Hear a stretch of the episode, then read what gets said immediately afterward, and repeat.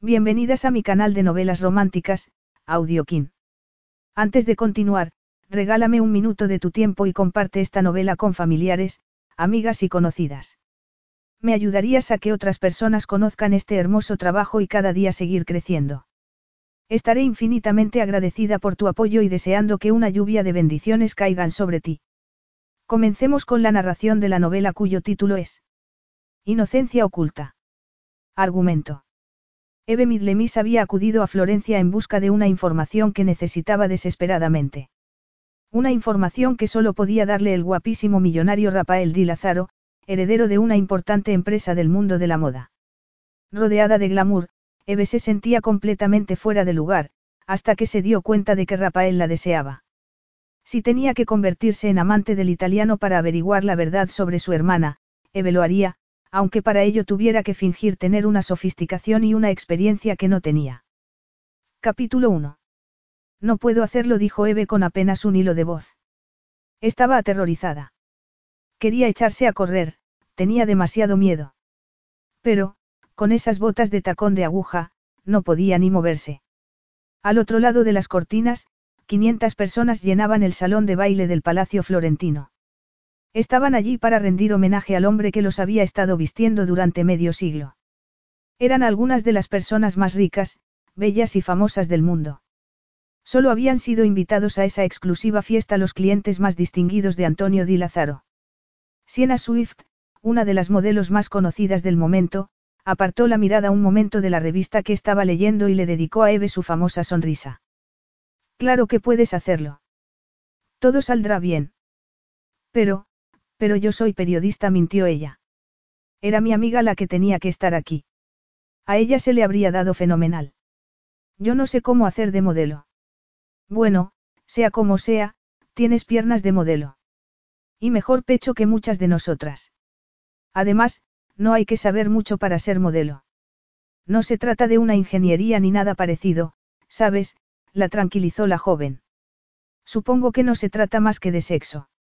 Sexo, repitió Eve, desconcertada. ¿Qué dices? No sé qué entiendes tú por sexo.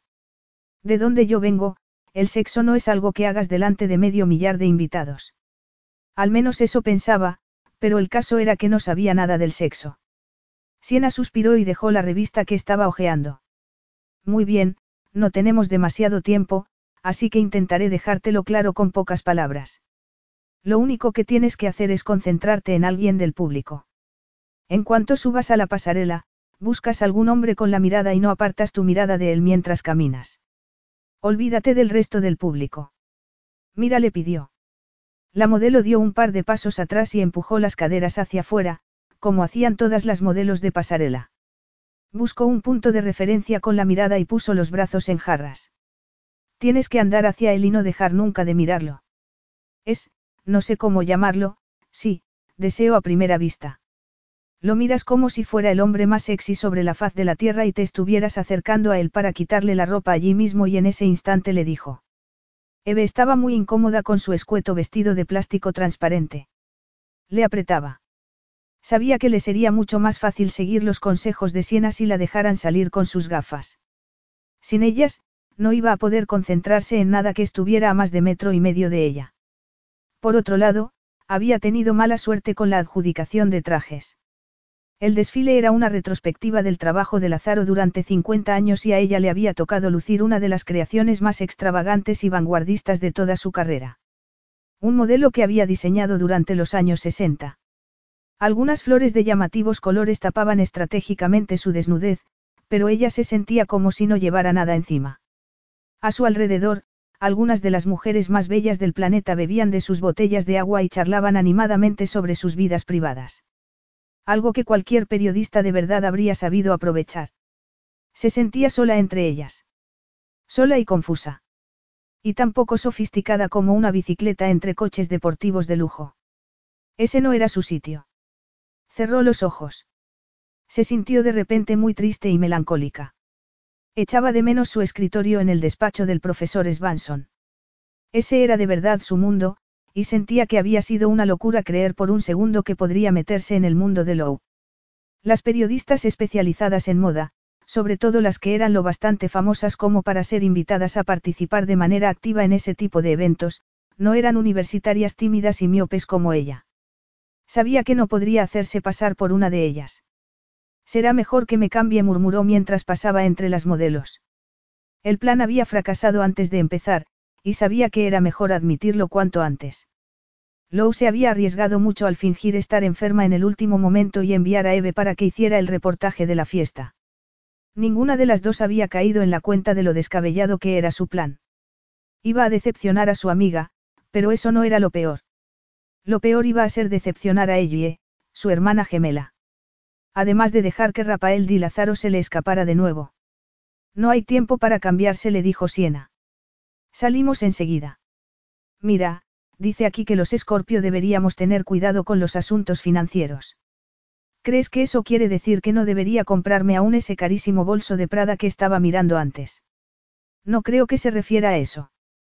Y, por casualidad, no dice nada sobre los acuario y cómo deberíamos evitar a toda costa salir medio desnudas en actos públicos el jueves. Déjame ver, acuario. Mercurio avanza en tu signo y hará que el jueves renazca tu vida sentimental de manera espectacular. Tu destino te espera en el lugar más imprevisto, leyó la modelo en voz alta. Es genial. Creo que será mejor que te quedes por aquí, después de todo. Eve no creía en la astrología ni en el destino y menos aún en la resurrección de las cosas. Su vida amorosa no estaba solo dormida, sino muerta y enterrada. Sabía que si decidía quedarse allí no era por lo que acababan de leerle, sino por venganza. Miró a Siena con una temblorosa sonrisa. Qué lástima que el hombre de mis sueños vaya a aparecer en mi vida cuando me visten como si fuera una versión pornográfica de la Barbie. Eve salió a la pasarela con piernas temblorosas. No pudo ver nada durante unos segundos, los flashes de las cámaras la cegaron. La pasarela se extendía frente a ella, le pareció larguísima. Se acordó de lo que le había aconsejado Siena y buscó una cara con la mirada. Estaba desesperada. Casi se alegraba de ser algo miope, así no reconocía las caras famosas que llenaban la sala. Eso habría sido aún más abrumador para ella. Comenzó a caminar muy despacio y la sonrisa se congeló en su boca. No recordaba si tenía que sonreír o no. Oía el murmullo incesante del público. Era imposible elegir a una sola persona para concentrarse en ella. Vio a alguien de pie entre las sombras, apoyado en una de las columnas. Llevaba un traje oscuro que hacía que sus anchas espaldas resaltaran contra el pálido mármol. Había algo muy atractivo en su pose. El salón estaba en penumbra y su vista era deficiente, así que le era imposible verle la cara, pero sintió que la estaba mirando. Puedo hacerlo, puedo hacerlo, se repitió para darse ánimos. Las exquisitas y hermosas notas musicales de Madame Butterfly flotaban en el ambiente. Era una de las obras favoritas de las hermanas. Recordó cómo ella y ella se asomaban a escondidas por la escalera cuando su madre la ponía en el tocadiscos alguna noche. Esa música le dio la fuerza que necesitaba en ese instante. Todo desapareció a su alrededor. No había público ni cámaras. El mundo se desvaneció y estaban solos ella y los ojos de aquel extraño de la columna. No se movió, pero cuando ella empezó a ir hacia él, contoneando las caderas, sintió cómo sus ojos la atravesaban con la fuerza del láser, con el poder del deseo. Pudo percibirlo en la piel e hizo que se desvanecieran también sus inseguridades y su timidez. Por primera vez durante los últimos dos años, se sintió viva de verdad. Cuando llegó al final de la pasarela, se detuvo y levantó la cabeza. Se miraron fijamente a los ojos por encima de los cientos de personas que contemplaban el desfile, en una especie de reconocimiento sexual cargado de significado. Durante un segundo, Eve consideró la posibilidad de seguir hacia él. Todo su cuerpo le pedía que lo hiciera. Con una urgencia que hizo que le costara respirar. Se moría de ganas de tocarlo, aspirar su aroma y saborear sus labios. Los fotógrafos que tenía a sus pies comenzaron a acribillarla con las luces de los flashes, y ella apartó la mirada. La silueta oscura del extraño permanecía aún grabada en su mente. Se giró y volvió hacia la entrada de la pasarela. Aún sentía la mirada de ese hombre quemándole la piel. No pudo evitar mover las caderas con sensualidad. Habían cruzado sus miradas solo durante unos segundos, pero había sido suficiente para que la hechizara. Se sentía poseída por algo más fuerte que su voluntad. Se bajó de la pasarela aún temblando.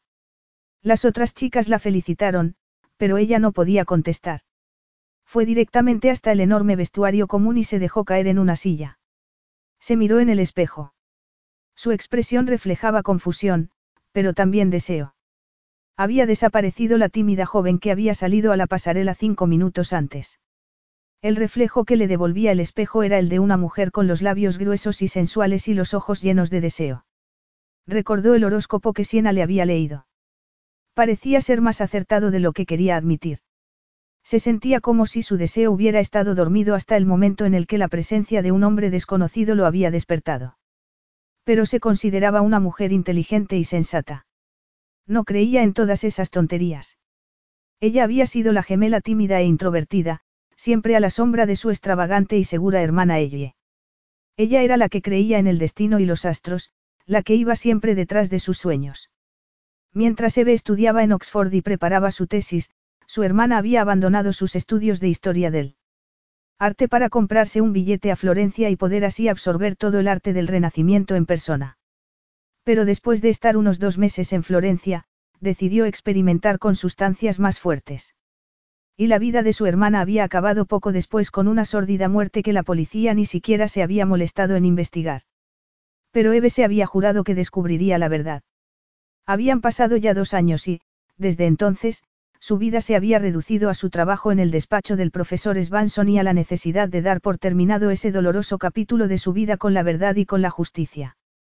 Su cara en el espejo estaba transformada por un deseo desconocido. Era el rostro de una joven que sabía lo que quería, y no tenía nada que ver con el deseo de venganza que la había llevado hasta allí, sino con otro tipo de deseo indiscutiblemente sexual. Has estado genial, le dijo Siena al llegar al vestuario. Bueno, el trabajo ha terminado. Ahora empieza la fiesta.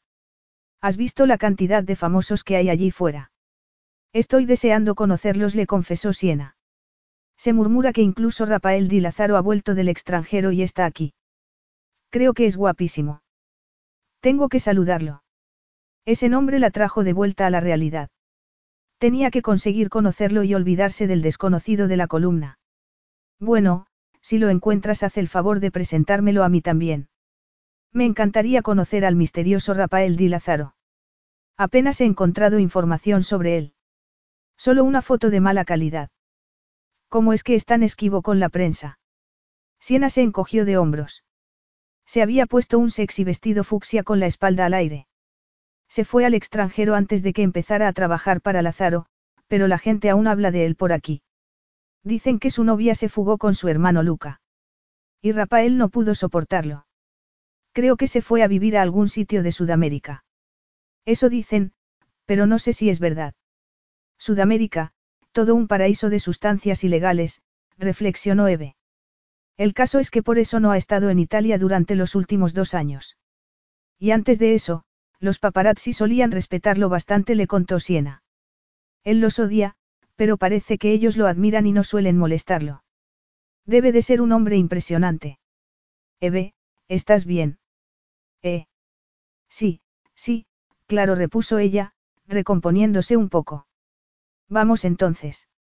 Estamos perdiéndonos la fiesta. ¿Qué te vas a poner? Bueno, nada especial, repuso ella mientras rebuscaba en su gran bolsa de tela. Llevaba ese petate a todas partes. Su hermana solía decirle que parecía el bolso de Mary Poppins. Sacó un vestido de seda. Se lo tiró a Siena y ésta lo sujetó con delicadeza. Es precioso. ¿Dónde lo has comprado? Eve sonrió e hizo su mejor imitación de diseñadora de moda. Es de una exclusiva marca de ropa conocida como, tienda de segunda mano. Lo cierto, querida, es que no llevo nada que no sea de esa boutique. Rafael Di Lázaro salió a la gran terraza del palacio. El aire, aún cálido y lleno de la fragancia de la lavanda, lo calmó al instante. El lujo y grandeza del salón de baile, lleno de pomposos personajes de la alta sociedad y de famosos, habían conseguido ahogarlo. Todo era brillante, ostentoso y perfecto. Igual que los rostros perfectos de las modelos. Todas le parecían iguales. Colombia había estado llena de caos y suciedad.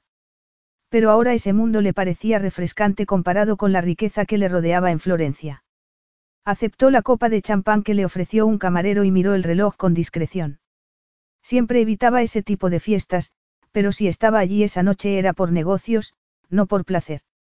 Al que se le daban bien esos eventos era a la sabandija que tenía por hermano. En realidad solo era hermanastro. Desde que descubriera hasta qué punto era un personaje maquiavélico y rastrero, no hacía sino recordar que solo compartía un progenitor con Luca, no quería que lo relacionasen demasiado con él.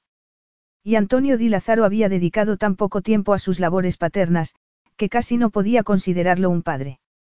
Luca era el preferido de su padre. En realidad, era el preferido de todo el mundo. Tomó un sorbo de su copa, esperaba que el champán ayudara a desvanecer el sabor amargo que siempre le quedaba cuando pensaba en esas cosas. Pensó que no iba a ser nada fácil que Antonio Di Lázaro asimilara que su hijo favorito fuera acusado de tráfico internacional de sustancias prohibidas y lavado de dinero negro. Pero no quería dejarse llevar por ese tema, Luca no había sido detenido aún, y Rafael estaba allí para asegurarse de que no ocurriera nada que estropeara el delicado curso de la operación. Buscó a su padre con la mirada mientras trataba de esconder un bostezo. Siempre había odiado ese ambiente exclusivo. Después de vivir en Colombia, le repelía aún más. Ese día estaba tan cansado y aburrido, que casi se durmió durante el interminable desfile de diseños de su padre. A lo mejor me dormí de verdad, aunque solo fuera un segundo. A lo mejor ese erótico momento ha sido solo un sueño, pensó. Sintió cómo su cuerpo, aunque cansado, se tensaba al recordar a la chica del vestido transparente. Le parecía una imagen demasiado nítida y real como para que se hubiera tratado de un sueño. Aún recordaba el terror en los ojos de la joven al salir a la pasarela, el sentimiento de protección que le había provocado verla vacilar un instante y la explosión de adrenalina que había sentido cuando ella lo miró directamente a los ojos. Adrenalina. ¿A quién pretendo engañar? Fue pura testosterona, se dijo. Se imaginó que no solo estaba sufriendo por falta de sueño, sino por falta de otras cosas. No había encontrado muchas mujeres atractivas e inteligentes en los suburbios de Colombia y dos años era mucho tiempo de abstinencia para cualquier hombre que no fuera un monje. Pero no estaba tan desesperado como para ligar con la primera modelo sin cerebro que se encontrara. La amarga experiencia le había demostrado que las modelos requerían la misma atención constante que un bebé y que, si se las dejaba desatendidas un tiempo, tenían la misma facilidad que tienen los niños pequeños para meterse en líos. No iba a ser tan tonto como para asumir ese tipo de responsabilidad de nuevo. Se volvió y vio a Antonio. Iba tan impecable como siempre, pero le sorprendió ver cuánto había envejecido durante el tiempo que había estado fuera. Rafael. ¡Qué sorpresa! ¿Qué haces aquí? He tenido que volver para acudir a los premios de prensa fotográfica en Venecia, pero también tenía algunos asuntos pendientes aquí en Florencia. Relacionados con Lázaro, por cierto. ¿En serio? Después de todo este tiempo. Hace dos años que dejaste Lázaro. Tengo que estudiar los libros de contabilidad. ¿Te hace falta dinero? Se trata de eso. A lo mejor deberías habértelo pensado mejor antes de irte a hacer fotos de campesinos en el tercer mundo. Los premios no pagan las facturas. Tensó la mandíbula al oír a su padre. Cuando habló, lo hizo con voz ronca y baja. Aún soy uno de los directores, así que tengo todo el derecho del mundo al echar un vistazo a las cuentas. Si mañana te va bien, me pasaré a verte después de revisar la contabilidad. Mañana no puede ser. Una famosa revista italiana me entrevista por la mañana, y tengo que asistir a la presentación de un perfume por la tarde, repuso Antonio con nerviosismo. Además, ya sabes cuánto me disgusta tener que tratar temas económicos. Luca es el director financiero. Le he encargado todos los asuntos monetarios a él. Está por aquí, ¿por qué no hablas con él? Preferiría no tener que hacerlo. No seas así. Luca es tu hermano. Todo lo que ocurrió con Catalina forma parte del pasado. No es posible que aún lo odies por algo que sucedió, ¿cuándo? Hace ya dos años. Rafael no pudo evitar hacer una mueca con la boca. No es solo eso. Ahora tengo aún más motivos para odiarlo. Pero Antonio no lo escuchaba. Señaló el palacio con una mano. Mira, está ahí mismo. Arregla las cosas con él. Luca Di Lázaro estaba apoyado en el umbral de la puerta que daba a la terraza. Sus anchas espaldas bloqueaban casi toda la puerta y cualquier tipo de posibilidad de escapatoria para la joven a la que estuviera intentando seducir en ese momento. Se le retorció el corazón al ver cómo se agachaba para susurrarle algo al oído. Se imaginó que sería algún estúpido y manido halago. Algo que consiguiera que la chica se deshiciera entre sus brazos. Era su estrategia habitual. Durante los últimos años, había conseguido engatusar a una innumerable sucesión de modelos. Por desgracia, su propia novia había sido una de ellas. Lucas se movió a un lado, y Rafael pudo ver a la chica con la que su hermanastro había estado hablando. En cuanto la reconoció, se quedó inmóvil. Había cambiado su vestido transparente por uno de seda que ocultaba su delicioso cuerpo.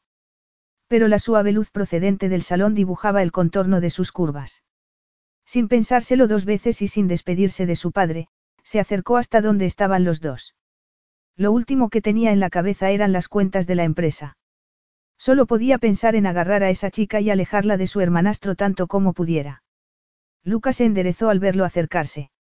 Vaya por Dios. El hijo pródigo vuelve a casa, exclamó con sarcasmo. Te presentaría a esta belleza, pero acabamos de conocernos y aún no sé su nombre. Rafael reaccionó al instante. Le dedicó a su hermano una sonrisa gélida. Después miró a la mujer con la cabeza algo inclinada y rezó para que ella no lo delatara. Querida, ¿quieres conocer a alguien más o estás lista para que nos vayamos? Contempló con triunfo cómo Luca miraba sorprendido a la mujer que tenía al lado. Había algo de ansiedad en los ojos de su hermanastro. Rafael también la miró. Sus ojos eran aguamarina, del color de las turquesas, y brillaban a la luz de los candelabros. Sintió de nuevo el deseo recorrerlo de arriba abajo. La joven dudó un segundo antes de responder. Cuando lo hizo, con voz baja y sin aliento, notó que su acento era inglés. Soy toda tuya, querido. Por una noche, Eve Midlemis, licenciada con honores en filosofía y letras, reconoció que había estado equivocada. El destino existía. Y estaba a su lado en ese instante. Cruzaron juntos el gran vestíbulo del palacio. Ese hombre mantenía una mano en la parte baja de su espalda mientras caminaban. Allí no había tanta gente como en el salón de baile, solo algunos pequeños grupos de personas y la discreta plantilla contratada para el evento. Eve notó que mucha gente la miraba al pasar, pero ya no le importaba nada. Eso creía, hasta que se acordó de repente de ella. Tengo que volver, no debería. En cuanto lo dijo se dio cuenta de que no resultaba convincente. Había intentado hablar de manera firme y profesional, pero no lo había conseguido. No, no tienes que volver, y sí que deberías. Créeme, la contradijo él. Apretó con más fuerza su cintura, consiguiendo que se acelerara aún más su pulso. Intentó reír, pero el sonido que salió de su garganta era más un grito que una carcajada. No lo entiendo. Yo no suelo hacer este tipo de cosas. Él sonrió levemente. Eso es obvio. Por eso tenía que liberarte de las garras de ese. De ese canalla. Me pareció encantador. Las apariencias engañan. La llevó hasta una tranquila galería cerca de la entrada. Solo la iluminaban pequeñas lámparas colocadas sobre algunas mesas. Acababan de entrar cuando él se giró para mirarla. Hacía tiempo que no sentía tanto deseo. Su pelo era casi negro y brillante. Parte de él caía sobre su frente y acentuaba sus bellos rasgos, parecía haber sido esculpido en mármol. Su cara era perfecta, pero tenía un aire de cansancio y tristeza que le llamó la atención. Tuvo que contenerse para no acariciar su rostro e intentar suavizar la tensión que atenazaba su mandíbula. No podía arriesgarme a que tomaras la decisión equivocada. ¿Por qué crees que lo habría hecho? Él rió con amargura. Ya ha pasado otras veces. Alargó la mano y metió un dedo bajo el tirante de su vestido, que había caído, y lo colocó con delicadeza de nuevo en su sitio. Apenas pudo contener un gemido de placer cuando los dedos de ese hombre rozaron su temblorosa piel. Después apartó la mano y se giró para no mirarla. No podía interpretar cómo se sentía. Sus ojos, llenos de deseo, lo traicionaron cuando se volvió de nuevo hacia ella. Con un gemido, la besó con desesperación. Parecía la actitud de un hombre que acababa de perder la batalla con su voluntad. Enredó las manos en su melena, acercándola más a él, atrapándola con sus labios. Sus propios suspiros de deseo quedaron ahogados en el calor de ese beso. Con salvaje urgencia, la lengua de ese hombre exploró su boca, haciendo que deseara mucho más. Después se separó para concentrarse en su mandíbula, su cuello y la base de su garganta. Sin poder resistirse, ella asió su pelo y dirigió la cabeza hacia sus pechos. Sus pezones rozaban la exquisita seda de su vestido y se morían por sentir la calidez de esa boca sobre ellos.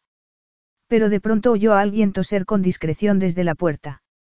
Signor Lázaro, dijo el mayordomo en italiano. Signor Rafael di Lázaro. Perdóneme, pero se trata de su padre. Me temo que es urgente. Y él desapareció al instante.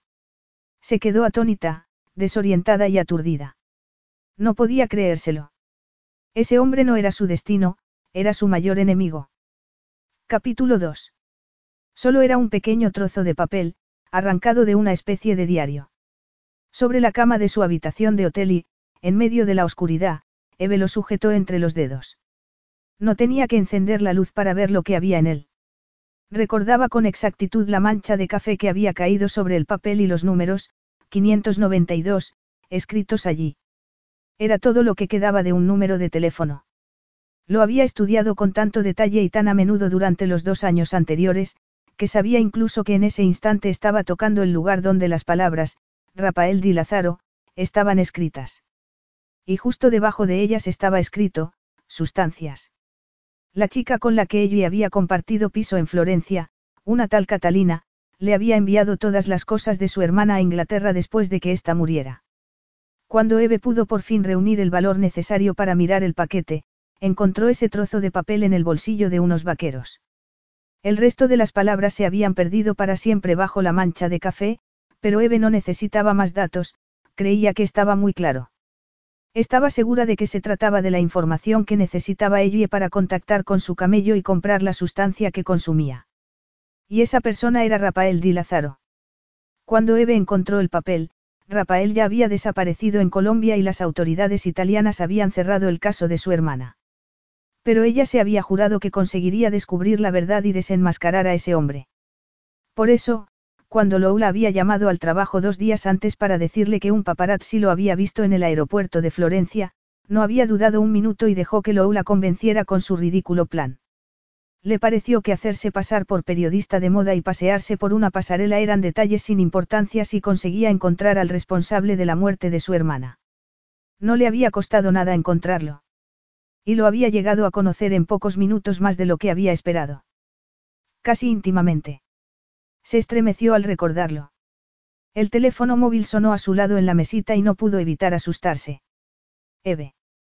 Era Marisa Fox, la editora de Glitterati, la revista para la que estaba trabajando esos días. Sí, soy yo. Mira, Eve. Sé que la idea del reportaje es que sigas a Siena a todas partes, pero necesito que cubras otro asunto. Podrías acercarte esta mañana a la rueda de prensa. Rueda de prensa, repitió. Sí, cariño, replicó Marisa con frialdad. Los médicos de Lázaro van a dar una rueda de prensa esta mañana para informar de su estado. Según mis fuentes, no está demasiado bien. Eve cerró los ojos un segundo y sintió cómo palidecía. Le habrá pasado algo a Rafael, pensó, alarmada. Eve. ¿Sigues allí? Sí. Ya sabías que Antonio Di Lázaro sufrió un infarto al salir de la fiesta anoche, no. Sí, claro que lo sabía, mintió ella. ¿Crees que es serio? Bueno, eso es lo que tienes que averiguar tú durante la rueda de prensa, querida, le dijo Marisa con sarcasmo. A las 10 de la mañana en el Hospital Santa María Nueva. Eve buscó las gafas con la mano y se las puso.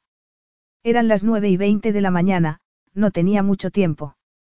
Se levantó deprisa de la cama e intentó hablar como una periodista profesional y experimentada, que era lo que Lou le había dicho a Marisa que era. ¿Estará solo el equipo médico o se espera que también haya un comunicado familiar? No, no creo que haya nadie de la familia. El infarto no consiguió que su hijo Luca dejara de divertirse hasta la madrugada. No creo que esté presentable para una rueda de prensa. Y Rafael odia cualquier tipo de publicidad. No le gusta nada la prensa. Ah. Aquí llega mi desayuno. Bueno, querida, tengo que dejarte. Espero que vaya bien el reportaje sobre Siena. Os veré a las dos esta tarde durante la presentación del nuevo perfume. Ciao. La cabeza le daba vueltas. Miró a su alrededor. Lo que le apetecía era tumbarse de nuevo en la cama y dejar que la almohada ahogara sus gritos. Pero sabía que así no conseguiría nada. Y necesitaba ayuda con urgencia. Llamó a Lou, sabía que ella le podría ayudar, pero el contestador automático fue lo único que escuchó al otro lado de la línea. Estaba perdida, y el pánico volvía a atenazarla. Lou siempre le decía que cuando las cosas iban mal, todo lo que tenía que hacer era concentrarse en que podían estar aún peor. Pero en ese instante, no se le ocurría nada que pudiera empeorar esa situación. Lo consiguió sin intentarlo en cuanto se vio en el espejo. Estaba pálida, tenía manchas de rímel bajo los ojos y su pelo era un desastre. Se había dejado las gafas en el hotel, pero no le costó encontrar la sala donde se iba a celebrar la rueda de prensa en el Hospital Santa María Nueva. Le bastó conseguir el zapateo incesante y el perfume de un montón de periodistas de moda que acudían al evento. Se colocó detrás de una rubia periodista del corazón. Buscó en el bolso la pequeña grabadora que Lou le había dejado. Minutos después, aparecieron una mujer y dos hombres vestidos con batas blancas. Le dolió darse cuenta de que Rafael no estaba con ellos. Se sintió decepcionada. Tenía que verlo de nuevo. Lo que había ocurrido la noche anterior había conseguido que tuviera aún más preguntas y ninguna respuesta. De un modo u otro, tenía muchas cosas de las que hablar con ese hombre. Se concentró en el trío que acababa de sentarse a la mesa presidencial. Reconoció a la mujer. La había visto la noche anterior. Era Alessandra Ferretti, la atractiva directora de comunicación de Lázaro. Ella se había sentado entre los dos doctores. Los tres hablaron en voz baja durante unos minutos. Después, Alessandra miró su reloj y se inclinó sobre el micrófono. Buenos días saludó en italiano. Hubo un murmullo en la sala. Micrófonos y cámaras se colocaron, dispuestos a grabar cada palabra que se dijera. Pero antes de que comenzara la rueda de prensa, alguien abrió la puerta de atrás y todos se giraron para ver quién llegaba tarde al acto. Todas las cámaras de la sala se dispararon al instante para obtener una imagen de Rafael Di Lázaro. Parte del pelo le cubría la cara. Tenía aspecto de cansado y una barba incipiente ensombrecía su mandíbula, enfatizando sus bellos rasgos. Llevaba el mismo traje oscuro y camisa blanca de la noche anterior. Estaban arrugados, pero no necesitaba mucho más para estar atractivo. Apartó una silla y se dejó caer en ella. Su rostro no expresaba ningún sentimiento, pero al verlo pasarse las manos por el pelo, Eve pensó que parecía completamente agotado. El estómago le dio un vuelco.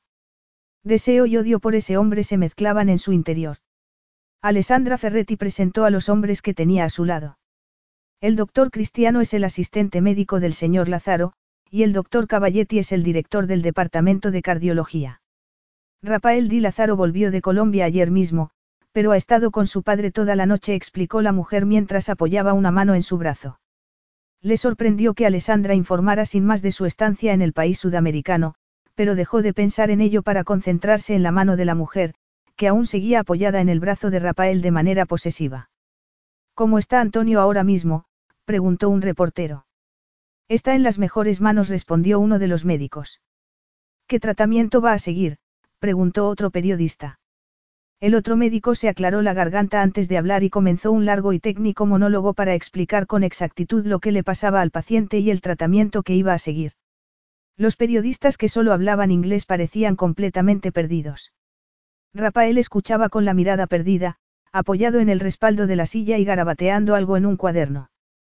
Parecía no darse cuenta de la atención con la que todos lo observaban, sobre todo las mujeres.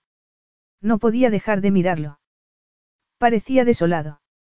Se había pasado dos años imaginando maneras de matar a ese hombre, pero ahora que lo tenía delante, solo quería acercarse a él, tomar su cara entre las manos y hacer, con un beso, que se desvanecieran el dolor y cansancio de su rostro. Estaba enfadada consigo misma por sentirse así.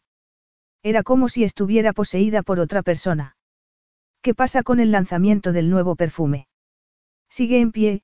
Cuestionó otro periodista. Bueno, creemos que a Antonio le gustaría que no se suspendiera, repuso Alessandra Ferretti. Ha estado trabajando mucho para que todo estuviera listo. Se tratará de un evento brillante en todos los sentidos. Oro es el perfume más especial de la Casa Lázaro. Después de unos segundos de publicidad gratuita, Alessandra volvió a poner cara de circunstancias. Para Antonio, Lázaro es lo más importante. Es toda su vida, así que seguro que prefiere que sigamos con los planes de la empresa como si no hubiera pasado nada. Después de todo, Ha trabajado muy duro para crear lo que hoy tiene. Su respuesta fue seguida por un montón de preguntas más, casi todas dirigidas a Rafael. Querían saber cuánto tiempo había pasado sin ver a su padre, si había vuelto de Colombia porque sabía que su padre estaba delicado, qué tal había visto a su padre la noche anterior. Él contestaba con brevedad. Tenía la voz cansada. Eve mantuvo la cabeza baja y la grabadora en alto para registrar sus respuestas. A su lado, la periodista rubia levantaba desesperada la mano para que atendieran su pregunta. Señor Lázaro. Rafael. De repente, él miró hacia la periodista. Eve se quedó helada. ¿Dónde estaba anoche cuando le avisaron de lo que le había pasado a su padre? Estaba en la fiesta de homenaje, repuso él. No podía ni respirar. Decidió que si se quedaba muy quieta y seguía con la cabeza bajada, a lo mejor no la veía. Solo esperaba que la rubia que tenía al lado dejara de hacer preguntas y atraer la atención sobre esa zona de la sala. Pero no tuvo suerte. He oído que les costó bastante tiempo encontrarlo. ¿Qué estaba haciendo? insistió la mujer. La pregunta fue seguida por un silencio que le pareció eterno. Despacio y con miedo, levantó poco a poco la mirada. Se encontró con los ojos de Rafael. Fue como chocar contra una pared de hielo. Sus ojos no expresaban nada, pero tampoco dejaba de mirarla con intensidad. Era insoportable, pero también muy erótico. ¿Cómo recibir las caricias más íntimas estando tumbada en una cama de clavos? Eso quisiera yo saber, eso quisiera yo saber, replicó él con voz suave y sensual.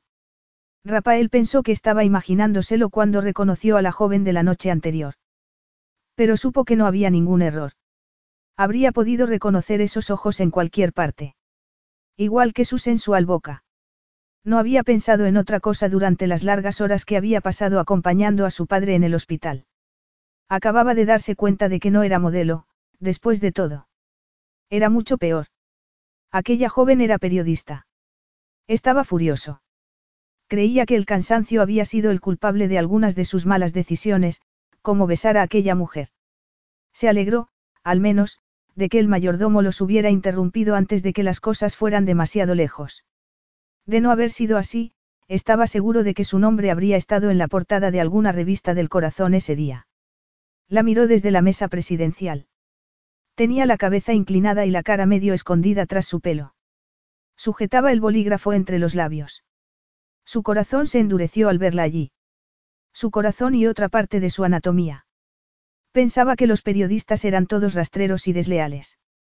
Esa joven tenía aspecto inocente, pero no se dejaba engañar. Creía que aún cabía la posibilidad de que escribiera algo sobre lo que había ocurrido. Y aumentado con exageraciones y mentiras para embellecerlo aún más. Decidió que la buscaría para hablar con ella y conseguir que diera marcha atrás. Estaba seguro de que tendría un precio. Todos lo tenían. Eso era lo que más le entristecía de aquello. Taxi. Taxi. Eve suspiró exasperada cuando otro taxista florentino la ignoró al bajar por la calle. Ya habían pasado cinco libres y ninguno se había detenido. Empezaba a pensar que era invisible. Pero había descubierto durante la rueda de prensa que no lo era. De haberlo sido, se habría librado de la humillación pública a la que la había sometido Rafael Di Lázaro. No entendía cómo podía atreverse a mirarla de esa manera. La había observado como si ella fuera un tipo de ser inferior, alguien que ni siquiera merecía estar en la misma habitación con él. Taxi, gritó de nuevo. La acera estaba llena de glamorosas mujeres italianas. Todas parecían impecables con su ropa de marca y gafas de diseño. De haber estado sola, se habría sentado en la acera y echado a llorar sin consuelo. Pero no podía recurrir a eso. Solo tenía una salida posible. Encontrar chocolate en algún sitio. Había un café cerca de allí. Era pequeño, pero no pudo resistirse al aroma del café y los pasteles recién hechos. Se acercó a la barra, donde esperaban otros elegantes florentinos. Se preguntó por qué todo el mundo sería tan atractivo en esa ciudad. El café estaba lleno de lo que parecían modelos de alta costura. Oyó el sonido de su teléfono móvil en ese instante y metió la mano en su gran bolso para sacarlo. Consiguió desenterrarlo y contestar antes de que dejara de sonar. Lou. Hola, guapa. He visto una llamada perdida tuya. Va todo bien. ¿Dónde estabas? Te necesitaba con urgencia. Estaba aquí, Pero no contesto el teléfono por si es Marisa. Se supone que he sufrido una reacción alérgica terrible, ¿recuerdas? Bueno, ¿qué tal va todo? Al oír la voz de su amiga, Eve sintió como su voluntad se debilitaba de nuevo. Se le llenaron los ojos de lágrimas. Tenía que desahogarse con alguien. Todo va fatal. He metido la pata hasta el fondo. ¿Qué? Eve, espero que no sea verdad. Marisa me estrangulará si descubre lo que hemos hecho. Dime que no se trata de eso. Esto es cien mil veces peor. Su amiga se quedó en silencio durante unos segundos interminables. No te creo. Pero tienes toda mi atención. Sujetó el móvil con fuerza y bajó mucho la voz antes de hablar. Besé a Rafael Di Lázaro. ¿Cómo? No oigo nada. Creí que habías dicho que besaste a Rafael Di Lázaro, dijo Lou, riendo con ganas. Eve. Dios mío.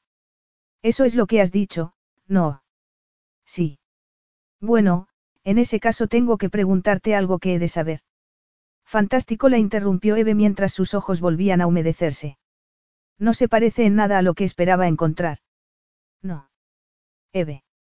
No iba a preguntarte qué tal besa. Quería saber por qué lo hiciste. Bueno, cuando lo besé no sabía de quién se trataba. Espera un segundo. Te conozco desde que empezamos a estudiar en la universidad. Y durante todo ese tiempo, Eve Midlemis, nunca te liaste con un chico sin antes conocer a su madre e imaginarte siendo su esposa y madre de sus hijos. Y estoy hablando de cuatro años, cuatro estupendos años para ligar y conocer multitud de chicos. Eso no es justo. Pero llegó en ese momento al mostrador y le tocó decirle a la camarera lo que quería. Le pidió un capuchino con chocolate y un bollo. Eve, no eres el tipo de mujer que va por ahí besando a extraños. ¿Qué es lo que ha pasado? No lo sé, Lou. Fue muy raro. Como algo que estaba escrito en el destino o algo así. Lo vi, bueno, los dos nos miramos y sentí que algo encajaba. Parecía inevitable que sucediera entre nosotros. No tuve que hacer nada al respecto porque era como si los dos supiésemos que iba a ocurrir, lo quisiera o no. Y así fue. Después del desfile, me puse a hablar con un chico, y él apareció y me llevó de allí. Y te fuiste con él sin pensártelo dos veces. No puedo creerlo, Eve. Lo sé, lo sé. Fue algo estúpido e irresponsable, pero no tenía la suficiente voluntad como para resistirme. No sabes cómo es, Lou. Tiene una fuerza especial que... También Adolf Hitler tenía una fuerza especial, Eve. Pero eso no lo convertía en un novio perfecto. Mira, no me gusta nada lo que me estás contando. Lo que pasó anoche no tiene nada que ver con el destino ni con amor a primera vista. Lo que creo es que se acuerda de ella y te reconoció. Me parece que intenta manipularte para que no digas nada. No me parece seguro que estés con él. Creo que deberías volver a casa. No. Lo dijo con tanto énfasis, que la camarera la miró extrañada mientras le entregaba el bollo. No voy ahora a renunciar a todo. Llevo dos años esperando la oportunidad de poder descubrir la verdad. Necesito saber qué es lo que le pasó a ella. Ahora estoy aquí y por fin he conseguido poner una cara a ese pedazo de papel que constituye mi única pista. Parece que las piezas no encajan, y ya no sé en qué creer. Lo único que tengo claro es que no voy a volver a casa hasta que consiga algunas respuestas. Cueste lo que cueste. O desenmascaro al azar o como el sórdido camello queso. Se detuvo para tomar un primer sorbo de su capuchino. Era exquisito, y cerró los ojos para disfrutar más del delicioso sabor. Pero tuvo que abrirlos de repente cuando chocó contra algo. El líquido caliente cayó sobre su mano y sobre la camisa blanca del hombre con el que acababa de tener el encontronazo. Era una camisa cara, blanca, pero estaba muy arrugada. La reconoció al instante. Aquello iba de mal en peor. ¿Qué pasa, Eve? Eve, preguntó Lou en el teléfono. Con un solo movimiento rápido, Rafael Di Lazaro tomó la taza de sus manos y le quitó el móvil que sujetaba entre la oreja y el hombro. Se dispuso a hablar por él. Su rostro parecía tranquilo, pero sus ojos brillantes reflejaban su enfado. Me temo que tu amiga se ha quedado sin palabras, pero está bien, no te preocupes. Eve no pudo evitar aspirar su masculino aroma y sentirse algo mareada. Lejana y débil, podía oír la voz de Lou contestándole. Menos mal. ¿Qué ha pasado? Nada importante. Solo un pequeño accidente con el capuchino. Es siempre así de torpe. Eve oyó cómo su amiga reía, relajándose al oír la suave y sexy voz de ese hombre. Sintió que estaba traicionándola, y supo que no estaría así de contenta si supiera con quién estaba hablando. Lleva las gafas puestas. No repuso él, mirándola un instante. Vaya. Entonces no tiene nada que hacer. De verdad, no debería ir sola por el mundo. Estoy completamente de acuerdo con usted, signorina. Agarró con furia el móvil. Estaba muy enfadada. Muy bien, Lou. Ha sido un placer hablar contigo. Pero ahora será mejor que cuelgue y vayas a acostarte. Ya te he dicho que no tomes vodka para desayunar. Colgó antes de que su amiga tuviera tiempo para protestar, y elevó la barbilla para encararse a ese hombre. Así que signorina Midlemis dijo él, pronunciando cada sílaba con cuidado. ¿Quieres decirme qué significa esto? Ha sido un accidente, no es para tanto. Seguro que se quitan las manchas. No seas infantil. Sabes perfectamente de lo que estoy hablando. ¿Qué palabras usaste exactamente? Ah. Sí. Sórdido camello. No creo que los lectores de Glitterati quieran oír eso de mí. Su tono la hirió, pero lo peor fue ver que su amiga había tenido razón. Así que sabes quién soy. Qué sorpresa tan grande. Tenía que haberme figurado que hombres como tú tienen espías por todas partes. Él levantó una mano y, durante un segundo, Eve pensó que iba a abrazarla y besarla como había hecho la noche anterior. Se enfadó consigo misma por sentirse decepcionada cuando todo lo que hizo fue tomar entre sus manos la tarjeta identificativa que colgaba de su camiseta. Eve Midlemis. Reportera de moda. Glitterati leyó él muy despacio mientras su boca se curvaba en una cruel sonrisa. No hace falta tener sofisticadas redes de inteligencia a tu disposición para descubrir este tipo de cosas. Hace cinco minutos apenas sabía nada sobre ti, signorina, pero ahora me estoy haciendo una idea bastante buena de cómo eres. Ah. Sí. ¿Y qué piensas de mí? Se arrepintió al instante de habérselo preguntado. Se lo había puesto en bandeja. Sabía que aprovecharía la ocasión para ofenderla de nuevo. Pero su aroma estaba confundiéndola y no podía pensar con claridad. Que eres una periodista sin experiencia y algo ridícula que trabaja para una revista de segunda categoría y se mete en líos para los que no está preparada su pobre cabecita rubia. Se merecía aquello. No debería haberle preguntado. Él se echó hacia atrás, y Eve fue consciente en ese instante de lo cerca que habían estado el uno del otro. Su cercanía había contribuido a confundirla. El espacio hizo que se recuperara un poco. Eres un cretino machista y condescendiente. ¿Cómo te atreves a juzgarme? Él había sacado algo del bolsillo y estaba inclinado sobre una mesa, escribiendo una nota. ¿De verdad quieres que conteste? repuso él sin levantar la vista. Hasta tu amiga piensa que no deberías ir sola por el mundo. Mi amiga estaba bromeando, replicó ella fuera de sí. Para entenderlo, tienes que tener algo que se llama sentido del humor. Él se incorporó y, apoyando su cadera en la mesa, la miró durante unos segundos. Después, cruzándose de brazos, empezó a hablarle en italiano. Su voz era ronca y sensual, casi como una caricia, y las palabras la cubrieron como una lluvia de verano. No pudo evitar estremecerse al oírlo. Se sintió igual que entre sus brazos la noche anterior. Pero entonces se dio cuenta de que él había dejado de hablar y que estaba mirándola y esperando que lo contestara. Y bien, le dijo Rafael.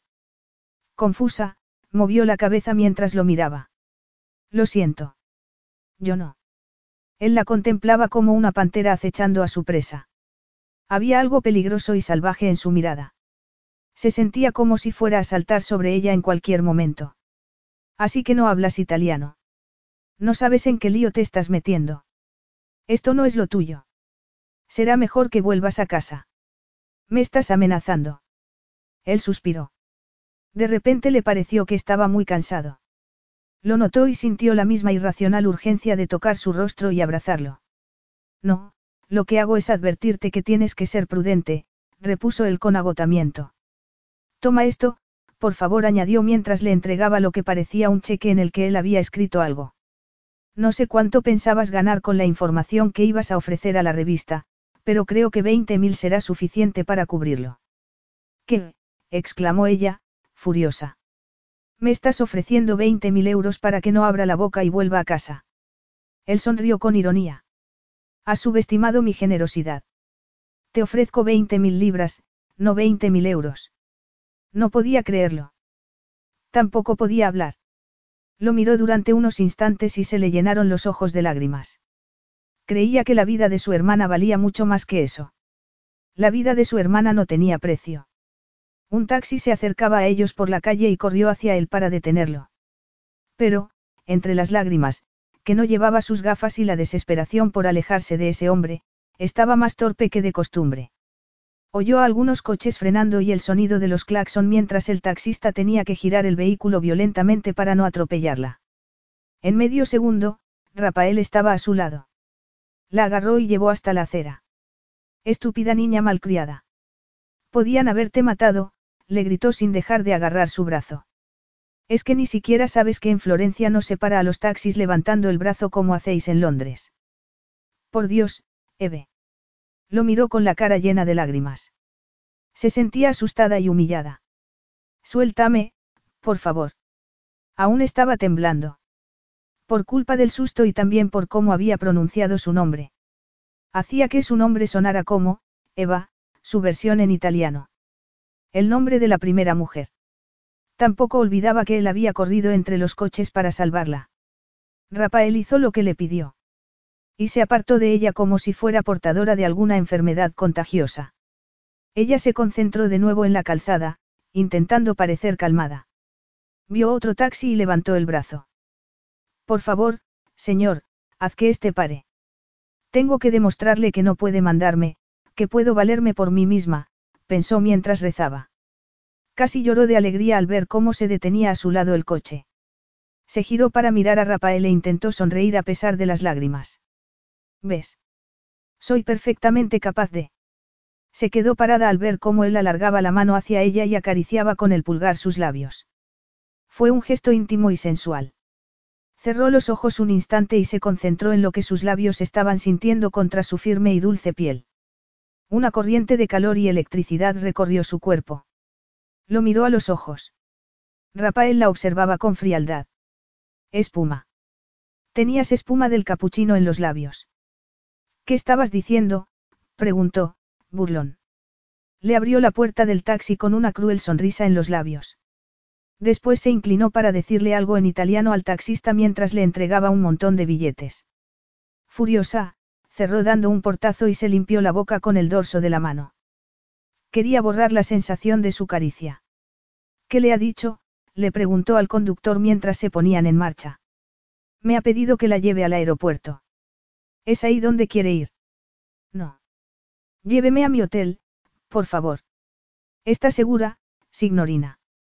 El señor me ha pagado mucho para que la lleve al aeropuerto. Sí, estoy segura. Pero era mentira. En ese instante habría hecho cualquier cosa para no tener que ir a la presentación del perfume de esa tarde. Lo que de verdad quería era meterse en un avión que la llevara de vuelta a casa y no tener que volver a oír el apellido Lázaro en su vida. Capítulo 3. Eve iba en una limusina dorada a una de las fiestas más exclusivas del año, donde solo irían los más famosos del planeta, pero se sentía como si la llevaran al matadero. Frente a ella, Siena estiró sus largas piernas y suspiró de manera melodramática en el móvil. Se había pasado todo el trayecto hablando por teléfono con su agente, su novio y otros amigos. Sabía que cualquier periodista habría aprovechado la ocasión para obtener jugosa información para su reportaje, pero Eve estaba demasiado preocupada con sus propios problemas como para escuchar las conversaciones de la modelo. En teoría, Todas las pistas comenzaban a encajar. El hecho de que Rafael Di Lázaro le hubiera ofrecido un montón de dinero era otra razón para creer en su culpabilidad. Aún así, bajo su fría y despectiva coraza, se había dado cuenta de que era un hombre íntegro. Al menos eso creía. No le parecía alguien malvado ni corrupto. Apoyó la cabeza en la ventana de la limusina y cerró los ojos. Creía que a lo mejor estaba dejando que la belleza de ese hombre y su indudable atractivo sexual la afectara a un nivel mucho más profundo. Recordó uno de los artículos en los que lo había trabajado un año atrás, antes de que le saliera ese trabajo en Glitterati. En él hablaba sobre algunas mujeres que se habían enamorado de prisioneros condenados a pena de muerte. En un bar de Oxford, las dos amigas habían discutido sobre el tema. No podían creerse que la gente dejara que su corazón dominara de esa manera su cabeza. Ahora ella creía que estaba también perdiendo el sentido común. Pero creía que no se había imaginado la fuerza que ese hombre le había transmitido mientras había caminado asustada por la pasarela de moda. Había sentido la misma seguridad mirándolo que poco después entre sus brazos. También se había dado cuenta de que, debajo de su frialdad, era alguien que sufría. Y que tenía el suficiente valor como para correr tras ella entre los coches para salvarla. Golpeó la cabeza contra el cristal. No sabía dónde había dejado su sentido común. Tenía que recordar que los hechos parecían hablar por sí mismos. Su nombre estaba en ese papel, al lado de la palabra, sustancias. Ese mismo día la había seguido después de la rueda de prensa y la había intentando comprar con dinero. Su parte más racional frotó con cuidado sus sienes y respiró profundamente. Tenía que ignorar lo que su corazón decía. Su cabeza sabía que él era el sospechoso número uno. Había ido a ese país para encontrar respuestas y aún estaba dispuesta a conseguirlo. Suspiró e intentó concentrarse en Siena, que estaba en ese momento estudiando el esmalte de sus uñas. Tendré que quitarme la ropa, preguntó por teléfono. No sabía si hablaba con su agente o con su novio. La modelo estaba bellísima esa tarde. Llevaba unos pantalones blancos y una blusa dorada y casi transparente que caía desde una gargantilla de oro que cubría su cuello. Solo Siena y Eve sabían que la modelo había tardado media hora en sujetar con cinta sus pechos para que el escote fuera perfecto o que la mayor parte de su exuberante melena negra estaba formada por extensiones de nylon. Eve pensó con amargura que nada era lo que parecía. Ya estaban lo bastante cerca como para ver a algunos famosos saliendo de sus coches. Todo el mundo vestía de acuerdo con el tema de la fiesta. Los atrevidos vestidos de las damas, los complementos de los hombres, los adornos del lugar, hasta la alfombra que pisaban al entrar, todo era dorado. Ella no tenía ropa para la ocasión, así que Siena le había ofrecido prestarle algo de su amplio vestuario. Pero la modelo medía 1,80 y apenas tenía pecho. Nada de lo que tenía le servía. Al final, Eve tuvo que recurrir a sus gastados vaqueros, unas sandalias indias llenas de pedrería y lo único que poseía que era algo dorado. Se trataba de una camisola de seda y encaje que era una auténtica antigüedad. Había pensado llevar una chaqueta para cubrirla, pero Siena se lo prohibió y la sacó de la habitación sin escuchar sus quejas. Claro que no pareces una cualquiera. Por si no lo sabías, esta es la imagen que se lleva este verano. No lo entiendo, Eve, se supone que trabajas en el mundo de la moda. ¿Cómo es que no estás a la última? La modelo había tenido razón. Había estado tan concentrada pensando en Rafael Di Lazaro, que se le había olvidado lo que hacía allí. La limusina se detuvo, y Siena salió de ella con elegancia. Eve, llena de nerviosismo, esperó a que la nube de fotógrafos se desvaneciera después de retratar a la modelo para salir del coche. Intentó sonreír y parecer segura, pero apenas podía mover los labios. La culpa era del pegajoso brillo que Siena había aplicado en su boca. Arena dorada importada de Egipto adornaba ambos lados de la alfombra y la entrada de la tienda, donde había además dos enormes esfinges. Pero esos detalles no la prepararon para la fastuosa y espectacular decoración del interior. ¿Qué te parece? le preguntó Siena, entusiasmada. No te dije que las fiestas de Lázaro son siempre increíbles.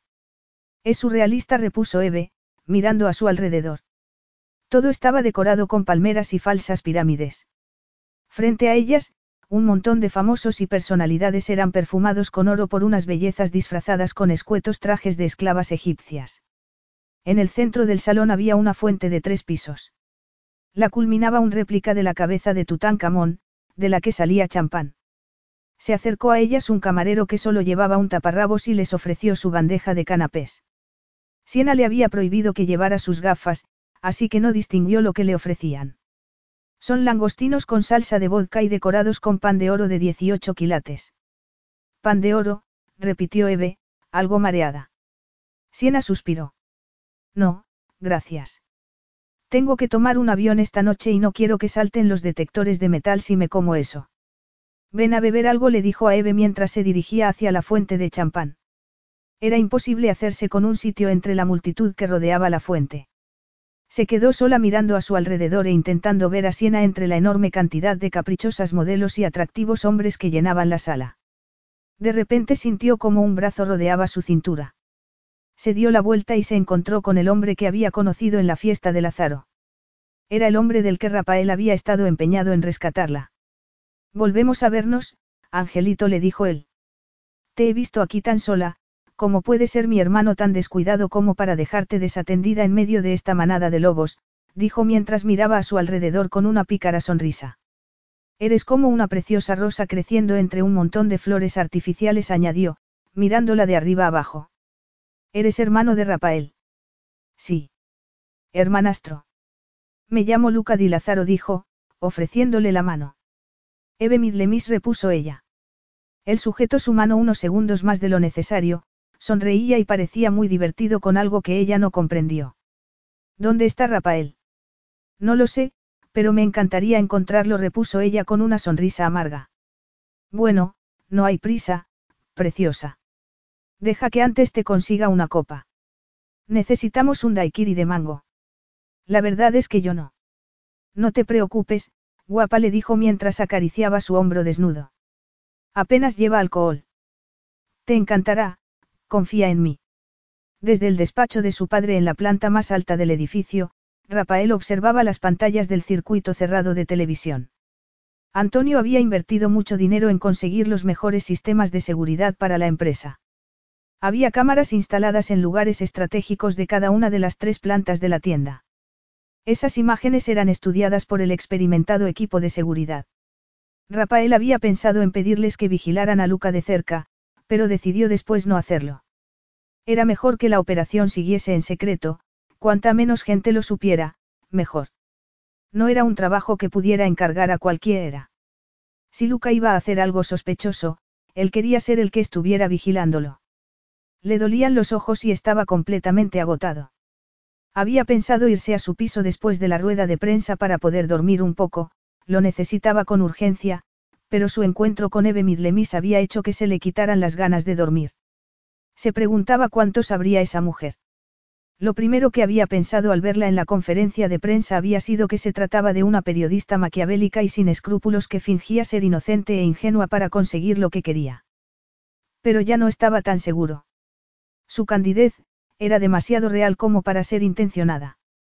Pero, aún así, sabía lo suficiente como para echar por la borda una investigación internacional sobre el tráfico de sustancias ilegales. Suspiró y se pasó las manos por la cara. La situación con Luca ya era demasiado difícil como para correr el riesgo de que una periodista rubia y descerebrada acabara con la operación. Esa mujer parecía fuera de lugar allí. Recordó sus grandes y asustados ojos cuando la salvó de morir atropellada. Había rozado brevemente sus pechos al agarrarla, y el recuerdo de esa sensación hizo que el deseo creciera de nuevo en su interior. Intentó concentrarse en los monitores de televisión. Tenía que olvidarse de esa mujer, solo podía darle problemas. Se fijó en la multitud que rodeaba la fuente de champán y apretó la mandíbula al localizar a su hermano.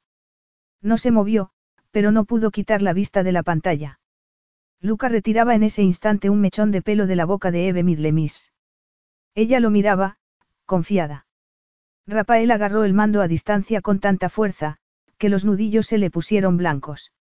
Sentía el latido de su corazón en los oídos. Era un hombre que confiaba en sus instintos. Eso había hecho que sobreviviera en el sórdido mundo de traficantes y asesinos a sueldo que operaban en los suburbios de Colombia. Su vida dependía muchas veces de su capacidad para tomar decisiones rápidas. En ese instante, cada fibra de su cuerpo le decía que tenía que apartar a Eve Midlemis de su hermano Luca. Y tenía que hacerlo en ese instante. Pero sabía que ella no lo escucharía, ya había intentado advertírselo. Además, aunque no lo pareciera, era una mujer adulta. Miró el reloj. Se imaginó que la fiesta duraría un par de horas más. Decidió no hacer otra cosa que vigilarlos. Con profesionalidad, continuó observándolos durante el tiempo que estuvieron allí, observando con impasibilidad y concentración cada gesto, cada movimiento, cada copa que tomaban. Permaneció inmóvil hasta que Luca cubrió los hombros de Eve con su propia chaqueta y la condujo hacia la salida. Se levantó con un salto de su silla y, vociferando entre dientes, salió de la sala de seguridad en cuestión de segundos. Capítulo 4. Era hora punta. Sentado en su coche y soportando un atasco de tráfico, Rafael vociferó de nuevo su suerte. Se imaginó que Luca la llevaría hasta el bar de copas donde iba a seguir la fiesta hasta la madrugada. Era una de las guaridas favoritas de su hermano. Se estremeció al pensar en todas las chicas a las que Luca habría iniciado en el tormento de las sustancias prohibidas en aquel sitio. Miró el reloj. Los coches apenas se movían. Habían pasado diez minutos desde que su hermano y Eve dejaran el local. Giró de repente a la derecha y entró en una calle en dirección prohibida. Aceleró entre los cubos de basura y cajas de cartón que llenaban el callejón. Esas calles daban a una plaza, y Rafael pensó en atravesarla. Sabía que así llegaría al club en la mitad de tiempo, pero no quería atraer la atención de la policía, porque si lo detenían, nadie podría rescatar a Eve. Entonces se convertiría en una más de las chicas cuyas vidas habían sido destrozadas por Luca. Pero si intentaba algo con Eve, llamaría a sus contactos para que lo pillaran con las manos en la masa. Era toda la evidencia que necesitaban para detenerlo. Luca no era un hombre leal y estaba seguro que cantaría pronto y les daría los nombres que buscaban. Era una idea interesante. Solo era una chica más. Le parecía un precio razonable por conseguir atrapar a su hermano. Podía simplemente tomar su móvil, llamar al número que le habían dado y unos cuantos agentes de paisano estarían en el bar en cuestión de minutos. La decisión parecía sencilla, pero algo en su interior le dijo que Eve Midlemis no era solo una chica más.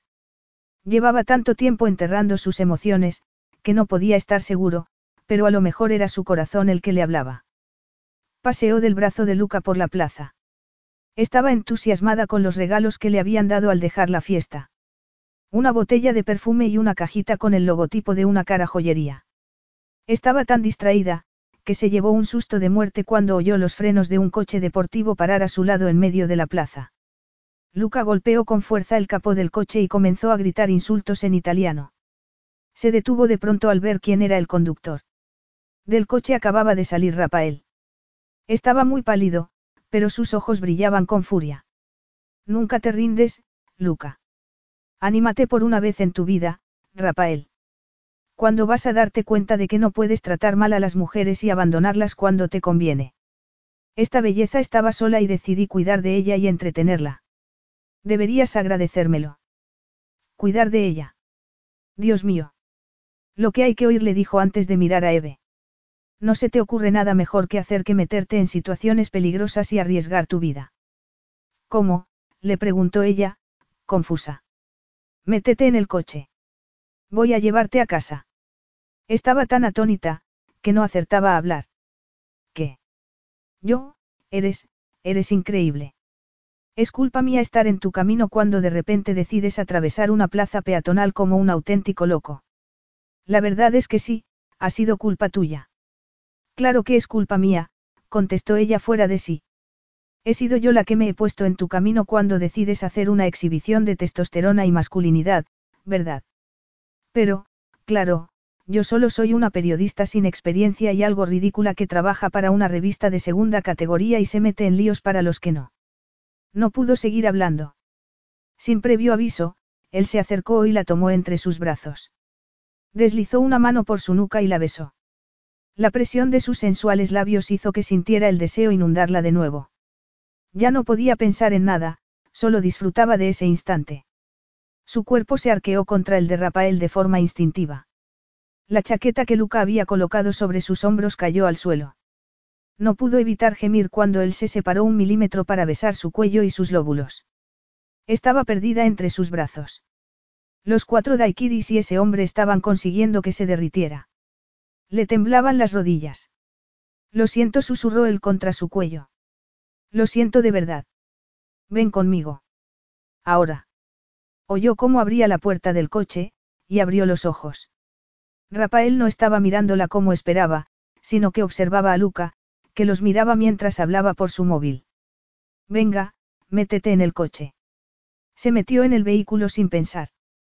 La ternura de un minuto antes se había esfumado, y se estremeció al darse cuenta de que solo la había besado para conseguir que se metiera en el coche. No podía creer que fuera tan ingenua, ni que alguien pudiera cambiar tan rápidamente como Rafael. Estaba arriesgando mucho. Él la había manipulado. Alargó la mano para abrir la puerta, pero recordó que eso era lo que quería. Estaba decidida a quedarse allí hasta obtener las pruebas que necesitaba para meterlo en la cárcel o para limpiar su nombre.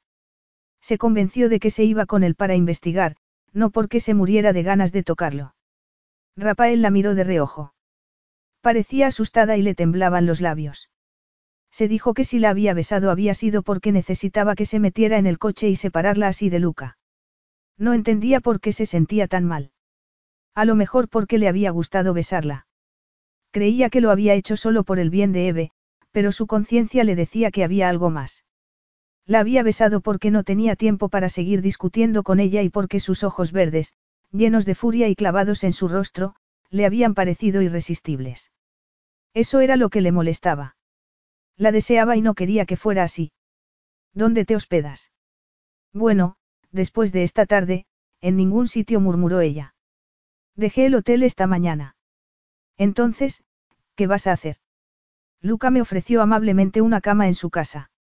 Sin compromisos. Y si no fuera porque te has empeñado en hacerle creer que estamos juntos, habría aceptado encantada. Rafael apretó los dientes. Conocía a su hermano y sabía que la había intentado engañar. Era un auténtico lobo y un canalla con las mujeres y nadie salía a salvo de su casa. No podía creerse que fuera tan ingenua. La miró de reojo. Parecía muy joven y vulnerable. Odiaba la idea de verla sola por las calles o, peor aún, en la guarida de Luca. Respiró profundamente para aclarar sus ideas. Quédate conmigo, le dijo sin pensar. No sabía qué le pasaba. Estaba seguro de que rechazaría su oferta. Ella se quedó callada un momento. Después lo miró con una sonrisa valiente en sus sensuales labios. De verdad. Gracias. No le costó adivinar cuál de las casas de esa calle era la de Rafael. Frente a ella había un montón de paparazzis. ¡Qué horror! exclamó él, fastidiado. Deprisa. Agáchate. Uno de los periodistas reconoció su coche y corrió hacia ellos. Todos lo siguieron. Rafael agarró su cuello y la empujó para esconderla. Su mejilla quedó presionada contra uno de sus duros muslos. Pudo sentir cómo flexionaba los músculos al cambiar de marcha. Tenía el brazo sobre ella y todo su aroma la embriagaba. ¿Qué? ¿Qué haces? No te muevas si no quieres ver tu foto en las revistas del corazón. No sigue un imbécil en moto. Cerró los ojos e intentó relajarse.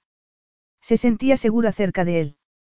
Recordó su infancia, cuando ella y ella se tumbaban a dormir en el coche de su madre mientras ésta volvía de algún concierto en el que había estado cantando. El movimiento del coche la acunó y de repente sintió mucho sueño. Quizás fuera por los daiquiris. Conduciendo por el laberinto de calles del centro de Florencia, Rafael intentó concentrarse en evitar al motociclista que lo seguía y no en la cabeza dorada que tenía en su regazo. Misión imposible. Sentía su cálido aliento en una zona muy sensible. Pero no podía pensar en eso. Agarró el volante con fuerza e intentó concentrarse en algo que no fuera esa mujer en su entrepierna. Pensó en horarios de trenes, cambios de divisas, los jugadores de su equipo favorito. Cuando pensaba que no iba a poder seguir controlándose, se dio cuenta de que ya no lo seguían. Suspiró, aliviado. Ya está. Ya puedes incorporarte. Ella se movió un poco, se frotó la cara con la mano y la dejó después sobre la rodilla de Rafael. Sin atreverse casi a respirar, apartó el pelo de su cara, sabía con qué iba a encontrarse. Eve tenía los ojos cerrados, las mejillas encendidas y la boca entreabierta. Parecía un ángel. Una intensa ola de deseo lo dejó sin aire en los pulmones. No pudo evitar gemir. Estaba de nuevo metido en un atasco. Los coches estaban parados. Dejó el volante un segundo para pasarse las manos por el pelo. Parecía una niña, se comportaba como una adolescente rebelde y estaba consiguiendo sacarlo de quicio. Pero, en ese instante, deseaba tanto a esa mujer, que no podía pensar en otra cosa. Se despertó cuando él apagó el motor del coche. Se incorporó y abrió mucho los ojos al ver dónde estaba. ¿Qué ha? Te quedaste dormida, repuso él, muy distante. Lo siento, no sé qué me ha podido pasar. La culpa es de los cuatro cócteles de ron a los que te invitó mi querido hermanastro. Ron. Me dijo que casi no llevaban alcohol. Para que veas cómo es, repuso él mientras salía del coche. ¿Dónde estamos? preguntó, saliendo también. Estaban frente a una impresionante mansión, de piedra y bellos balcones de hierro. Es la casa de mi padre. No le importará, dijo ella, siguiéndolo. Puede que no escucharas cada detalle de la rueda de prensa, Eve, pero pensé que te habrías quedado con lo importante. Mi padre está ingresado. Pero aquí está su ama de llaves, que estará encantada de tener alguien a quien cuidar. Eve se detuvo en mitad del vestíbulo. Suelos de mármol, imponente escalera, cúpula decorada con frescos. Parecía el escenario de una película de época. Estaba tan concentrada en observarlo todo, que no vio a una mujer que la miraba desde la puerta de entrada al salón. Rafael. Ciao, Fiora. ¿Cómo estáis? la saludó él en italiano. Se acercó y la abrazó con cariño. Hablaron un momento en ese idioma y después se giraron los dos para mirarla a ella. Eve, te presento a Fiora. La irreemplazable y fantástica ama de llaves de mi padre. No habla mucho inglés, pero seguro que conseguís entenderos, dijo él, tomando sus llaves y yendo hacia la puerta. Sintió pánico al entender de pronto que iba a dejarla allí. Rafael. Él se giró y la miró en silencio. Quería correr a abrazarlo y pedirle que se quedara con ella. No te vayas, le dijo ella, sonrojándose. Le pareció que sonrió levemente antes de ir hacia la puerta. Solo voy a tu hotel para recoger tus cosas, le dijo. Seguro que puedes quedarte sola con Fiora durante media hora. Roja y humillada, siguió al ama de llaves hasta el piso superior. Capítulo 5. No entendía por qué había reaccionado así. Subió detrás de Fiora, sintiendo aún la humillación de haberle pedido a Rafael que se quedara a su lado. No entendía por qué estaba actuando de esa manera. Ese hombre casi la había secuestrado, y ella no dejaba de agradecérselo. Decidió no volver a dejar que la engatusara. Tampoco iba a volver a probar los daiquiris. El ama de llaves se detuvo frente a una de las puertas del pasillo. La abrió y se echó a un lado para que pasara ella. La habitación era increíble, parecía sacada de un cuento de hadas. La cama era enorme, cubierta de una antigua y exquisita colcha. Una estructura de madera sobre ella servía de sujeción a las cortinas de muselina que caían sobre la cama a modo de dosel. A un lado de la habitación había un sofá y dos sillones alrededor de una mesa baja donde había un juego completo de café. Todo era de lo más lujoso. Caminó hasta las ventanas, desde allí se veían los jardines traseros de la casa. Fiora se puso a quitar algunos cojines y abrió la cama. Después fue a la habitación de al lado. Eve se imaginó que sería el cuarto de baño. Segundos después escuchó el sonido del agua. La mujer entró para sacar algunas toallas del armario. Bagno, explicó. ¿Cómo se dice? Baño caliente. El signore Rafael me dijo usted cansada, añadió con dificultad. Pensé que sentir mejor después de baño. Sí. Muchas gracias, Fiora. Es muy amable. La mujer sonrió y salió de la habitación. En cuanto se quedó sola, le entraron ganas de salir por el balcón y escapar de allí. No era una mujer especialmente sofisticada, pero tampoco era la inepta que estaba demostrando ser esos días.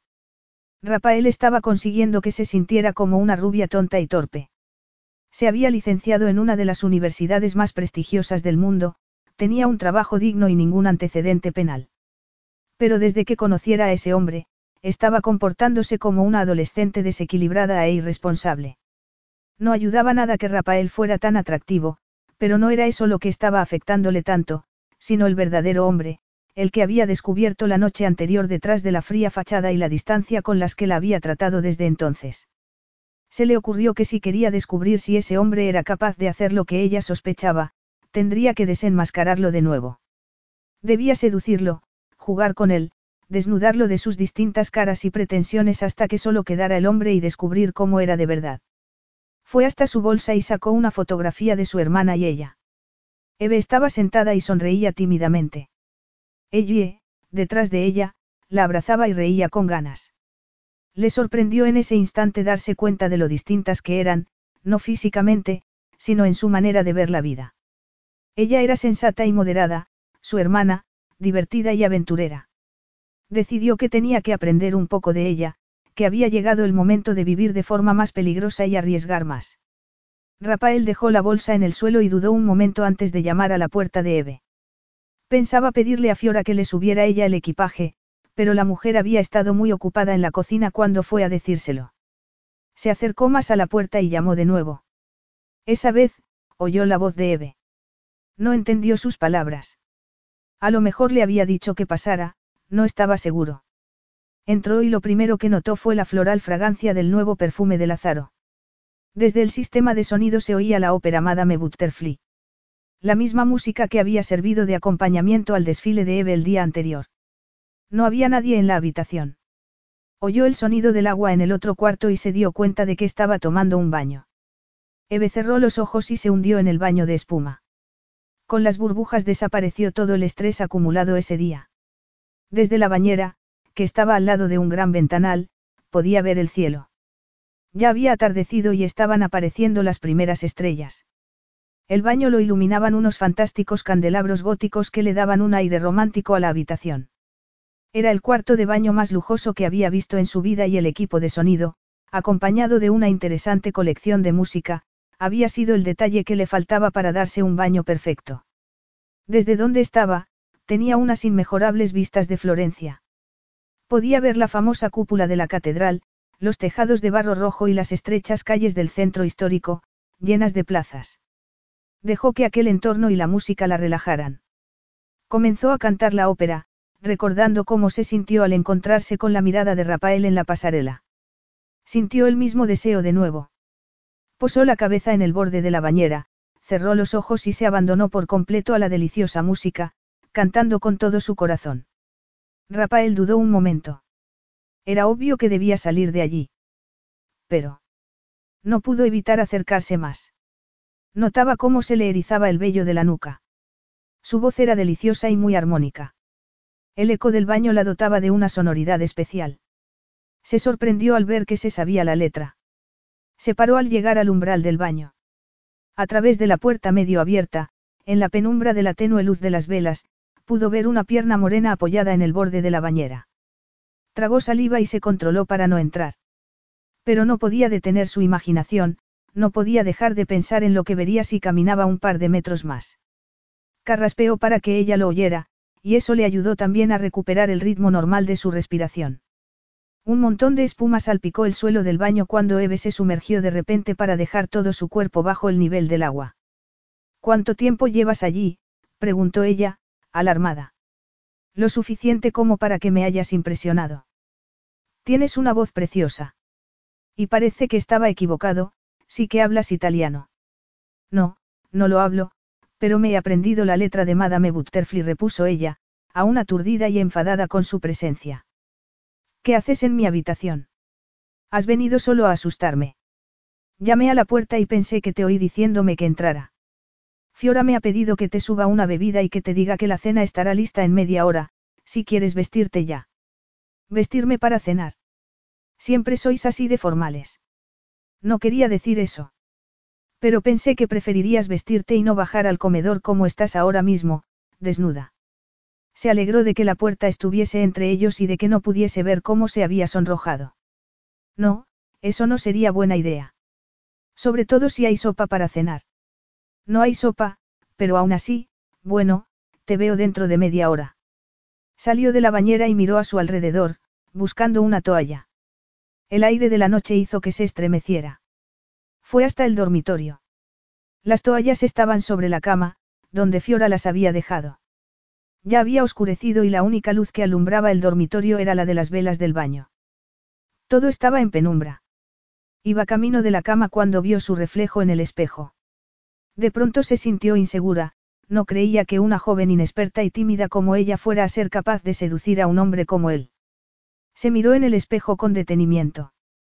Metió tripa, sacó pecho y se subió la melena por encima de la cabeza. La luz de las velas la favorecía, resaltando las insinuantes curvas de su cuerpo. Creo que vas a necesitar esto. Pegó un salto al oír la voz de Rafael en el umbral.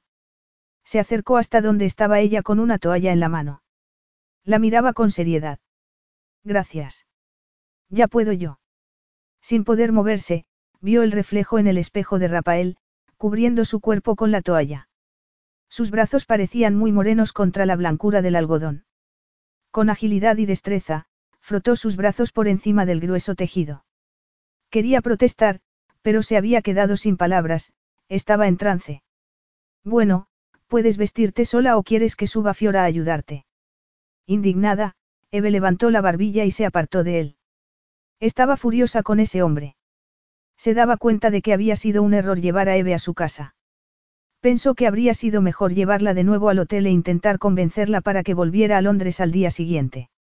En ese momento, oyó el débil sonido de un móvil. No le costó encontrarlo en medio de la penumbra gracias a la luz verde que desprendía la pantalla. Estaba en el lavabo. Vociferó entre dientes cuando reconoció el número que aparecía en pantalla. Era Luca. No le quedaba más remedio que mantener a esa mujer a su lado. Se guardó el móvil en el bolsillo. No tenía claro cuánto sabía, pero estaba claro que su hermano iba detrás de ella y que haría cualquier cosa para callarla. Dos años antes, había sido demasiado orgulloso para evitar que le hiciera daño a Catalina, pero no iba a cometer el mismo error dos veces. Se dijo que no dejaría de vigilarla hasta que Luca fuera detenido. Por muy duro que fuera para los dos estar juntos. Capítulo 6. El vestíbulo estaba en silencio y a oscuras cuando Eve bajó a cenar. Bajo la fina seda de su vestido podía sentir su corazón galopando, pensando en lo que se había propuesto hacer. Nunca había seducido a nadie y le asustaba la idea. Se acercó al salón mientras se alisaba el vestido. Era el mismo que se había puesto para la fiesta de la noche anterior. Era lo más sexy que tenía. El salón estaba alumbrado con lámparas de cristal. Desde allí salió al jardín. Había velas sobre la mesa donde iban a cenar. Todo estaba decorado con exquisito gusto. Le llegó el agradable aroma de las gardenias. Rafael tenía la cabeza enterrada en el periódico que leía con concentración. No creía haber hecho ninguno ruido, pero él notó su presencia y levantó la vista. Su cara no expresaba nada, pero no dejó de mirarla mientras se ponía de pie y apartaba una silla para ella. Veo que te has vestido, después de todo. Se sentó agradecida en la silla, las rodillas le temblaban. Había algo muy íntimo y romántico en esa terraza iluminada con velas. Algo que cargaba el ambiente de electricidad. Sí respondió después de unos segundos. Él tomó una botella de vino y sirvió dos copas. Como ves, a Fiora no le va lo de preparar comidas informales. Creo que en este caso ha malinterpretado nuestra situación. Tomó la copa que le ofrecía e intentó no sobresaltarse cuando sus dedos se rozaron. Todo está precioso. Sí dijo él, mirando a su alrededor. Precioso, pero sofocante.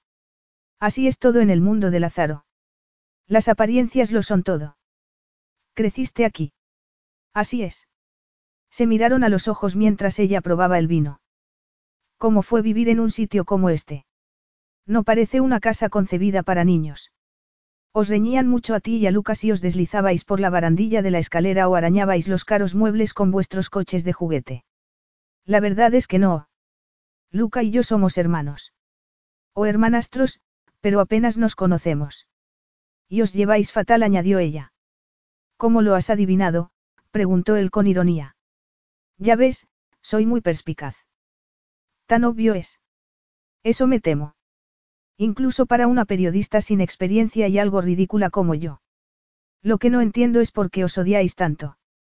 A pesar de no tener experiencia seduciendo a nadie, se le estaba dando muy bien flirtear con Rafael, había algo en el que hacía que le fuera muy fácil. Lo que era más complicado era recordar que aquello no era real, que era solo una estrategia para desenmascararlo. No entiendo que lo odies tanto como para hacerle creer que estamos juntos. Lo hiciste para asegurarte de que no conseguía algo que tú aún no tenías, a pesar de que no lo deseas de verdad. ¿Quién ha dicho que no lo deseo? repuso él sin inmutarse. No tuvo que contestar, por fortuna, Fiora apareció en ese instante con la cena. De todos modos, no habría podido hablar. El ambiente estaba tan cargado de electricidad, que podían haber iluminado juntos toda la ciudad de Florencia. Fiora puso en la mesa una ensalada, una cesta de pan caliente y risotto con espárragos verdes. Tomó uno de los espárragos con los dedos y se lo metió en la boca. Era exquisito, cerró los ojos para disfrutar más aún del sabor. Cuando los abrió, se encontró con Rafael inclinado sobre la mesa y mirándola con intensidad. No pudo evitar sonrojarse y recordó cómo había secado su cuerpo en el baño solo una hora antes. Así que tienes grandes aptitudes para cantar. ¿De dónde viene ese talento? le preguntó él. Estaba claro que él también había estado pensando en el momento del baño. Mi madre era cantante. Soprano. Mi hermana y yo nos pasamos la infancia viajando con ella cuando tenía conciertos. Dormíamos en vestuarios y hacíamos los deberes en el foso de la orquesta cuando estaba ensayando. ¿Y tu padre? Creo que era violinista. ¿No lo conociste?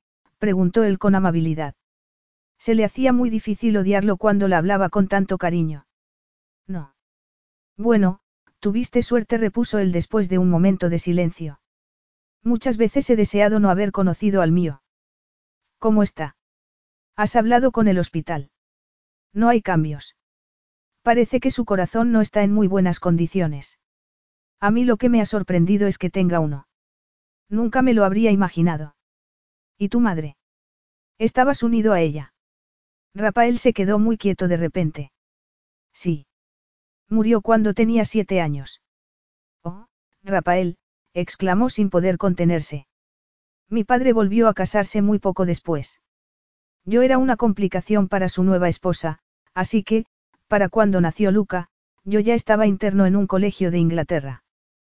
Por eso hablas inglés también. Tuve que aprenderlo deprisa. Mi hermana y yo soñábamos con estar internas en un colegio.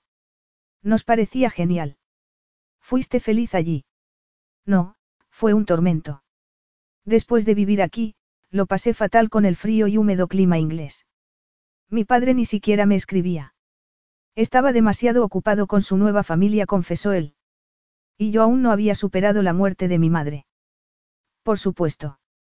Solo eras un niño. Habría sido complicado aunque tu padre hubiera sido cariñoso y atento. Es un trago demasiado duro. Es cierto. Por desgracia, como no tenía un padre cariñoso y atento, me convertí en un adulto amargado, retorcido e incapaz de expresar emociones. No digas eso, lo interrumpió ella. No pudo controlar sus palabras. No soportaba oírle decir que era como ella temía, y no quería creer. Él se quedó callado, se pasó las manos por la cara y siguió mirándola con intensidad. Era el momento perfecto para poner en marcha su plan, pero cuando se levantó de la mesa y fue hacia él no tenía su estrategia en mente. Ni siquiera pensaba, solo actuaba por instinto. Alargó la mano y le acarició la mejilla. Él no se inmutó, pero siguió mirándola. Después agarró con fuerza su mano y la atrajo para poder besarla. Sintió adrenalina, deseo y miles de voltios de electricidad sexual. Todo a la vez. Además de la imparable urgencia de su deseo. Apenas consciente de sus actos, se colocó sobre él y se sentó a horcajadas sobre su regazo. No sabía qué hacía ni cómo había llegado allí. Solo era consciente de las manos de Rafael acariciando su espalda, su cintura y la suave curva de su trasero. Era el momento más erótico de toda su vida. El estrecho vestido de seda se subió hasta medio muslo cuando ella separó las piernas.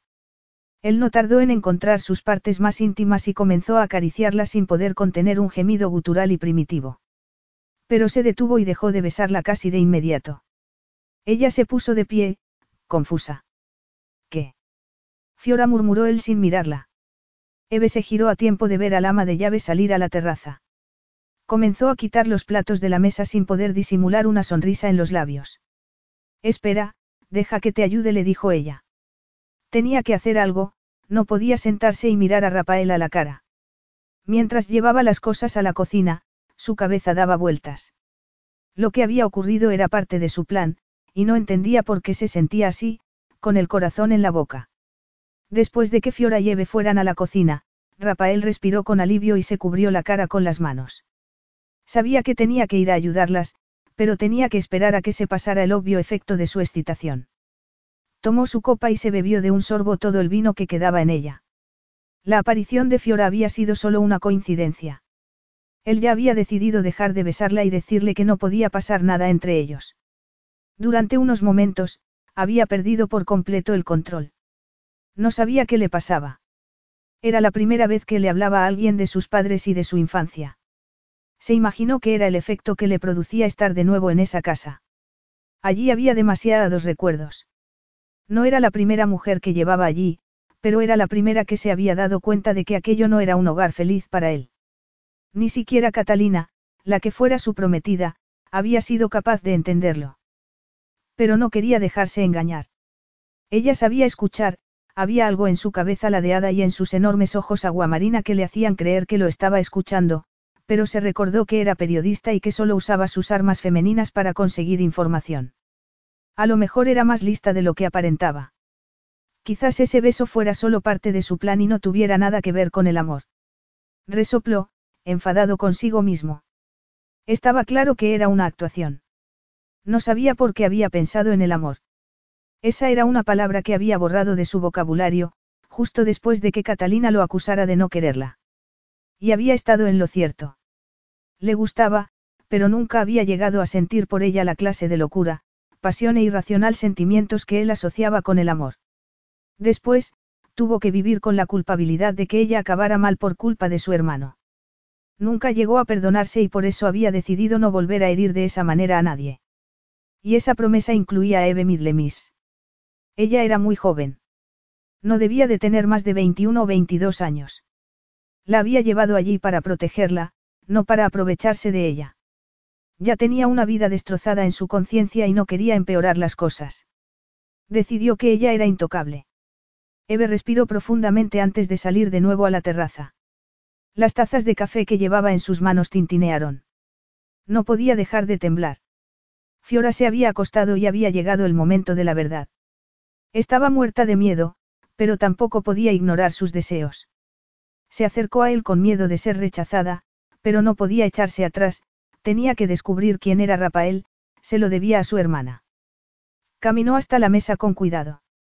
Él estaba relajado sobre el respaldo de su silla y tenía las piernas estiradas frente a él. Cuando se acercó más y vio su cara, descubrió que estaba dormido. A pesar de que la postura no podía ser muy cómoda, Rafael parecía descansar apaciblemente. Era perfecto. El sueño había suavizado sus facciones. Se sintió decepcionada y frustrada. Se arrodilló a su lado y tomó su mano. Rafael. Él no se movió. Sin atreverse casi a respirar, giró su brazo. Él se había doblado los puños de la camisa. Levantó un poco más la tela y contempló su piel. Era perfecta. No había cicatrices que indicaran uso de sustancias como las que habían llenado los brazos de su hermana cuando fue a reconocerla al depósito de cadáveres. Cerró los ojos para borrar esa horrorosa imagen de su mente. Se sintió aliviada. Pero el hecho de que no tuviera marcas o que no consumiera sustancias no significaba que no las vendiera. Empezaba a refrescar. No sabía si debía despertarlo o no. Rafael susurró en su oído. Le embelesó el aroma a sándalo de aquel hombre. Tuvo que controlarse para no besarle el cuello. Era muy tentador. Se puso de pie, se quitó el chal que llevaba sobre los hombros y lo tapó con él. Iba a volver a la cocina con los cafés cuando oyó un móvil. Le pareció el suyo, pero no lo llevaba encima. El sonido procedía de Rafael. Metió la mano en los bolsillos delanteros de sus vaqueros, pero no encontró nada. Tuvo que inclinarse sobre él para buscar en los bolsillos traseros. Encontró el teléfono y lo sacó. Era el suyo. Por supuesto, el sonido se detuvo justo cuando iba a contestar. Todo se quedó en silencio, y de repente se sintió más sola de lo que había estado en su vida. Se tiró sobre la cama al llegar a la habitación y llamó a Lou. Eve. Estaba a punto de llamar a la policía. ¿Qué pasa? ¿Por qué no contestaste? No encontraba el móvil. ¿Dónde estás? En la mansión de Antonio Di Lazaro, en las afueras de Florencia. ¿Con quién? Con Rafael. Su amiga se quedó sin palabras. ¿Quieres que llame a la policía ahora mismo o prefieres esperar hasta que rodee tu cuello con las manos o ponga una pistola en tu sien? le preguntó Lou, fuera de sí. No, Lou repuso ella, cerrando los ojos. No es lo que parece. De verdad, no estoy en peligro. ¿Cómo lo sabes? No sé. Me siento segura y ya está. Ya. Entonces todo está bien. ¿Cómo te sientes segura? Entonces seguro que lo estás, contestó con ironía. Es absurdo. ¿Qué es lo que te pasa? ¿Es que te ha lavado el cerebro? ¿O es que está allí ahora mismo apuntándote con una escopeta? No, sé que parece una locura, Lou, y estos días estoy distinta, pero es que, a pesar de las pruebas en su contra, mi instinto me dice que Rafael Di Lázaro no es un traficante. ¿Y qué te hace pensar que no lo es? De momento, nada en concreto, pero no volveré a Londres hasta que lo demuestre. Después de colgar, se acercó al espejo de la cómoda. Le dolían los ojos y la cabeza después de pasarse dos días sin llevar las gafas. Estaba pálida y cansada. Nunca había mentido a Lou, era una buena amiga, y no sabía por qué lo hacía entonces. No le dijo que Rafael la había besado para conseguir meterla en el coche y que le había ofrecido 20 mil libras para mantenerla callada. Tampoco le había contado que le había quitado el teléfono para que no pudiera contactar con nadie. No le había dicho nada de eso porque quería creer lo que le decían sus instintos, a pesar de que todos los indicios iban en otra dirección. Capítulo 7. Rafael se despertó poco a poco, recuperando muy lentamente la conciencia. Ya no sabía qué era verdad y qué había soñado. Eve. Había sentido su voz en el oído, la caricia de su aliento en el cuello y sus caricias. Aún tenía su aroma en la cabeza. Abrió los ojos esperando tenerla a su lado, pero estaba solo en una terraza a oscuras. Las velas se habían consumido, y el café estaba helado, pero aún olía a Eve. Tardó unos segundos en darse cuenta de que su aroma procedía del chal que lo cubría. Recordó lo que había ocurrido esa noche. El beso. Aquel beso que no había podido resistir. Había decidido hablar muy seriamente con ella cuando volviera, pero debió de quedarse dormido en cuestión de minutos. Y ella había vuelto y lo había cubierto con su chal para que no se enfriara. Claro que no podría haberse enfriado de todos modos. No con el sueño que había tenido. Su considerado gesto lo enfadaba tanto como lo emocionaba. Se puso de pie y se dio cuenta de que ya no tenía su teléfono. Así que no se había imaginado que ella se inclinaba sobre él con sus pechos a centímetros de su cara y lo acariciaba. Había ocurrido de verdad. Subió al piso de arriba, soñando con dormir un poco más. Se paró un segundo frente a la puerta de Eve. Sentimientos de todo tipo se mezclaban en su interior. Estaba demasiado cansado como para analizarlos.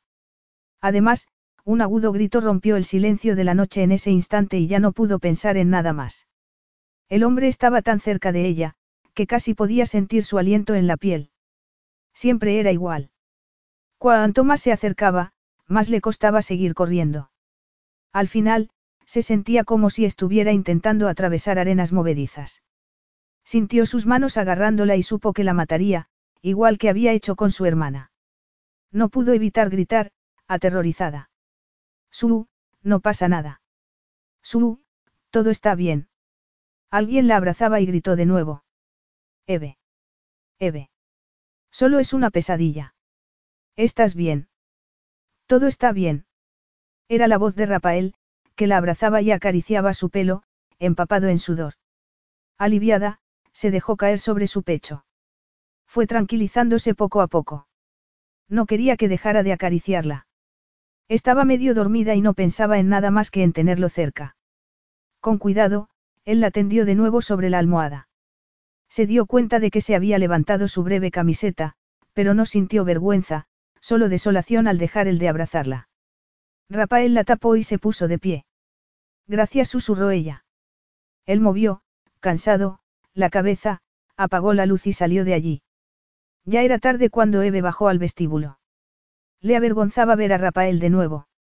La noche anterior había hecho el ridículo nada menos que dos veces.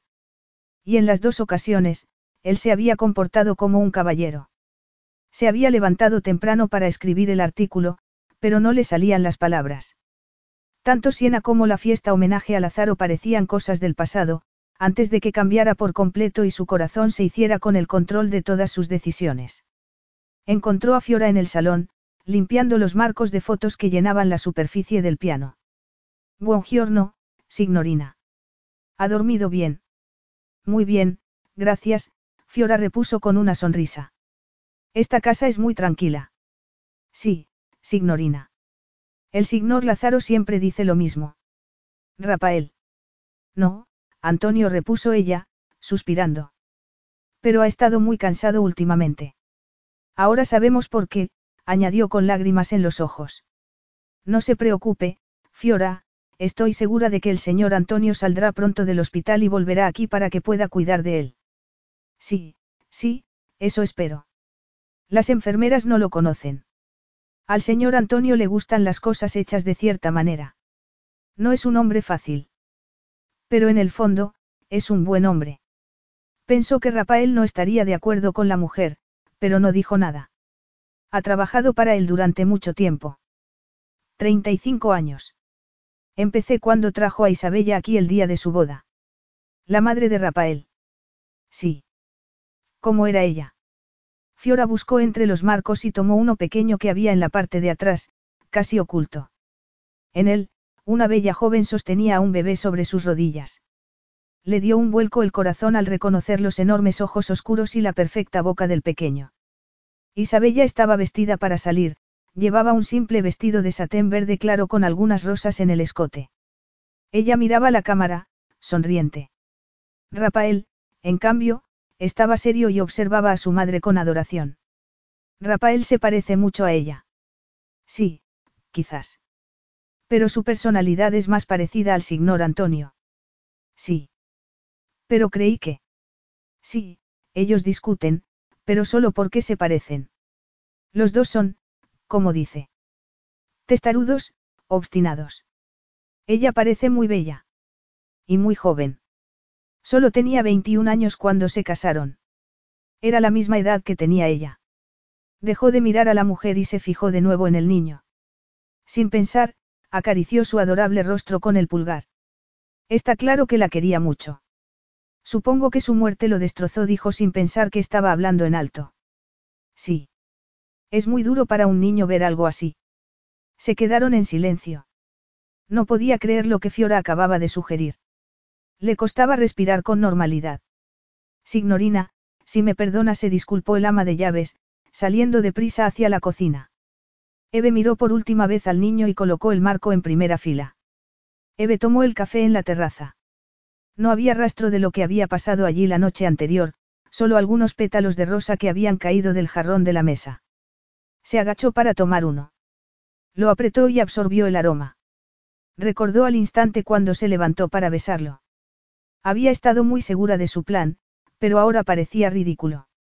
Había pensado que si se acercaba más a él, podría llegar a conocerlo. Pero era al revés, cuanto más se acercara, más le costaría verlo con objetividad. Había sido una tonta al pensar que podía jugar con un hombre como él y salir con el corazón intacto. Frente a ella había una gran extensión de césped que llegaba hasta un grupo de cipreses y un muro de piedra. De repente sintió la imperiosa necesidad de alejarse de la casa. Se levantó y fue hacia los cipreses. Al acercarse vio que el muro era en realidad la pared de una casa con tejas rojizas en el tejado. Se acercó lentamente, pensando que quizás fuera la vivienda del agente de servicio. Al llegar al final de la pared, giró y se encontró con una fabulosa piscina de agua turquesa. La casa tenía un pórtico y bancos de piedra bajo ellos. Miró de nuevo el agua. Le pareció irresistible. Abrió una puerta y se encontró con una elegante habitación decorada en crema. Sobre el tocador había una extensa gama de cosméticos de la firma Lázaro. En una esquina había una ducha. Al otro lado, un par de cómodos sofás, una mesa baja y montones de revistas. Miró en todos los armarios y cajones, esperando encontrar el bañador que alguien hubiera dejado olvidado, pero no había nada. Así que solo tenía una opción. Bañarse en ropa interior o desnuda. Era casi la hora de almorzar. El sol estaba en lo más alto. Tenía hambre, pero se sentía mucho mejor. El agua había conseguido relajarla y los largos que había nadado habían contribuido a aclarar su mente. Una mejorada, recuperada y fresca Eve salió de mala gana de la piscina. Había decidido que era demasiado arriesgado bañarse desnuda, así que había optado por usar su ropa interior. No le había sido fácil decidirse. El conjunto que llevaba era uno que Lou le había obligado a comprar a última hora, antes de tomar el avión a Florencia. Era mucho más caro y delicado de lo que solía usar. Pero lo cierto era que le encantaba. La organza, de color crema, resaltaba contra su piel, y una mariposa estaba bordada entre las copas del sujetador con alas de encaje. Le costó usar algo tan delicado para nadar en la piscina. Había temido estropearlo con el cloro, pero no tenía otra opción. Ahora solo tenía que conseguir que se secaran ambas prendas. Se tumbó en una de las sillas, pero el sol calentaba demasiado. No tuvo más remedio que quitarse el sujetador y las braguitas y colocarlas sobre la tumbona. Volvió a la casita de la piscina, se sentó en el sofá y se puso a leer una revista. Minutos después descubrió que incluía una entrevista a Siena. Era justo lo que necesitaba para conseguir concentrarse de nuevo en el artículo que tenía que escribir. Se puso las gafas y se dispuso a leerlo con atención. Rafael no dudó antes de sumergirse en la piscina. Era genial sentir la frescura del agua en su piel. Nadó un par de largos sin salir a la superficie, disfrutando del silencio. La noche anterior, cuando por fin se hubo acostado, tardó en dormirse. Le costaba dejar de pensar en Eve y en el efecto que había tenido en ella alguna pesadilla. Y cuando se durmió, los sueños que tuvo hicieron que se despertara desasosegado y nervioso por culpa de un deseo que no conseguía aplacar con nada. Su presencia allí le estaba afectando mucho. No le gustaba sentirse así, y se alegró de tener que ir a Venecia esa misma tarde. Pensó que le vendría bien estar lejos de ella durante un par de días. Así podría aclarar sus ideas e intentar descubrir algo más sobre ella, necesitaba saber cuánta información tenía. Sabía que estaría segura en la casa con Fiora. Más segura que con él. Nadó con más ímpetu, tenía que dejar de pensar en esa mujer. Siena aseguraba en la entrevista que Lázaro era su marca favorita. Decía que le encantaban las líneas fluidas de sus diseños y sus detalles femeninos. Estaba cansada de leer la revista. Además, tenía que ponerse a escribir su propio reportaje. Se imaginó que la ropa interior ya estaría seca. De mala gana, dejó la revista y salió de la casita. Estaba a punto de recoger sus cosas cuando notó movimiento bajo el agua. Sobresaltada, tomó su ropa interior, pero el sujetador cayó de sus temblorosas manos a la piscina. Horrorizada, vio cómo se hundía delante de sus ojos. Rafael, que estaba buceando en la piscina, vio algo pálido caer al fondo frente a él. Miró hacia arriba y vio una figura borrosa, de pie al lado del borde del agua. No distinguía la cara, pero no le costó adivinar a quién pertenecían esas largas piernas y generosas curvas. Recogió la prenda con delicadeza y salió a la superficie, limpiándose los ojos con las manos antes de abrirlos. Eve sintió cómo le hervía la sangre cuando Rafael la miró de arriba abajo sin inmutarse al ver su cuerpo desnudo. Miró a su alrededor. Necesitaba algo con lo que cubrirse. Pero, por supuesto, no había nada. Cruzó los brazos sobre su pecho y deseó tener la suficiente seguridad en sí misma como para no sentirse avergonzada por su desnudez. Creía que un cuerpo de modelo también ayudaría. Iba a preguntarte si esto era tuyo, pero creo que puedo adivinarlo yo solo le dijo él. El desinterés en sus ojos era humillante. Sobre todo después del beso de la noche anterior y de haber despertado entre sus brazos después de la pesadilla. Levantó, orgullosa, la barbilla. Eres un genio. Si has terminado de disfrutar con mi humillación, podrías devolvérmelo. Rafael suspiró y salió de la piscina de un impulso. Fue hacia ella mientras se apartaba el pelo de la cara. Eve no pudo evitar dar un paso atrás. ¿Vas a venir a por él o quieres que vaya yo y te lo ponga? No, exclamó ella, abochornada. ¿No qué? ¿No vas a venir a buscarlo o no quieres que vaya yo y te lo ponga? Espero que prefieras lo primero, porque no se me da muy bien poner estas cosas, solo tengo experiencia quitándolas. Dámelo y ya está, exclamó ella, fuera de sí. Se acercó y lo agarró. Pero seguía sin saber qué hacer. Si corría a la casita, iba a darle la oportunidad de ver su trasero, y era demasiado absurdo ir caminando hacia atrás. Tampoco podía ponerse las prendas frente a él. Vio que estaba atrapada hasta que él decidiera irse de allí. Y Rafael no parecía tener prisa. Lo siento. No sabía que estuvieras aquí. Lo miró, avergonzada. Sabía que, cruzara como cruzara los brazos, no podría cubrir por completo sus pechos. No tienes por qué disculparte. Es tu casa. Aún así, quería disculparme de todas formas. Y también por lo que pasó anoche. No hay necesidad, de verdad. Lo cierto es que no sé qué me pasó, dijo ella sin saber cómo seguir. Bueno, el caso es que está olvidado. Él se pasó las manos por la cara. Tengo que irme un par de días. Me voy esta tarde. Estarás bien aquí con Fiora. Sus palabras la hirieron como dardos. Hablaba como si no le importase nada. Lo miró con dolor. Por supuesto mintió. No soy una niña, no necesito que cuiden de mí. ¿En serio? preguntó él con ironía. Por supuesto. No me pareció anoche que fuera así. Eso la enfureció. Lo miró desafiante mientras ponía los brazos en jarras. No es justo. Solo fue una pesadilla, no te pedí que. Se detuvo de repente al ver cómo él se acercaba. Estaba tan enfadada, que había olvidado que estaba intentando cubrir sus pechos desnudos. Rafael pasó a su lado y fue a la casita. Volvió con dos toallas. Se colgó una del cuello y le entregó la otra. Pero el orgullo era algo horrible. Humillada, desnuda, herida y furiosa, habría preferido recibir ayuda del propio Satán antes que de Rafael Di Lázaro. Metió el estómago y fingió que no le importaba estar desnuda. Puedes decirle a Fiora que no voy a quedarme, así que no tendrá que cuidar de mí mientras tú no estás. Eso hizo que dejara de mirarla burlón, pero también echaba por tierra sus planes. ¿A dónde vas a ir? Ya encontraré algún sitio, repuso ella, encogiéndose de hombros. Pero es agosto, todos los hoteles estarán llenos. Entonces, tendré que buscar otras opciones.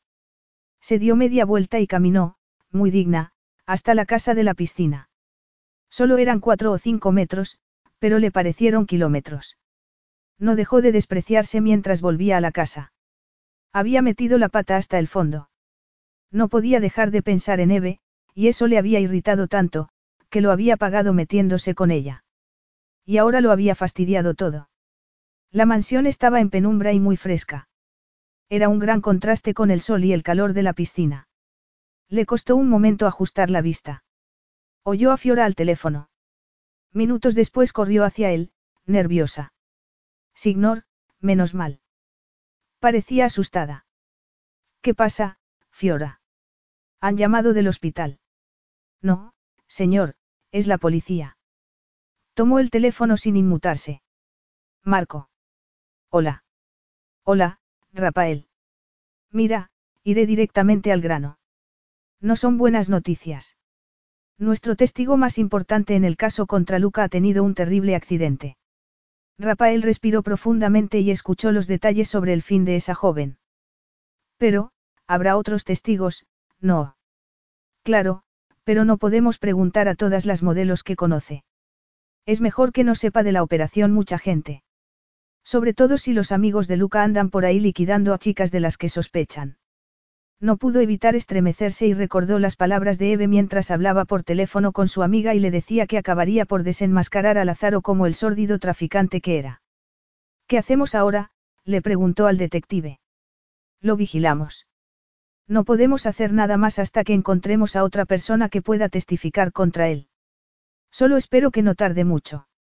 Cada vez es más impredecible, pero tengo la corazonada de que muy pronto hará alguna estupidez. Solo tenemos que esperar. Se sentía fatal. Se había burlado de Eve y ahora ella se iba, probablemente al piso de Luca. Todo era culpa suya y, ahora que se iba a Venecia, no podía hacer nada. Muy bien, Marco, gracias por mantenerme informado.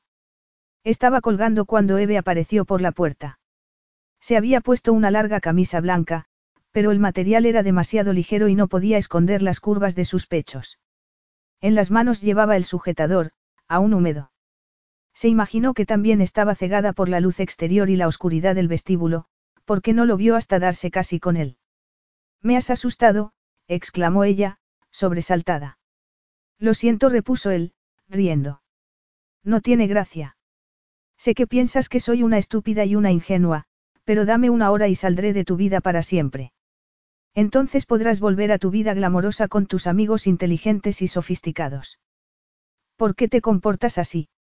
Yo no te pedí que me trajeras aquí. Llorando, corrió hacia las escaleras, pero él la agarró antes de que llegara a alcanzarlas. Durante un segundo, intentó zafarse, pero después se dejó llevar por el abrazo y apoyó la mejilla en su torso desnudo. En cuanto se calmó un poco, Rafael la soltó y dio un paso atrás.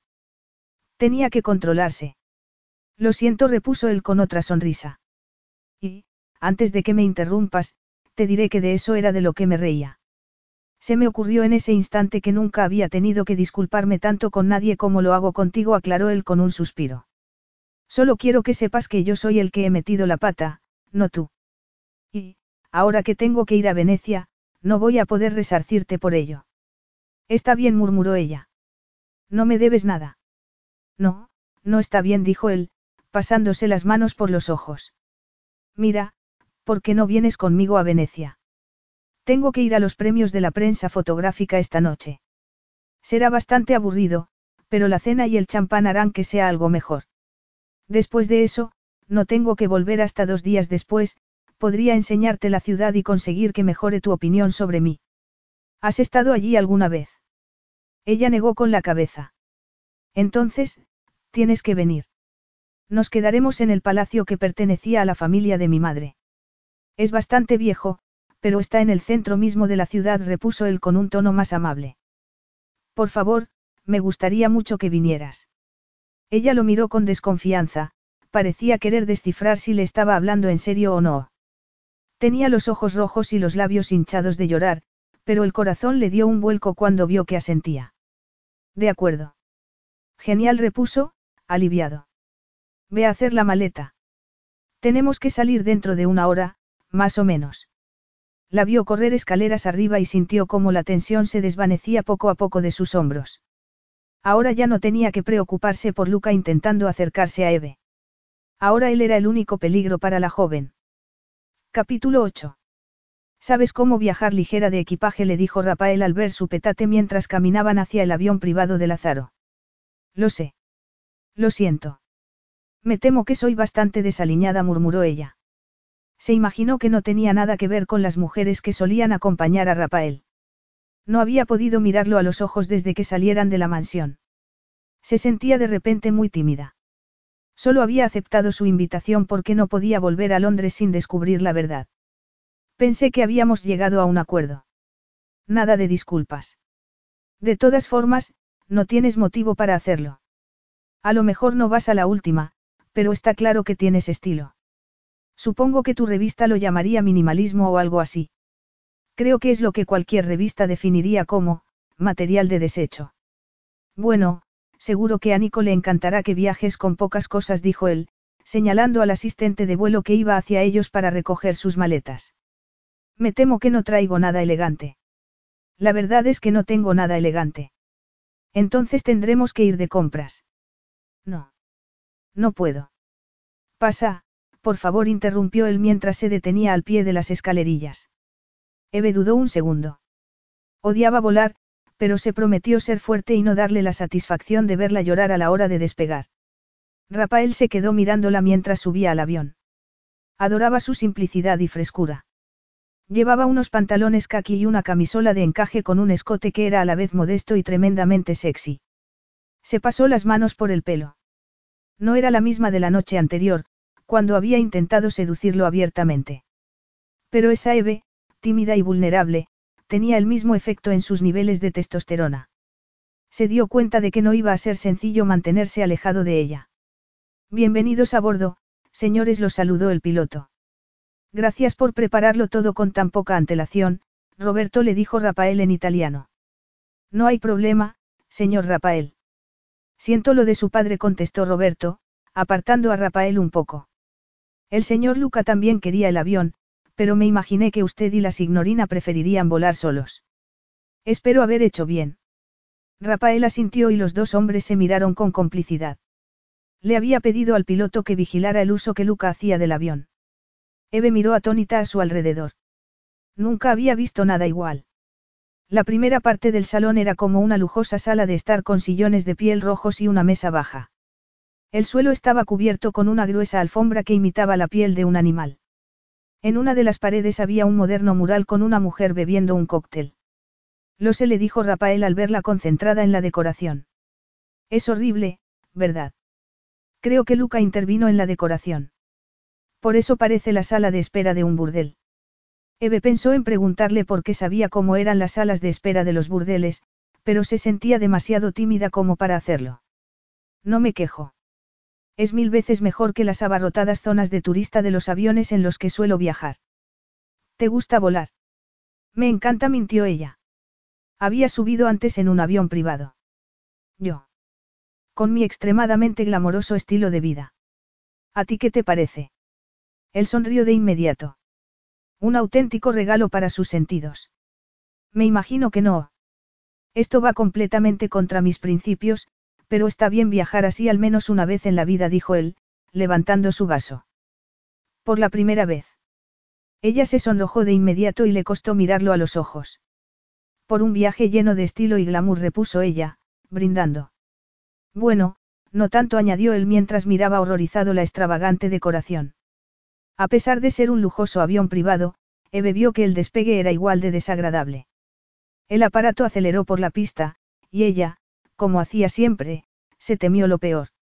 Agarró la copa de vino y cerró los ojos. Sintió cómo el avión despegaba y se quedaba flotando en la nada. El ruido era insoportable. Notó cómo Rafael le quitaba la copa con cuidado y sujetaba las manos entre las suyas, dándole seguridad sin decirle nada. Cuando alcanzaron la altitud adecuada, la sensación de ingravidez fue desapareciendo y tuvo la fuerza suficiente como para abrir los ojos. Se encontró con los de Rafael. Así que el despegue es una de las cosas que más te gusta de volar, no. Ella bajó la vista, avergonzada. Siempre me preocupa que no funcione. Ya. Temes que alguien haya cambiado de repente las leyes de la física sin decírtelo, no, le dijo él con una sonrisa burlona. ¿Por qué no lo me dijiste? añadió con más amabilidad. ¿Para qué? Para que tuvieras otro motivo más para reírte de mí. Es vergonzoso. No lo es. Además, tampoco me hubiera sorprendido en ti. Ya. Supongo que soy el tipo de persona del que se espera que llore en los aviones. No has llorado. Esta vez, no. Aún así. No me refería a eso. Solo digo que es un instinto muy básico del ser humano sentir que la tierra es segura y el cielo, no. Y si hay alguien que deja que sus instintos lo gobiernen, ese alguien eres tú. Le sorprendieron sus palabras. Una semana antes, si alguien le hubiera dicho algo así, se habría reído. Pensaba que era una mujer que se guiaba únicamente por su sentido común y la lógica. Pero las cosas que había descubierto sobre ella durante los días anteriores, habían cambiado por completo el concepto que tenía de sí misma. Pero es que no entiendo cómo funciona. Me parece increíble que estemos flotando en el aire. Bueno, todo es gracias a distintas fuerzas. Las hélices del avión crean una propulsión. Se puso de pie y fue al otro extremo de la sala. Era un avión pequeño, pero tenía que poner distancia entre Eve y él. Se convenció de que le estaba explicando todo aquello para tranquilizarla, pero la verdad era que necesitaba una distracción para no dejarse llevar por sus impulsos. Esa propulsión vence la resistencia aerodinámica del aire contra el avión. La diferencia de presión entre la parte superior e inferior de las alas hace que el avión se sujete en el aire, a pesar de su peso. En realidad, es todo cuestión de fricción entre fuerzas opuestas. Ella respondió con una pequeña sonrisa pícara. Ah. ¿Por qué no me contaste eso al principio? La fricción entre fuerzas opuestas es algo que entiendo perfectamente. Gracias, profesor, misión cumplida. A sus pies, el paisaje de los Apeninos era de lo más relajante. Pero Rafael no podía decir lo mismo de sus emociones. Ni siquiera estaba convencido de que se tratara de emociones y no de simples hormonas o lo que fuera que hacía que un hombre quisiera agarrar a una mujer y perderse en su aroma, sus besos y todos los placeres de su cuerpo. Su perfume, que recordaba haber olido en su chal la noche anterior, le estaba afectando tanto, que no podía pensar con claridad. Y eso que tenía mucho en lo que pensar. Desde su conversación con Marco, no había dejado de reflexionar sobre la operación que estaban llevando a cabo. Tenía que conseguir que las cosas avanzaran y se pudiera detener a Luca cuanto antes. Tenía una idea. Catalina aún vivía en Venecia. Había vuelto allí después de su ruptura con Luca. En esa ciudad estaban sus padres, y ellos la ayudaban a superar su adicción y a empezar una nueva vida. Rafael aún tenía su número y había hablado con ellos de vez en cuando durante los dos años anteriores para interesante por la mejoría de Catalina. Pensó que quizás había llegado el momento de llamarlos de nuevo. No sabía si su madre, la señora Di Souza, se lo permitiría, pero quería quedar con Catalina e intentar convencerla para que testificara contra Luca. Pero no quería ponerla en peligro. Su relación con ella había durado unos dos años y, a pesar de que ella era la que lo había abandonado, siempre se había sentido responsable por la ruptura. Él había sido frío con ella y no había querido comprometerse, incapaz de expresar sus emociones, según lo había acusado Catalina mientras metía todo su equipaje en el coche. Y tenía razón. Por eso había caído tan fácilmente en las redes de Luca, que era encantador y romántico, además de un completo canalla.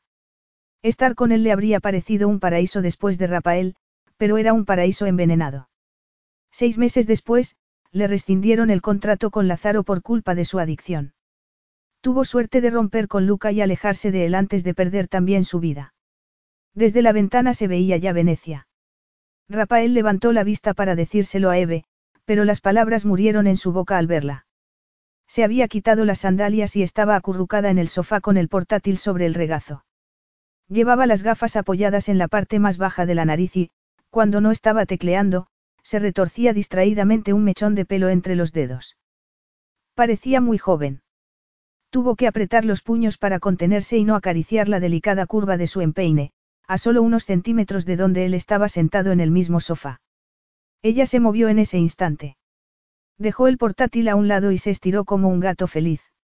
Se inclinó sobre el frutero de la mesa, tomó una manzana y, al ver que él la observaba, se la ofreció. ¿La quieres? le preguntó. Su voz era algo ronca y muy sensual. Y no parecía consciente de lo tentador de su gesto. No, gracias. No soy muy religioso, pero no voy a aceptar la manzana que me ofreces. Recuerda que te llamas Eve, o Eva, como la primera mujer. Eve pensó que Venecia era la ciudad perfecta para amantes y enamorados. Desde el barco de vapor contempló ensimismada a las parejas que cruzaban los puentes y paseaban por los románticos callejones. Rafael apenas le había hablado desde que bajaran del avión.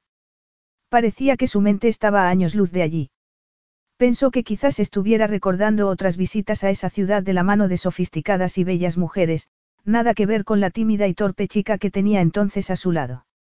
El aire era cálido y húmedo en esa ciudad, así que fue un alivio poder sentir una refrescante brisa en su cara mientras navegaban por los canales. Quería ser positiva y concentrarse de que al menos estaba allí. Siempre había querido ver Venecia, aunque siempre se había imaginado que iría con alguien importante en su vida. Rafael apartó la mirada de Eve. Venecia era tan bella como la recordaba, pero era esa mujer a la que no podía dejar de contemplar. Le encantaba ver cómo reaccionaba ante todo lo que iban viendo. Era muy fácil interpretar sus emociones.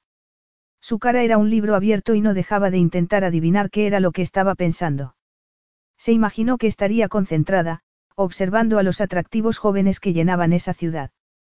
Ella era poco mayor que una adolescente y creía que eso era lo que hacían las chicas de su edad. Estaba deseando salir del barco y alejarse un poco de ella. Esa noche irían a la entrega de premios, lo que le permitiría estar rodeado de una multitud y que la tentación de tocarla no fuera tan grande. Y al día siguiente, iría a ver a Catalina. Después volverían a Florencia, y esperaba tener buenas noticias que comunicarle a Marco. Nos bajamos aquí, le dijo él de forma brusca. Eve miró a su alrededor.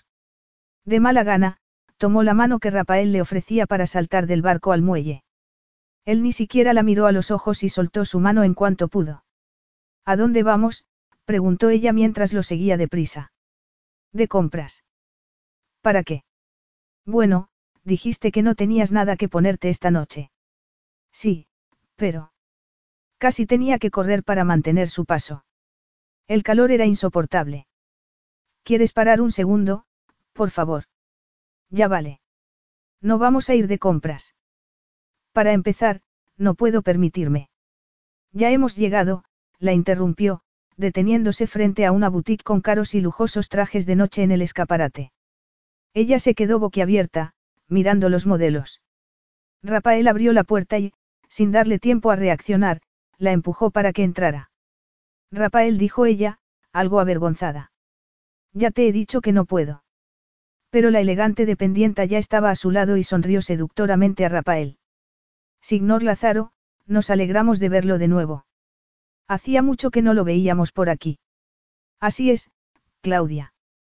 Sé que no hay mucho tiempo, pero espero que puedas encontrar algo que pueda llevar mi amiga esta misma noche. Para los premios de la prensa fotográfica. Es un poco tarde, pero seguro que podemos encontrar algo, dijo, mirando a Eve. Por aquí, por favor. Rafael fue hasta la parte de atrás de la tienda y se sentó en uno de los lujosos sofás que había frente a los probadores. Claudia entendía a los maridos de sus clientas tanto como entendía de moda, y había creado una sala de estar relajante para amenizar la espera. Había una gran pantalla de televisión, una cafetera y revistas. Tomó un periódico de la mesa e intentó relajarse. Se suponía que era un ambiente relajante, pero él estaba exaltado y nervioso. No entendía por qué. En Colombia había vivido situaciones muy peligrosas, pero nunca se había sentido como entonces, sin saber cómo reaccionar. Era irónico que, de vuelta en casa, se encontrara en una situación en la que sabía muy bien cómo actuar y fuera incapaz de controlar sus impulsos para hacer lo contrario a lo que debía hacer. En el probador, Eve seguía protestando mientras Claudia le ayudaba a quitarse la ropa. Rafael, escucha. No puedo permitirme comprar. No te estoy pidiendo que compres nada, repuso él, irritado. Yo soy el que te llevo a la fuerza a este evento, así que lo menos que puedo hacer es comprarte algo para la fiesta. Hubo un silencio dentro del probador. ¿Y si no te dejo hacerlo? preguntó ella, desafiante. No pudo evitar sonreír. Bueno, siempre puedes ponerte lo que llevabas esta mañana en la piscina. Rafael dejó de sonreír al recordar su cuerpo desnudo y sintió el deseo hacerse dueño de su cuerpo. Bellísima, Signorina dijo la dependienta entonces. Le queda fenomenal. Es un vestido que no dejará frío a nadie. Eso me temo. Me parece que es un vestido que dice, tómame, soy tuya, protestó Eve. Rafael se pasó las manos por el pelo. Eso suena bien, repuso él. Necesitaba bromear para distraerse y no pensar en cuánto deseaba a esa mujer. Vas a dejar que lo vea, le dijo. Ni hablar. Voy a quitármelo ahora mismo. Eso fue aún peor que imaginársela con el atrevido vestido. Se dio cuenta de que podía ver por debajo de la puerta sus bien torneados gemelos y sus esbeltos tobillos. Estaba observándolos ensimismado cuando una nube de satén rojo cayó a los pies de Eve. Hipnotizado, vio cómo sacaba sus perfectos pies del vestido. Era lo más erótico que había visto en su vida. Tragó saliva. Aquello estaba siendo una tortura. Tenía todos sus sentidos a flor de piel. El crujido de la seda al probarse Eve otro vestido fue demasiado tentador para soportarlo, solo mejorado por el sonido de una cremallera, excitante como una caricia. No dejaba de mirarle los pies, disfrutando de cómo se ponía de puntillas para verse mejor. No paraba de moverlos. Hubo un momento de silencio. Bien. Pero tienes que quitarte el sujetador para conseguir el efecto apropiado. Cerró los ojos y apoyó la cabeza en el sofá. Aquello era un suplicio.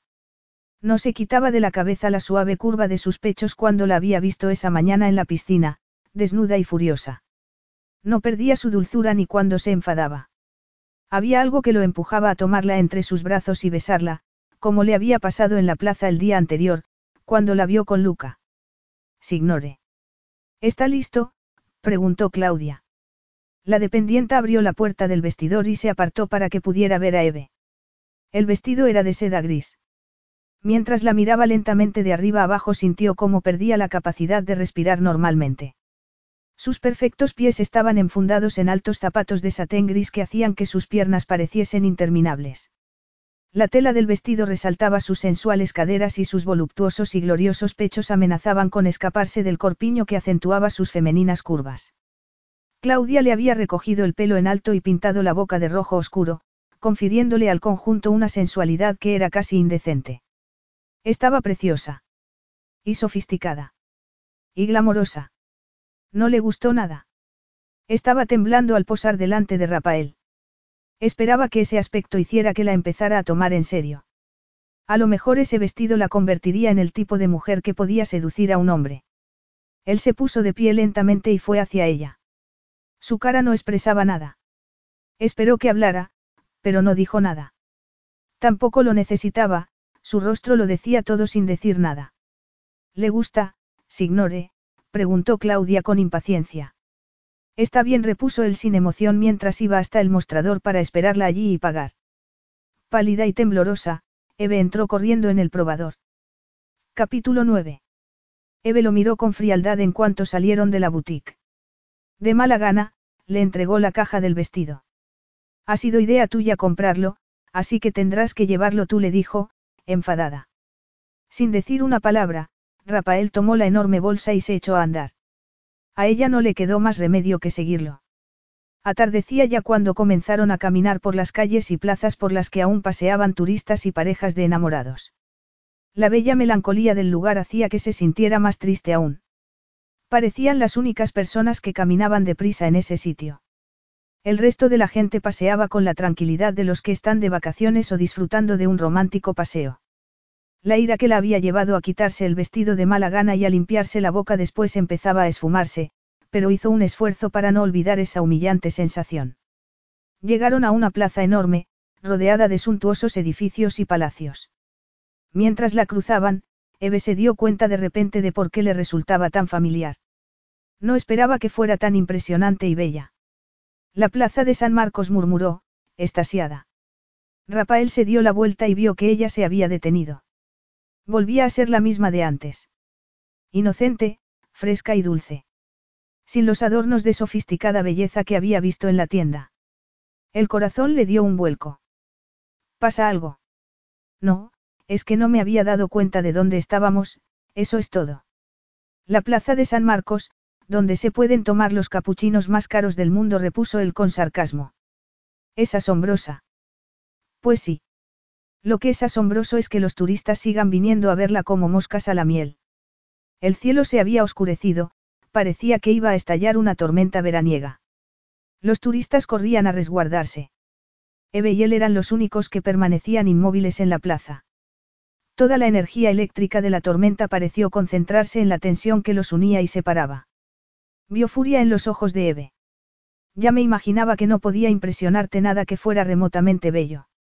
Tú estás por encima de todo eso, ¿verdad, Rafael? De lo bello, repuso él con suavidad. Por supuesto que no. Cuando hablamos de belleza auténtica, me quedo absorto como cualquiera añadió mientras daba un paso hacia ella. Lo que no soporto es que se comercialice con la belleza para disfrute de las masas. Serás canalla. Gastas el dinero de los Lázaro como una especie de sádica hada madrina, intentando convertirme en una cenicienta para que no te deje mal en la ceremonia de esta noche. Pero después te quejas cuando no te gustan los resultados. Bueno, me temo que no has hecho una buena inversión. Yo no soy una de tus preciosas, elegantes y sofisticadas mujeres y nunca lo seré. Empezaban a caer las primeras gotas de lluvia. Rafael parecía muy pálido y enfadado. Se pasó las manos por el pelo antes de hablar y rió con amargura. No lo entiendes, ¿verdad? Yo no quiero que seas una de, mis preciosas, elegantes y sofisticadas mujeres, por el amor de Dios. Lo miró como si acabara de abofetearle en la cara. Sin poder contener las lágrimas, Eve se giró para echar a correr. Pero él la agarró por la muñeca y tiró de ella para que volviera a su lado. El primer trueno estalló en ese instante sobre sus cabezas. ¿No te gustó? Entonces no juegues más conmigo y déjame en paz. Si no te gustó, deja que me vaya de una vez por todas, gritó ella. No, replicó él sin pensar. Lo que no me gusta es que te conviertas en una de esas mujeres. Porque eres perfecta tal y como eres. Eve, eres. Pero no pudo seguir hablando. Su boca había encontrado los labios de esa mujer, y la besaba como si su vida dependiera de ello. La lluvia se mezclaba con las lágrimas sobre sus mejillas. Eve sabía a sal, a tierra y a algo que no podía definir, pero que era su propia esencia. Bebió de su boca como un hombre que hubiera estado privado de agua durante días. Otro trueno retumbó en las históricas paredes de la plaza, y la lluvia empezó a caer con más fuerza. Dejó de besarla para tomar su cara entre las manos. La miró con gesto agonizante. En medio de la lluvia, con su camisola empapada por el agua, parecía una huérfana inocente y vulnerable. Con un gutural gruñido se dio cuenta de que, después de quitarse el vestido, Eve no se había molestado en ponerse el sujetador de nuevo y sus sensuales pechos eran tan visibles a través de la tela mojada como si estuviera desnuda. La deseaba más de lo que había deseado nada en su vida. Eve había oído su gemido y entendió su significado. Se mordió el labio y lo miró a los ojos. Sabía que estaba sufriendo. Despacio, alargó la mano y apartó de su frente un mechón empapado. Después, dejó que su boca rozara la de Rafael. Era un gesto de aceptación y ofrecimiento. Él respiraba con dificultad y de forma superficial. Su mirada parecía haberse oscurecido con la sombra de su deseo y gimió de nuevo. Tomó su mano y comenzaron a cruzar la plaza corriendo, salpicándose en los charcos. Cuando llegaron a un extremo, Eve se dio cuenta de que habían olvidado algo. El vestido, gritó, alarmada. La gran bolsa seguía en el suelo, donde él la había dejado caer. Déjalo, le dijo él mientras seguía corriendo. Pararon delante de una gran puerta de madera. Estaba tan desorientada y confusa, que no supo cómo habían llegado allí. Rafael la llevó escaleras arriba y abrió la puerta, usando una enorme llave. El deseo no la dejaba pensar, no sabía que podía sentirse así. Entraron dentro y comenzaron a besarse de nuevo antes de que él pudiera cerrar la puerta. Cuando lo hizo, cayeron los dos contra la pared, devorándose con la urgencia que habían estado conteniendo durante días. La casa estaba en silencio, contrastaba con el ruido de la tormenta en la plaza. Eve se dejó llevar, disfrutando de la fuerza de su deseo. Se arqueó contra él, aplastando sus pechos contra su musculoso torso y completamente perdida entre sus brazos. El calor que desprendían sus cuerpos estaba consiguiendo que su ropa empezara a secarse. Se apretó contra él, sintiendo la excitación de Rafael sobre su pelvis. Alargó las manos para quitarle el cinturón, pero decidió esperar y alargar aún más ese momento. El vestíbulo estaba en penumbra. Rafael dejó de besarla, y un relámpago iluminó entonces su rostro. Parecía angustiado y perdido. Eve, yo. No quería escucharlo. Sus instintos más básicos la dominaban. Tomó el cuello de su camisa y lo acercó a su cuerpo. Solo tuvo tiempo de pronunciar dos palabras antes de besarlo de nuevo. Te deseo. Sentía que llevaba el control de la situación. Se separó un poco de la puerta y se arqueó contra él para sentir todo su cuerpo. Él agarró su trasero, acariciándolo y atrayéndola más hacia sí. Eve buscó su cinturón y comenzó a quitárselo. Estaba a punto de hacerlo cuando él la detuvo. Aquí no le dijo con voz entrecortada. La agarró por los muslos y levantó con facilidad. No dejó de mirarla mientras subía la escalera y ella aprovechó para desabotonarle la camisa. Cuando llegaron arriba, solo le faltaba desabotonarle los vaqueros. Tropezó al sentir cómo Eve le desabrochaba los pantalones. Sus ojos color turquesa parecían más oscuros y cargados de deseo. Vio cómo cerraba un segundo los ojos cuando sus dedos rozaron su erección. Apoyó el hombro en la puerta más cercana y la abrió de un empujón. En un par de pasos más estaban sobre la cama. Sus ojos y su boca eran lo único que delataban su deseo. El resto de la cara permanecía con la misma dulzura de siempre.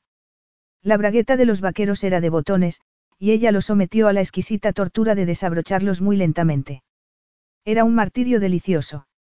Se quitó la camisa y, sin dejar de besarla, le quitó los pantalones. Después se concentró en su blusa. Los botones eran minúsculos y había cientos de ellos. No tenía tanta paciencia como ella. Quítatela, le dijo. Ella hizo lo que le pedía, pero tampoco se entretuvo con los botones, sino que se quitó la blusa por encima de la cabeza, deshaciéndose de lo único que los separaba. Mientras lo hacía, Rafael se quedó ensimismado, admirando su esbelto cuerpo. No podía dejar de mirar su cremosa piel, sus pechos y su cintura. Sin poder resistirse por más tiempo, se inclinó para acariciar con los labios uno de sus pezones, después abrió la boca para jugar con él más intensamente. Ella se estremeció de placer. Su gemido retumbó en las oscuras habitaciones del silencioso palacio. Levantó la cara para mirarla. Era bellísima. Con movimientos rápidos y frenéticos, se quitó el resto de la ropa y agarró las caderas de Eve. Ella estaba mucho más excitada de lo que había esperado. Estaba desesperado, completamente enloquecido de deseo por ella. Comenzó a acariciarla íntimamente con el pulgar, dibujando círculos sobre su sedosa piel. Apenas podía controlarse, sabía que estaba a punto de perderse para siempre. Cuando se deslizó en su interior, sintió cómo Eve se tensaba de repente.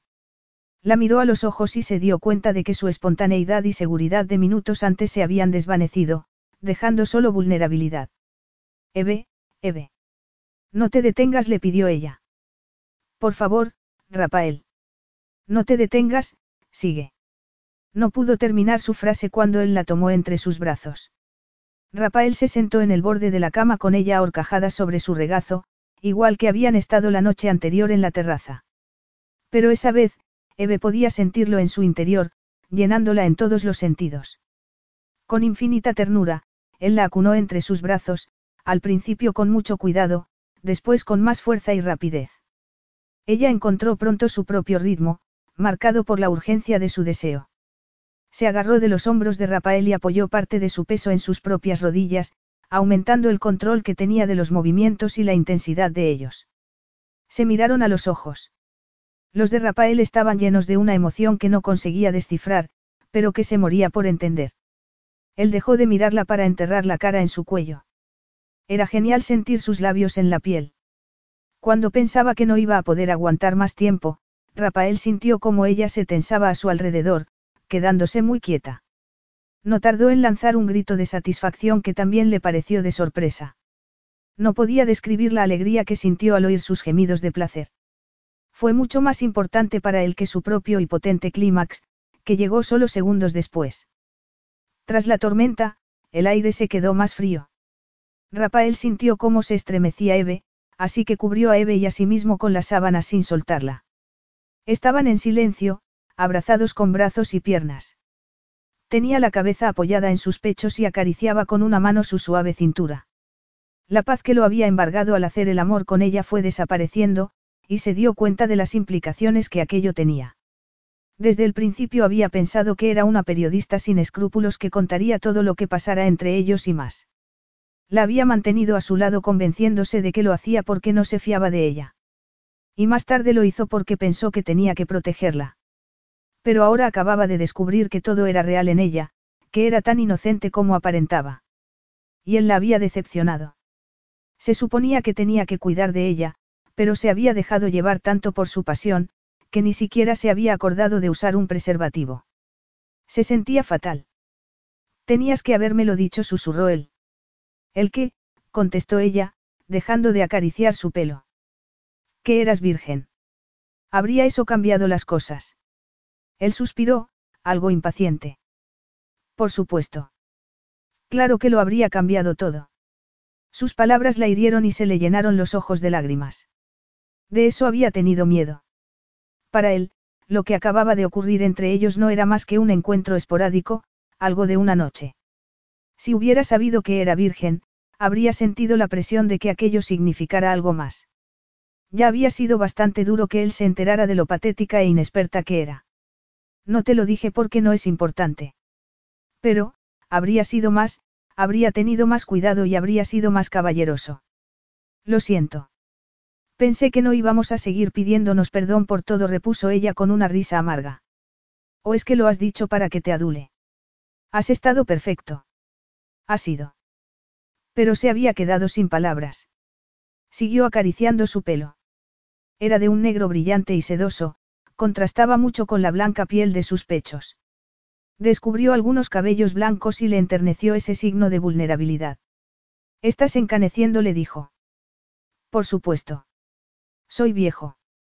Demasiado viejo para ti. ¿Quién lo dice? repuso ella con ternura. Tu madre tenía mi edad cuando se casó con tu padre, y él era bastante más viejo que ella. Me lo contó Fiora. Sintió cómo Rafael se tensaba. Venga, dijo, apartando las sábanas e incorporándose. Tenemos que asistir a una fiesta. Bueno, espero que tengas el mismo talento para el diseño que tu padre porque, como abandonamos el vestido en la plaza de San Marcos, esta sábana es todo lo que tengo para ponerme. Rafael se abotonó los vaqueros e intentó no pensar en cómo se los había quitado ella unos minutos antes. La miró y le pilló por sorpresa su extraordinaria belleza. Su pelo dorado estaba despeinado, su cremosa piel brillaba en la penumbra y sus ojos relucían con un verde aguamarina más intenso que de costumbre. Seguro que la llevarías con mucha dignidad, dijo él mientras se dirigía a los roperos que llenaban una de las paredes del dormitorio. Pero, por fortuna, no tendrás que recurrir a ello, añadió mientras abría los armarios y desvelaba una enorme colección de elegantes vestidos. Eve lanzó una exclamación de sorpresa. ¿De quién son? Eran de mi madre. Rafael bajó a por el equipaje. Mientras tanto, Eve se distrajo mirando los vestidos. Acarició las lujosas telas. El armario desprendía un delicioso olor a gardenias recién cortadas. Recordó la imagen de la bella y feliz mujer de la fotografía y se le llenaron los ojos de lágrimas.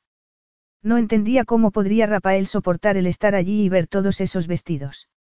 ¿Has encontrado algo? preguntó él al entrar con las maletas en el dormitorio. No, bueno, sí, pero hay tanto, no sé por dónde empezar. Rafael empezó a mirar los vestidos con detenimiento. Su cara no dejaba entrever ninguna emoción. Nada negro ni rojo. Tampoco gris. No quiero darte un aspecto sofisticado. Preferiría que fueras tal y como eres. Sacó unos cuantos vestidos en tonos rosa palo, azulón, verde pistacho y marfil. Los puso todos sobre la cama. Empieza probándote estos. Son preciosos, dijo, tomando el rosa entre sus manos. El encaje del escote era bellísimo y muy delicado. Mientras tanto, Rafael sacaba de su maleta el traje que iba a ponerse esa noche. Aprovechó que estaba distraído para quitarse la sábana que cubría su cuerpo desnudo y probarse el vestido. Seguro que hay también zapatos por algún sitio, le dijo él sin volverse. Con el vestido aún sin abrochar a la espalda, rebuscó en la parte baja del armario. Había muchas cajas y bolsas de tela con zapatos. ¿Cómo es que todo está aquí, tal y como ella lo dejó? Ha pasado mucho tiempo. Rafael se encogió de hombros. Mi padre no quería deshacerse de todo esto, y supongo que lo más sencillo fue dejarlo aquí. Supongo que la quería muchísimo. No, lo que quiere son estos vestidos. La mayoría son diseños suyos, replicó con amargura. Rafael. No puede ser. Seguro que la amaba. Él puso sobre la cama el maletín negro que había traído desde Florencia. Parecía algo siniestro, como la funda de una metralleta. Se dio cuenta de que no estaba asustada. Confío en él. No tiene sentido, pero no puedo evitarlo, pensó. Nunca demostró que la amara. Creo que nunca dejó de intentar convertirla en algo que no era. ¿Cómo era tu madre? Dulce. Graciosa. Se reía de lo ridículo que podía llegar a ser el mundo de la moda. Eso enfadaba mucho a mi padre. Para él es algo muy serio. ¿Por qué se casó entonces con ella? Preguntó mientras se probaba unos zapatos. De repente oyó el disparo de una cámara. Sobresaltada, levantó la vista y se encontró con una lente fotográfica dirigida hacia ella. Se dio cuenta de que eso era lo que contenía el sospechoso maletín. ¿Qué haces? Cuando veo algo bello, tengo que fotografiarlo, no lo puedo evitar, dijo mientras la miraba con seriedad. Ella era la hija de un duque, formaba parte de la aristocracia italiana y era muy bella. Se convirtió en su musa y, poco después, en su esposa. Estaba tumbado en la cama, con la espalda apoyada en las almohadas y su cara medio oculta tras la cámara. Cambió algo del objetivo y la miró de nuevo. Pruébate ahora el azul, le ordenó. Ella lo obedeció. Se quitó el vestido rosa y, aún con los zapatos puestos, fue a por el azul. Él siguió con las fotos. Ella fue uno de los objetivos favoritos de los paparazzi desde el principio. Bella y joven heredera se casa con un famoso diseñador de moda. Fue la noticia del año. Pero ella odiaba toda la atención que recibía. Era joven, tímida, insegura, nada que ver con lo que él esperaba de ella. Eve se puso el vestido azul y, sin molestarse en abrocharlo, se giró para mirarse en el espejo, dándole una vista perfecta de su espalda desnuda. Él hizo más fotos. Se desnudó de nuevo y se probó un vestido verde. ¿Qué pasó? No se daba cuenta de hasta qué punto ella odiaba ese mundo. A él le encantaba la publicidad que recibía gracias a ella. Las cosas empeoraron después de que naciera yo, porque ella intentó mantenerme alejado de las cámaras y fracasó. Con un niño, era un objetivo más jugoso aún. Hasta que un día, cuando salíamos del dentista, unos paparazzi comenzaron a importunarla, a hacerle miles de fotos y acribillarla con preguntas. Eso la sacó de sus casillas e intentó cruzar la calle para alejarse de ellos. Eve se quedó inmóvil, no se atrevía a respirar. Recordó las palabras de Fiora. El coche no pudo esquivarla. El conductor lo pasó muy mal después, pero no fue culpa suya. Se acercó hasta la cama y se sentó a su lado. No, no fue culpa del conductor. Tuya tampoco. Ni de tu padre le aseguró con firmeza. Sí que lo fue, repuso Rafael, acercándose a la ventana. Él debería haber, él debería haberla protegido mejor y mantenerla alejada de ese mundo. Pero no la quería lo suficiente. Pasaron minutos sin que ninguno de los dos hablara ni se moviera. Después, girándose de repente, Rafael se acercó de nuevo a la cama. Bueno, ya vale de hablar. Se hace tarde y tenemos que prepararnos, le dijo. Rafael se abotonó deprisa la camisa. Se dio cuenta de que Eve había conseguido hacerlo hablar de nuevo. No sabía cómo lo hacía. Pensó que a lo mejor era alguna táctica que usaban los periodistas para sacar información. Tenía que reconocer que era muy buena. Creía que estaba malgastando su carrera escribiendo en una revista sobre asuntos de moda y del corazón. Pensaba que podría estar usando su talento en medios de comunicación más prestigiosos y con temas más importantes.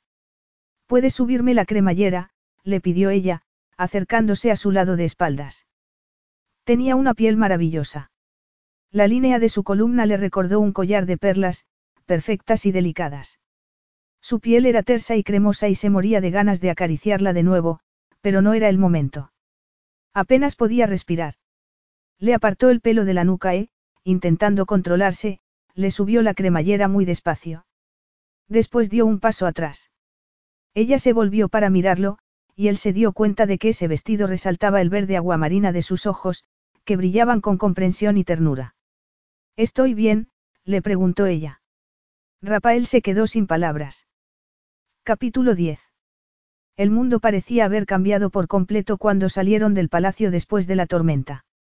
Las fachadas de los antiguos edificios de la ciudad, decoloradas por el tiempo, estaban manchadas de agua de lluvia y el cielo, ya despejado, había vuelto a ser azul. La luz de la tarde sobre los adoquines mojados le daba a todo un aire irreal y brillante. Pero Venecia no era lo único que había cambiado durante la última hora, Eve también lo había hecho. Hacer el amor con Rafael la había transformado de forma invisible, pero irreversible.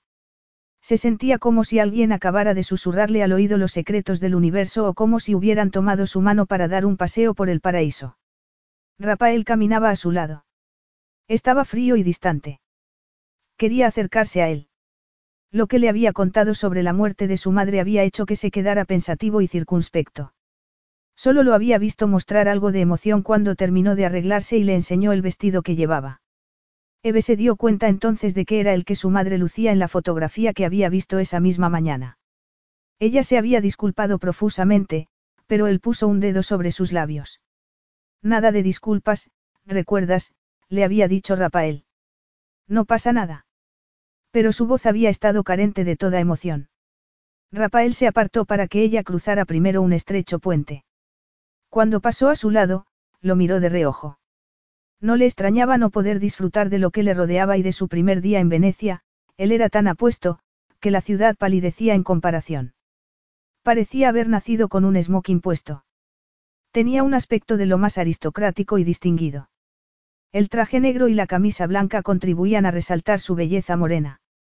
Le pareció que estaba más guapo que nunca, pero también fuera de su alcance. Él la miró de repente y su rostro se suavizó un poco. Ya casi estamos allí. Siento no haber sido un buen guía turístico, se me olvida que no has estado antes aquí. Debería estar contándote qué es lo que vamos viendo. No pasa nada. Todo es tan bonito, que me basta con mirarlo, no necesito saber nada más. No estoy de acuerdo, repuso él con suavidad. Para enamorarte de verdad de un sitio tienes que llegar a conocerlo bien, no puedes limitarte solo a admirarlo desde el exterior. Puede que tengas razón. Pero creo que no quiero llegar a conocerlo bien, le confesó mientras lo miraba con una sonrisa triste. Si me enamoro de este sitio, nunca querré irme de aquí. Eve no tenía ideas preconcebidas sobre lo que se iba a encontrar en la ceremonia de entrega de premios, pero le sorprendió ver que el despliegue era similar al de la fiesta de presentación del perfume oro.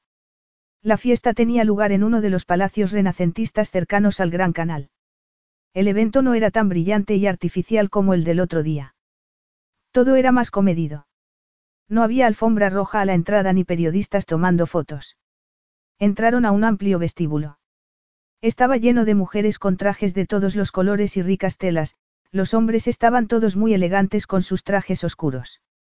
Rafael soltó su brazo y se inclinó sobre ella. Espera aquí, le dijo antes de desaparecer entre la multitud. Sin él, aunque estuviera en silencio, se sintió de repente vacía y desolada. Suspiró y elevó la vista hacia los altos techos del palacio. Era un sentimiento al que iba a tener que acostumbrarse. Dos días después volverían a Florencia, y ella tendría después que regresar a casa. Sola. No sabía exactamente cuándo había pasado, pero esa misma tarde, en algún momento entre los brazos de Rafael y el paraíso de su cama, Eve había llegado a un punto de no retorno. Se había enamorado de él. Sabía que sería muy doloroso para ella descubrir que había estado involucrado de alguna manera en la muerte de ella. No podía arriesgarse a seguir investigando. Prefería vivir el resto de su vida con sus ilusiones y recuerdos intactos. Claro que, si seguía investigando, cabía la posibilidad de que descubriera algo que descartara la implicación de Rafael por completo. En ese caso, se sobresaltó cuando alguien se le acercó por la espalda, cubriendo sus ojos con una mano grande y fuerte. ¿Quién soy? preguntó una voz masculina. No, no. Venga, mi niña. No me digas que ya me has olvidado. Acabas de destrozar mi corazón. El hombre retiró la mano, y ella se giró para ver quién era. Luca. ¿Qué haces aquí? Iba a preguntarte lo mismo. He venido para rescatarte de mi aburrido y serio hermano mayor y ahora ni siquiera me reconoces. Mi vida no tiene sentido, añadió con dramatismo. No seas tonto, repuso ella, riendo. Claro que me alegra volver a verte. Bueno, querida, estás, estás, dijo, mirándola de arriba abajo y dando una vuelta a su alrededor. Estás sensacional. Más que eso. Deliciosa. Podría comerte con una cuchara. Eh. Déjalo ya, replicó ella, sonriendo. Le agradaban los halagos y el coqueteo de Luca, sobre todo después del silencio al que la había sometido Rafael. Te llamé. Quería invitarte a comer e informarte de todos los cotilleos de los que me enteré durante la fiesta de homenaje a mi padre. Pensé que sería información interesante para tu artículo, pero no has contestado mis llamadas. Llamadas. No he visto, repuso ella sin terminar la frase. Se imaginó que la habría llamado mientras Rafael tuvo su móvil secuestrado el día anterior. De repente se le ocurrió una idea. Dejó de sonreír y frunció el ceño. Luca, ¿puedo preguntarte algo? Por supuesto, preciosa. Lo que quieras. No, de verdad. Estoy hablando en serio. Es algo sobre Rafael. Luca suspiró y puso los ojos en blanco. Bueno, si tienes que hacerlo, pero te advierto que yo soy mucho más interesante. ¿Estás segura de que no hay nada que quieras preguntarme sobre mí? No quieres saber en qué hotel me alojo o cuál es el número de mi habitación. No quería que la distrajera. A lo mejor no había nada de cariño entre los dos hermanos, pero se imaginó que Luca conocería a Rafael mejor que nadie. Él sabría si su hermano mayor había estado alguna vez involucrado en el mundo de las sustancias ilegales. Dudó un segundo, no sabía muy bien por dónde empezar. Eran muchas las preguntas que llenaban su cabeza. Luca se había inclinado un poco sobre ella y la miraba expectante. Tenía los ojos oscuros y brillaban con algo de malicia. Eve sacudió la cabeza y apartó la mirada, estaba confusa. ¿Y bien? El momento había pasado, y con él, la oportunidad de averiguar si sus sospechas eran reales. No sabía si quería saber la verdad o no. Era mucho lo que se jugaba. Nada menos que su futuro. No, déjalo, no es nada, le dijo. Vio a Rafael acercándose de nuevo a ella entre la multitud. Llevaba dos copas de champán en la mano. Era un hombre tan carismático, que era imposible no quedarse hipnotizada mirándolo. No podía dejar de observarlo, y recordó al instante lo que habían compartido esa tarde. El estómago le dio un vuelco cuando él la miró a los ojos. Tenía la certeza de que estaba recordando el mismo momento. Pero su expresión cambió al instante al ver quién estaba a su lado. ¿Qué? Eh. Hermanito, cuida tu lenguaje, no estamos en los suburbios de Colombia. ¿Qué haces aquí? Es curioso, pero casi no puedo venir. El avión de Lázaro que iba a traerme estaba de repente ocupado, dijo Lucas sin dejar de sonreír. Está claro que no tienes ningún interés en la empresa familiar, Rafael. Si lo tuvieras, sabrías que somos uno de los principales patrocinadores de estos premios. Rafael miró a su alrededor. Se preguntó si alguno de los hombres que había en la fiesta serían policías de paisano, compañeros del detective Marco. Eso esperaba. ¡Qué sorpresa! replicó con sarcasmo. No es propio de Lázaro estar involucrado en algo tan loable e interesante como estos premios. No, la verdad es que no fue elección mía. Y, tienes razón, normalmente preferimos patrocinar eventos más brillantes y sofisticados. La culpa es de la directora de comunicación, Alessandra Ferretti, supongo que siempre ha tenido debilidad por ti. Consiguió convencer a nuestro padre. ¿Cómo está? preguntó Eve. Aún no se ha despertado, respondió Luca, encogiéndose de hombros. No sé por qué está tan cansado, yo soy el que hace todo el trabajo. Está sedado, repuso Rafael de mala gana. Hablé hace un rato con el hospital y lo están manteniendo sedado por su propio bien. ¿Por qué no vamos a encontrar nuestra mesa? le preguntó ella con delicadeza mientras le tocaba el brazo. Todo lo que quería era separar a los dos hombres y suavizar la tensión que había entre ellos. Por supuesto, dijo Luca con amabilidad. Iré a buscar vuestra mesa. Ya terminaremos nuestra conversación más tarde, querida. Me habías dicho que tenía algo que preguntarme, ¿recuerdas? Sintió cómo Rafael se tensaba al oír las palabras de su hermano. Agarró su brazo y se dispusieron a irse. No, no. Olvídalo. La verdad es que ya no importa. No la sentaron al lado de Rafael a la mesa. Se sintió decepcionada, pero se le pasó pronto al descubrir que el hombre que tenía a su derecha era un joven y animado londinense, Paul. De repente, sintió menos presión. Había estado preocupada pensando que iba a decepcionar a Rafael con su pobre italiano y sus escasos conocimientos de fotografía. No le costaba nada conversar con aquel hombre. Se pusieron a hablar de Londres y de sus restaurantes y lugares favoritos. A pesar de estar entretenida, no dejó de observar y sentir el azote de los celos cuando vio que una impresionante y sexy Alessandra Ferretti se sentaba al lado de Rafael. Llevaba un ajustado y favorecedor vestido naranja, que realzaba su bronceado y su estupenda figura. Los ojos de todos los hombres de la mesa estaban concentrados en su generoso escote. Nada más sentarse, acercó su silla a la de Rafael y comenzó a charlar animadamente con él. Eve estaba demasiado lejos como para oír lo que decían. Además, no se le daba bien entender el italiano. El lenguaje corporal, sin embargo, era fácil de interpretar. Y todo el cuerpo de esa mujer parecía querer invitar a Rafael a algún tipo de fiesta privada después de la cena. ¿Has probado la auténtica mozzarella de leche de búfala? le preguntó Paul en ese momento. La traen cada jueves desde un pequeño pueblo en el sur de Italia. Es deliciosa. Eve negó con la cabeza. Intentó concentrarse en lo que le decía su compañero de mesa, pero ese queso italiano no le interesaba tanto como comprobar que Alessandra parecía tener debilidad por un determinado fotógrafo italiano.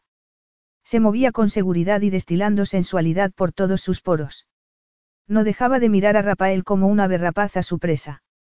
Lo hacía mientras reía, tomaba pequeños sorbos de vino o hablaba. Él parecía estar muy lejos de allí, como si lo que hubiera pasado esa tarde no tuviera ninguna importancia.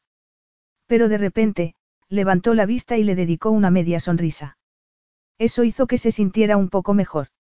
La ceremonia de entrega de premios comenzó en cuanto los comensales terminaron el plato principal. Un elegante caballero de unos 60 años subió al escenario. Todo el mundo se calló cuando el hombre empezó a hablar. Eve no entendía demasiado de lo que decía, pero se relajó en su silla y fingió interés. Estaba llena y tenía sueño. Una pantalla enorme detrás del presentador de la gala mostraba una proyección continua de imágenes. Empezaron a presentar a los nominados y ganadores de cada categoría. Los fotógrafos se levantaban, saludaban e iban hasta el escenario a recoger su premio. La ceremonia se le estaba haciendo muy larga y ya le dolían las manos de tanto aplaudir. Apenas podía concentrarse en las imágenes que mostraban, y ella tenía su propia proyección de instantáneas en la cabeza. Recordó el cabello mojado de Rafael mientras intentaba abrir la puerta del palacio, su expresión de deseo cuando lo abrazó, sus manos morenas contra la piel blanca de sus caderas cuando entró dentro de ella. Se controló para no gemir con deseo y se fijó en sus manos. Eran fuertes y tenían largos dedos. Parecían las manos de un artista. Jugueteaba con un cuchillo mientras escuchaba al presentador con la vista perdida en el mantel. Lentamente, volvió a la realidad y se dio cuenta de que cada comensal en su mesa y el resto de los invitados miraban a Rafael. Y todo el mundo comenzó a aplaudir con entusiasmo. Ese canalla tiene tanto talento, exclamó Paul sin dejar de aplaudir. Rafael se puso de pie y fue hacia el escenario. Eve se fijó en la imagen que proyectaba la pantalla. Se quedó boquiabierta. Ni siquiera necesitaba sus gafas para darse cuenta de la fuerza que tenía esa fotografía. Una mujer sostenía en brazos a un bebé regordete y sonriente. Lo primero en lo que se fijaba uno era en la cara del niño. Era imposible no hacerlo. Sus ojos azules y brillantes parecían salirse de la pantalla, igual que sus mejillas sonrosadas. Era una imagen universal de dulzura e inocencia. Pero solo después de observar al bebé comenzaba uno a ver lo que había a su alrededor. La madre era poco más que una niña. Era delgada, tenía las mejillas hundidas y los ojos muertos. Los brazos que sujetaban al bebé no eran más que piel y huesos y se podían distinguir sus oscuras venas bajo su débil y transparente piel. Madre e hijo estaban al lado de una cama, donde había un viejo y sucio oso de peluche y una jeringuilla usada. Rafael llegó al escenario, donde esperaba Luca para entregarle el premio. Durante un angustioso segundo, Luca extendió la mano con el trofeo y Rafael dudó antes de aceptarlo. Ignoró la mano que le ofrecía su hermano a modo de felicitación y se giró hacia el público, que seguía aplaudiendo con gran entusiasmo. Pero cuando empezó a hablar, todos se callaron. Es un honor para mí aceptar el galardón de fotógrafo del año y, como no podía ser de otra manera, el premio económico será repartido entre dos asociaciones benéficas. Por un lado, la Asociación de Huérfanos de la Sustancia en Colombia y, por otro, el Centro de Rehabilitación de Adictodependientes que fundamos en Florencia hace ya dos años y medio. Volvieron los aplausos, pero él los interrumpió. Soy muy consciente de que son los protagonistas de mis fotografías los que las convierten en excepcionales, no quien toma esas imágenes. Y no tengo más que agradecimiento para los que han confiado tanto en mí como para dejar que los retratara, explicó mientras miraba durante un segundo a Eve. Pero espero que, con el tiempo, la gente de Colombia tenga razones para agradecerme lo que he hecho. Eso significaría que he conseguido transmitir al mundo la situación que se vive allí y así poder contribuir a mejorarla porque seguiré trabajando en este sentido hasta que desaparezcan la amenaza de las sustancias y todos los que se lucran gracias a ellas. Toda la sala se puso en pie y le dedicó una ovación. Fue entonces cuando Rafael se volvió hacia su hermano y le dio la mano. Pero más que una felicitación, a Eve le pareció que estaban sellando una especie de pacto secreto. A Alessandra Ferretti le faltó tiempo para felicitar a Rafael en cuanto volvió a la mesa. Lo abrazó y lo besó con fruición en ambas mejillas. Después, se lo llevó de allí antes de que ella tuviera tiempo de levantarse de la mesa. Lo he arreglado para que te hagas unas fotos con los famosos que están en la gala. Será una publicidad estupenda para tu trabajo y aumentarán las donaciones, le dijo. Rafael se volvió y la miró durante un instante, justo antes de desaparecer entre la multitud. Es un genio. Un genio increíble, le dijo Paul mientras contemplaban las fotografías de Rafael en los pasillos del palacio. Él la había llevado hasta la parte de arriba de la gran mansión, donde estaban expuestos los trabajos de los nominados. Paul le había mostrado su obra, unos espectaculares paisajes del Polo Norte. Le dijo que le gustaba mucho, pero la verdad es que no podía dejar de mirar la obra de Rafael. Fíjate en la composición de esta foto, le explicó él. Es perfecta. Juntos admiraron la imagen de unos niños con ropas desgastadas y caras sucias que jugaban al fútbol en medio de una carretera. La imagen contrastaba con los verdes campos que rodeaban la escena. Lamentó no tener las gafas consigo. Estas fotografías transmiten muchísima emoción, continuó Paul. Se supone que esta gente es lo peor, son los canallas que producen las sustancias que consumen nuestros famosos, pero Lázaro nos da la oportunidad de verlos de una forma distinta. Les ha dado. Dignidad terminó ella con lágrimas en los ojos. Ah, Eve. Ahí estás, exclamó Alessandra Ferretti, apareciendo a su lado. Rafael te estaba buscando. Quiere llevarte a casa. Le hablaba como si fuera una niña que estaba estropeando la fiesta de los adultos. Eve se concentró en la foto de los niños colombianos. Trató de imaginarse a Rafael allí, a pocos metros de esas criaturas.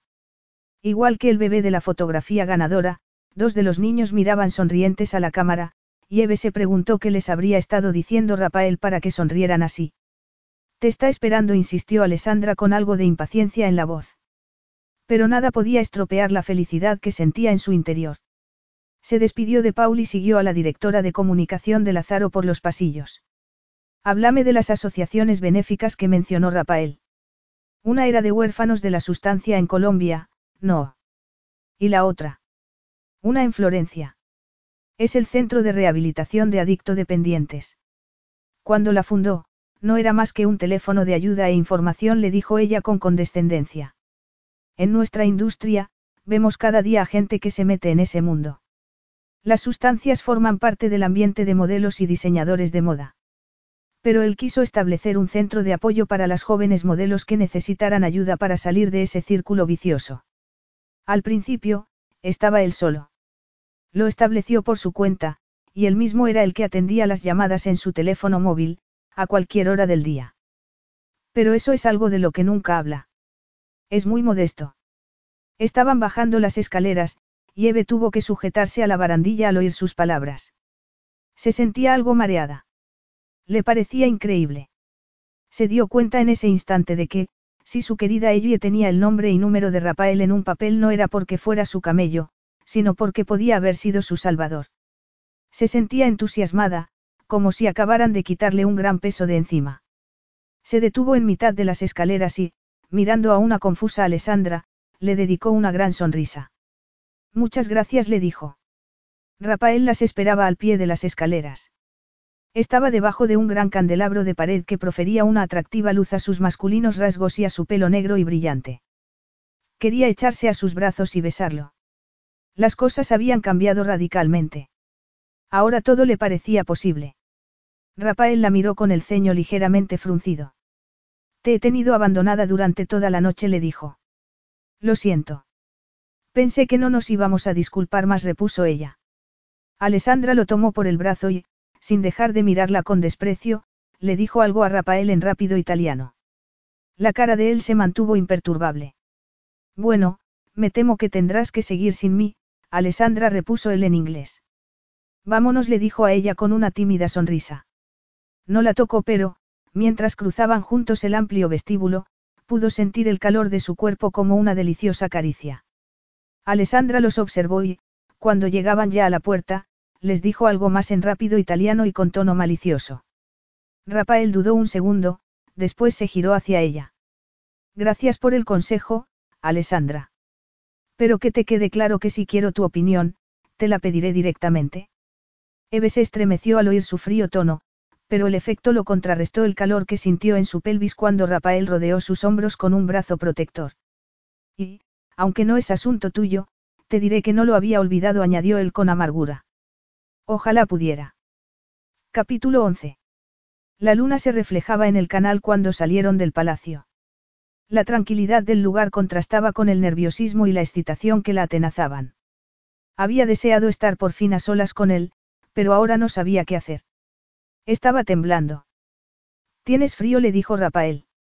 Y, antes de que pudiera protestar, se quitó la chaqueta y la colocó sobre sus hombros desnudos. La prenda estaba aún caliente y olía a él. Lo miró con admiración. Se había desatado la pajarita y desabrochado los dos primeros botones de la camisa. No pudo evitar que sus ojos se fueran directamente a la bronceada base de su cuello. ¿Qué te dijo Alessandra? Esa mujer tiene un gran talento para hacer pasar como idea propia lo que para todos es algo obvio. Parece que eso la ha convertido en un genio en el mundo de las relaciones públicas. Lo que no soporto es que lo haga con mi vida personal. ¿Tu vida personal? Sí. Pensó que sería apropiado recordarme que eres mucho más joven que yo, le dijo Rafael. Está celosa. De mí. ¿Por qué? Tropezó en el pavimento, y Rafael, con rapidez, la sujetó entre sus brazos para que no cayera. ¿Quién es ahora la que está buscando que la halaguen? repuso él con media sonrisa. La soltó, y Eve se agachó para quitarse los zapatos. Pensó que no debía de estar acostumbrada a llevar tacón alto. Al levantarse, su chaqueta se resbaló y descubrió un ligero moretón en uno de sus hombros. Lo acarició levemente con el pulgar. ¿Cómo te has hecho esto? Ella se mordió y bajó la mirada. Después volvió a mirarlo. Tenía la misma expresión dulce e inocente en su rostro que tanto le había llamado la atención cuando la habló por primera vez en la fiesta de Lázaro. Bueno, no fui yo quien lo hizo. Él gimió y se pasó las manos por el pelo. Recordó que había hundido la cara entre el cuello y el hombro de Eve cuando llegó al clímax. Eve, lo ese. Ella hizo que se callara con un sensual beso. Nada de disculpas, recuerdas. Si me vuelves a besar a mí, será con el juez con el que tendré que disculparme, porque van a detenerme por escándalo público. Ella se apartó, tomó su mano y tiró de él. Envuelta en su chaqueta, parecía más delicada y bella que nunca. Entonces será mejor que nos demos prisa. Prefiero que te detengan por escándalo privado y no público. Y, a ser posible, más de una vez. La miró, estupefacto. Creo que te he corrompido. Ella se giró y lo miró con tanta sexualidad en sus ojos aguamarina, que su cuerpo se tensó de inmediato. Le sorprendía hasta qué punto su cuerpo reaccionaba ante esa mujer. Estaba hipnotizado. Eve se puso de puntillas y le habló al oído. No me has corrompido, me has despertado, dijo antes de besarlo de nuevo. Y siempre te estaré agradecida. No tanto como yo, repuso él sin poder respirar con normalidad. No tanto como yo. La cerilla iluminó la cara de Rafael mientras éste encendía las velas del candelabro de cristal de Murano que había sobre la cómoda. La luz iluminó suavemente el dormitorio. Vuelve a la cama. La voz de Eve estaba cargada de sueño y amortiguada por las almohadas sobre las que estaba tumbada boca abajo. La luz de las velas iluminaba su pelo dorado y su piel parecía brillar por sí misma. No te muevas, le pidió. ¿Qué? No te muevas. Tengo que fotografiarte tal y como estás ahora, parece salida de un cuadro religioso del Renacimiento. Eres como la primera mujer, Eva o Eve. En medio del Edén, antes de caer en la tentación. Rafael lo interrumpió ella. ¿Qué? Cállate y vuelve a mi lado. Ahora mismo. Él no pudo evitar reírse. No puedo creer que quieras más. Tan pronto. Se colocó a su lado en la cama y comenzó a acariciar la parte más baja de la columna, justo por encima de su trasero. Su insaciable pasión, además de agradarle infinitamente, no dejaba de sorprenderle. Así es. Él se dejó caer sobre las almohadas y gimió con fingida desesperación. Pero ya te he dicho que soy demasiado viejo para. Calla, ya estoy harta de que hables así. ¿Qué vas a hacerme si no me callo? Ella se colocó sobre él en cuestión de segundos. Le brillaban los ojos a la luz de las velas. Tendré que probarte que no lo eres, repuso ella, riendo. Y, según la clara y dura evidencia que tengo frente a mí, o debería decir debajo de mí. Se deslizó por sus muslos hacia abajo, y Rafael no pudo evitar un grito de sorpresa cuando ella metió su miembro en la boca. Estaba fuera de sí, completamente embriagado por todo lo que estaba sintiendo en ese momento, pero temía no poder aguantar mucho más. Ahora tú, cara dijo él a duras penas. O para eso no podré controlarme. La levantó y la hizo girar para dejarla sobre las almohadas. Enterró la cara en su cuello y comenzó a besarle las clavículas, los pechos y su estómago. Siguió bajando y recorriendo toda su piel con la lengua, retrasando el momento. No pudo evitar gemir cuando encontró el centro de su intimidad. El aroma natural de Eve lo embriagó e intensificó su deseo. Su orgasmo fue tan salvaje, que temió durante unos segundos haberle hecho daño. Después, la abrazó con ternura hasta que recuperó poco a poco la respiración. Rafael, Dios mío. Se besaron lentamente. Más le pidió ella al cabo de unos minutos. Esa vez, Rafael se esforzó por hacer que fuera más lento y suave que las otras veces, cuando la fuerza y urgencia de su deseo no le habían dejado controlarse. No dejó de mirarla a los ojos mientras se deslizaba en su interior, tan dentro como pudo, y comenzaban a moverse juntos. Fue increíble, sentía que estaban en un paraíso secreto y reservado solo para ellos dos. El clímax fue el más intenso de su vida y, cuando la miró después, vio cómo recorrían la cara de Eve lágrimas de emoción. A la luz de las velas, le parecieron ríos de oro. Te has levantado, dijo Eve, entreabriendo los ojos. ¿Y estás vestido? Completamente vestido, añadió, decepcionada. Te he traído café. Café. No hay té. Lo siento. No es fácil encontrarte en las cocinas italianas. Y en esta casa solo tenemos lo mínimo necesario. Tendrás que conformarte con un café. Rafael dejó la bandeja en la mesita y se acercó a la ventana, pasándose las manos por el pelo para controlarse y no tocarla. Habían dormido abrazados, pero ahora que la veía boca abajo y desnuda, apenas podía resistir la tentación de acariciar su deliciosa espalda. Sabía que iba a tener que usar toda su fuerza de voluntad para salir del palacio e ir a ver a Catalina. Medio dormida, Eve se incorporó y tapó sus pechos con la sábana. Pero el mal ya estaba hecho, ya los había visto durante unos segundos y su cuerpo no había tardado en reaccionar al estímulo. ¿A dónde vas? Tengo que ir a ver a alguien. ¿Recuerdas? Te lo dije anoche. Es por negocios. Ojalá pudiera posponerlo, pero me temo que es urgente. Recuerdo muchas cosas de anoche, pero no eso. Tardarás mucho. Él suspiró con impaciencia. No lo sé, Eve. No tengo ni idea. Podría acabar pronto o estar fuera casi todo el día. Me encantaría poder decirte. Entonces debería quedarme en la cama.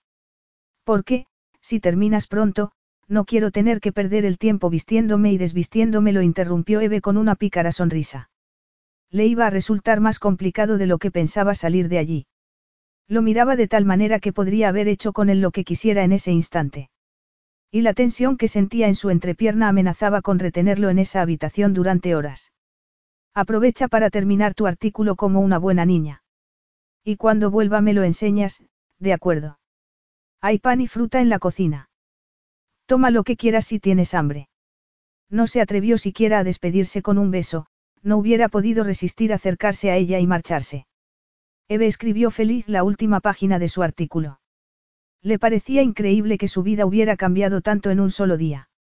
A esas mismas horas el día anterior, se había sentido tan triste que apenas podía juntar dos palabras.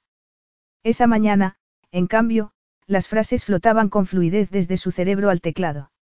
Se sentía muy orgullosa de sí misma. Contó las palabras con ayuda del programa. Casi dos mil, justo lo que necesitaba. Y ya lo había corregido. Ahora solo le faltaba mandárselo a Marisa Fox por correo electrónico. Dejó el ordenador portátil a su lado en la cama y se levantó, estirando sus agarrotadas piernas. Había sentido algo de frío después de que Rafael se fuera y se había puesto la camisa que llevaba la noche anterior, su aroma la había acompañado mientras trabajaba, recordando de vez en cuando imágenes y momentos de lo que habían compartido durante las últimas horas. Creía que era un hombre tremendamente sexy. Se miró en el espejo, parecía muy cansada, pero su rostro brillaba como nunca. Tomó su móvil y escribió un mensaje de texto para su amiga Lou, en Venecia con reverendo. He terminado el artículo.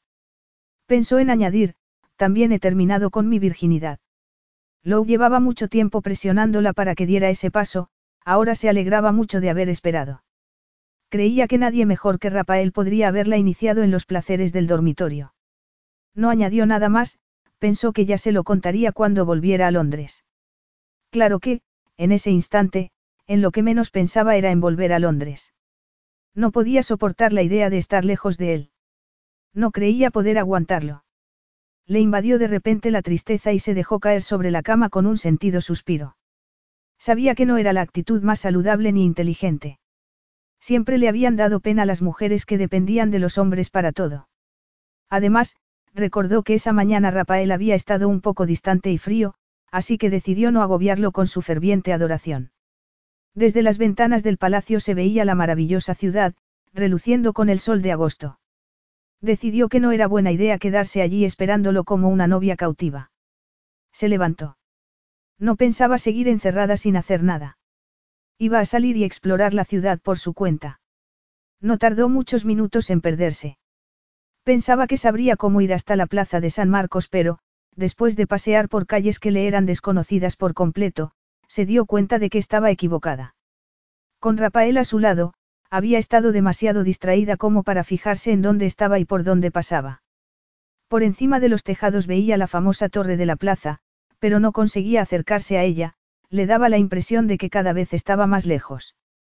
Había querido volver allí para hacer algunas fotos con su teléfono y enviárselas a su amiga Lou, pero solo estaba consiguiendo perderse. Las calles por las que pasaba estaban llenas de restaurantes locales que perfumaban el ambiente con ricos olores a ajo y orégano. Ese aroma le recordó que tenía hambre, no había comido nada. Cruzó un pequeño puente y se metió por una callejuela estrecha que había entre dos imponentes edificios. Olía a humedad y decadencia. No le hacía gracia estar allí, Se sentía perdida y algo asustada, pero decidió seguir. Respiró profundamente y caminó deprisa. Al otro lado de la callejuela había una pequeña y soleada plaza con un café al otro extremo. La torre de la plaza de San Marcos la veía ahora a su derecha, así que se imaginó que había estado dando vueltas todo ese tiempo. Creía que desde allí sabría ir hasta la plaza. Respiró aliviada. Estaba a punto de decidir si seguir o pararse a tomar un té y comer algo cuando vio una escena que le heló la sangre en las venas. Pensó que iba a caerse al suelo. Cerró los ojos un instante y volvió a abrirlos.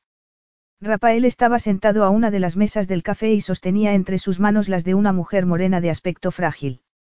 Él le daba la espalda, pero no tenía ninguna duda.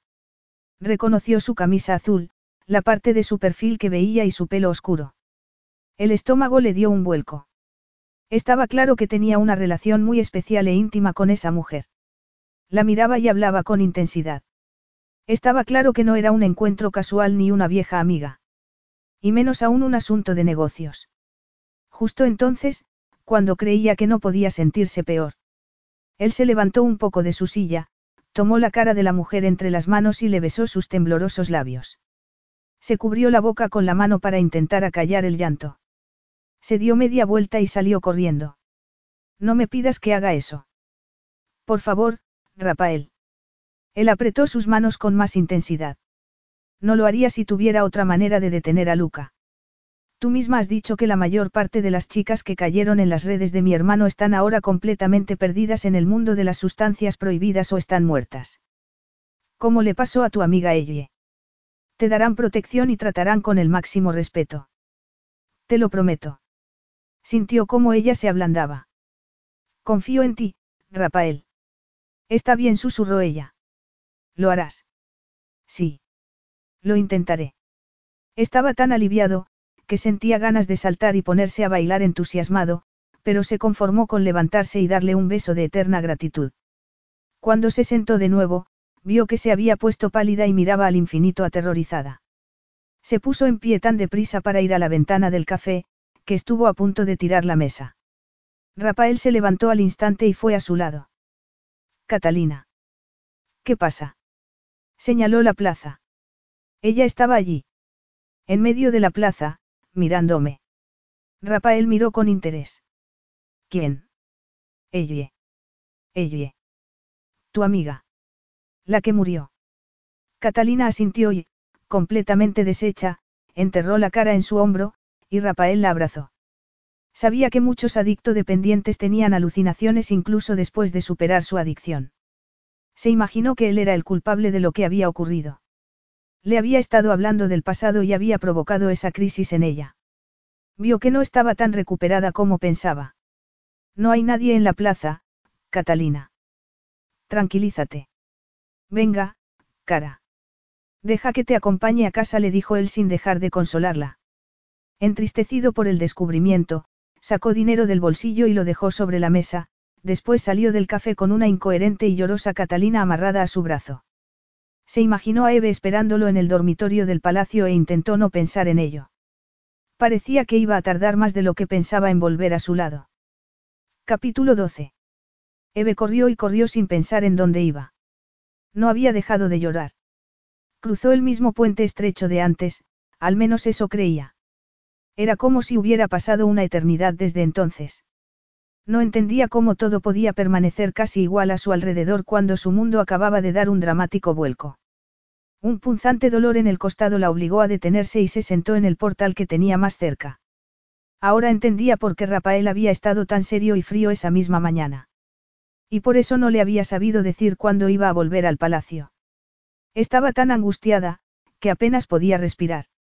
Se imaginó que esa mujer era un viejo amor que esperaba conquistar de nuevo y, como no había sabido qué tipo de respuesta obtendría de la joven, no había sabido decirle si iba a estar fuera del palacio un par de horas o todo el día. Pero, a juzgar por lo que había visto en el café, a Rafael se le habían dado bien las cosas. Recordó el beso y supo que no iba a volver pronto al palacio. Se sentía estúpida. No entendía cómo podía haber sido tan ingenua. Desde que lo viera por primera vez en la fiesta de Lázaro, Eve había pensado que existía algo especial entre los dos. Una química que no había sentido jamás con ninguna otra persona. Había dejado que esos sentimientos la guiaran e incluso había arriesgado su vida, cuando aún creía que él podía haber sido el camello que suministrara las sustancias a su hermana. Había sido una alegría darse cuenta la noche anterior de que él no estaba mezclado en ningún asunto de sustancias y de que no hacía nada ilegal, pero estaba claro que era un mentiroso. Eve. Eve.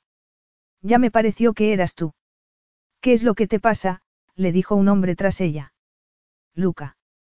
Luca, ¿cómo me has? Mi hotel está ahí mismo. Pero, preciosa, ¿por qué estás llorando?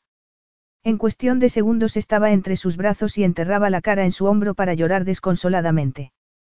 Luca olía a tabaco y alcohol, nada que ver con el limpio y fragante aroma de Rafael, pero se alegraba de tener a alguien conocido con el que desahogarse. Con cuidado, él la separó para mirarla mejor. Ya, ya, preciosa. Es por Rafael, no. Ella asintió. ¿Le ha pasado algo? Había algo extraño en los ojos de Luca. Le hizo la misma pregunta una vez más, esa vez sacudiendo un poco su hombro. Ella respiró profundamente un par de veces y negó con la cabeza. Lo he, lo he visto con una mujer. Acabo de verlos en un café. Él estaba. No pudo seguir hablando. Las lágrimas estaban ahogándola. Luca le ofreció un pañuelo, y ella se secó los ojos y sonó la nariz. Después pudo seguir hablando. Estaban con las manos juntas. Y él, él la besó. Luca silbó con sorpresa. ¿Cómo era la mujer de la que me hablas? Eve se encogió de hombros. Pelo largo y oscuro, muy delgada, no sé. Parecía muy frágil, como una versión anoréxica de Alessandra Ferretti. Lucas sonrió, satisfecho. Catalina. ¿La conoces? preguntó ella con pánico en la voz. Sí.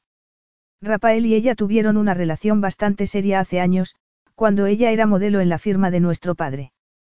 Pero hace mucho que terminó todo eso. Estoy seguro de que Rafael no querría volver con ella. No ahora. ¿Por qué no? No le gustó nada el tono de Luca. ¿Por qué esa chica está acabada? Alcohol, sustancias y un montón de cosas más.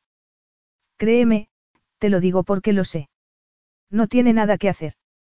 Catalina ha perdido su juventud, dijo él, sonriendo y acariciando su mejilla con un dedo. No como tú, querida. Ven, vamos a su apartamento y... No. No puedo hacerlo. No quiero verlos. Cálmate, niña, cálmate. Estás sacando conclusiones de forma precipitada. Iremos a su apartamento. Estoy seguro de que encontraremos a Catalina allí sola y verás cómo está. Entonces te darás cuenta de que estabas equivocada y podrás volver con Rafael como si no hubiera pasado nada. De acuerdo. Eve se limpió las lágrimas de nuevo con el pañuelo de Luca. Se sentía un poco mejor. A lo mejor ese hombre tenía razón. De acuerdo le dijo con un hilo de voz. Muy bien. Vamos para allá. Ya casi hemos llegado. El apartamento de Catalina está en ese edificio, en la primera planta le dijo Luca. Eve miró hacia donde él señalaba. Era un edificio pintado de ocre, como muchas de las casas venecianas. A pesar de que la pintura estaba en mal estado y la piedra parecía desmoronarse, el edificio tenía un fabuloso aire aristocrático, como era común allí. Tenía tres plantas con grandes ventanales y balcones. Esa casa parecía haber sido testigo de cosas importantes durante siglos. Todo lo que esperaba era que no estuviera ocurriendo nada importante en ese instante. Empezó a arrastrar los pies al acercarse al edificio. Al final, Luca tuvo que tirar de ella. Cuando llegaron frente a la casa, ella se detuvo y no pudo moverse. Y entonces los vio. No. Dios mío. Mira, Luca, allí, en la ventana. Luca se quedó callado y los dos observaron cómo Rafael desabotonaba el vestido de Catalina y le besaba la frente. Lo siento, niña, lo siento mucho.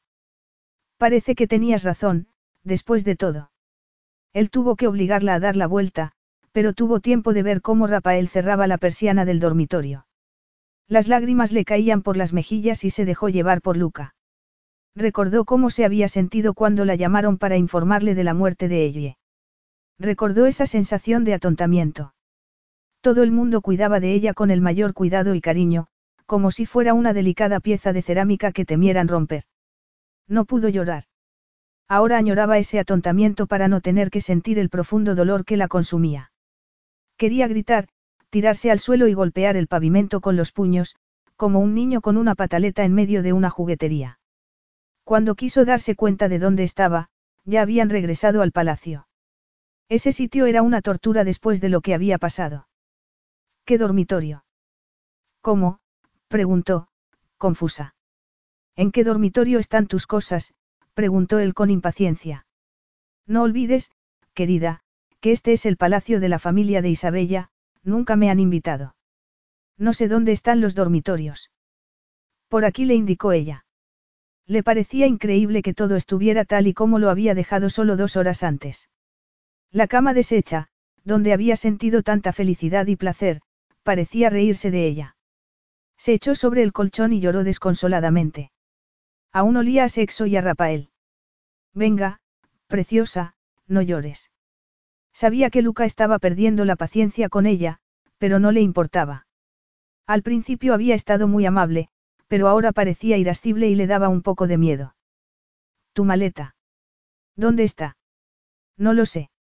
Rafael la puso, mira, allí está, debajo de la cama. Es solo esa bolsa, no traigo muchas cosas.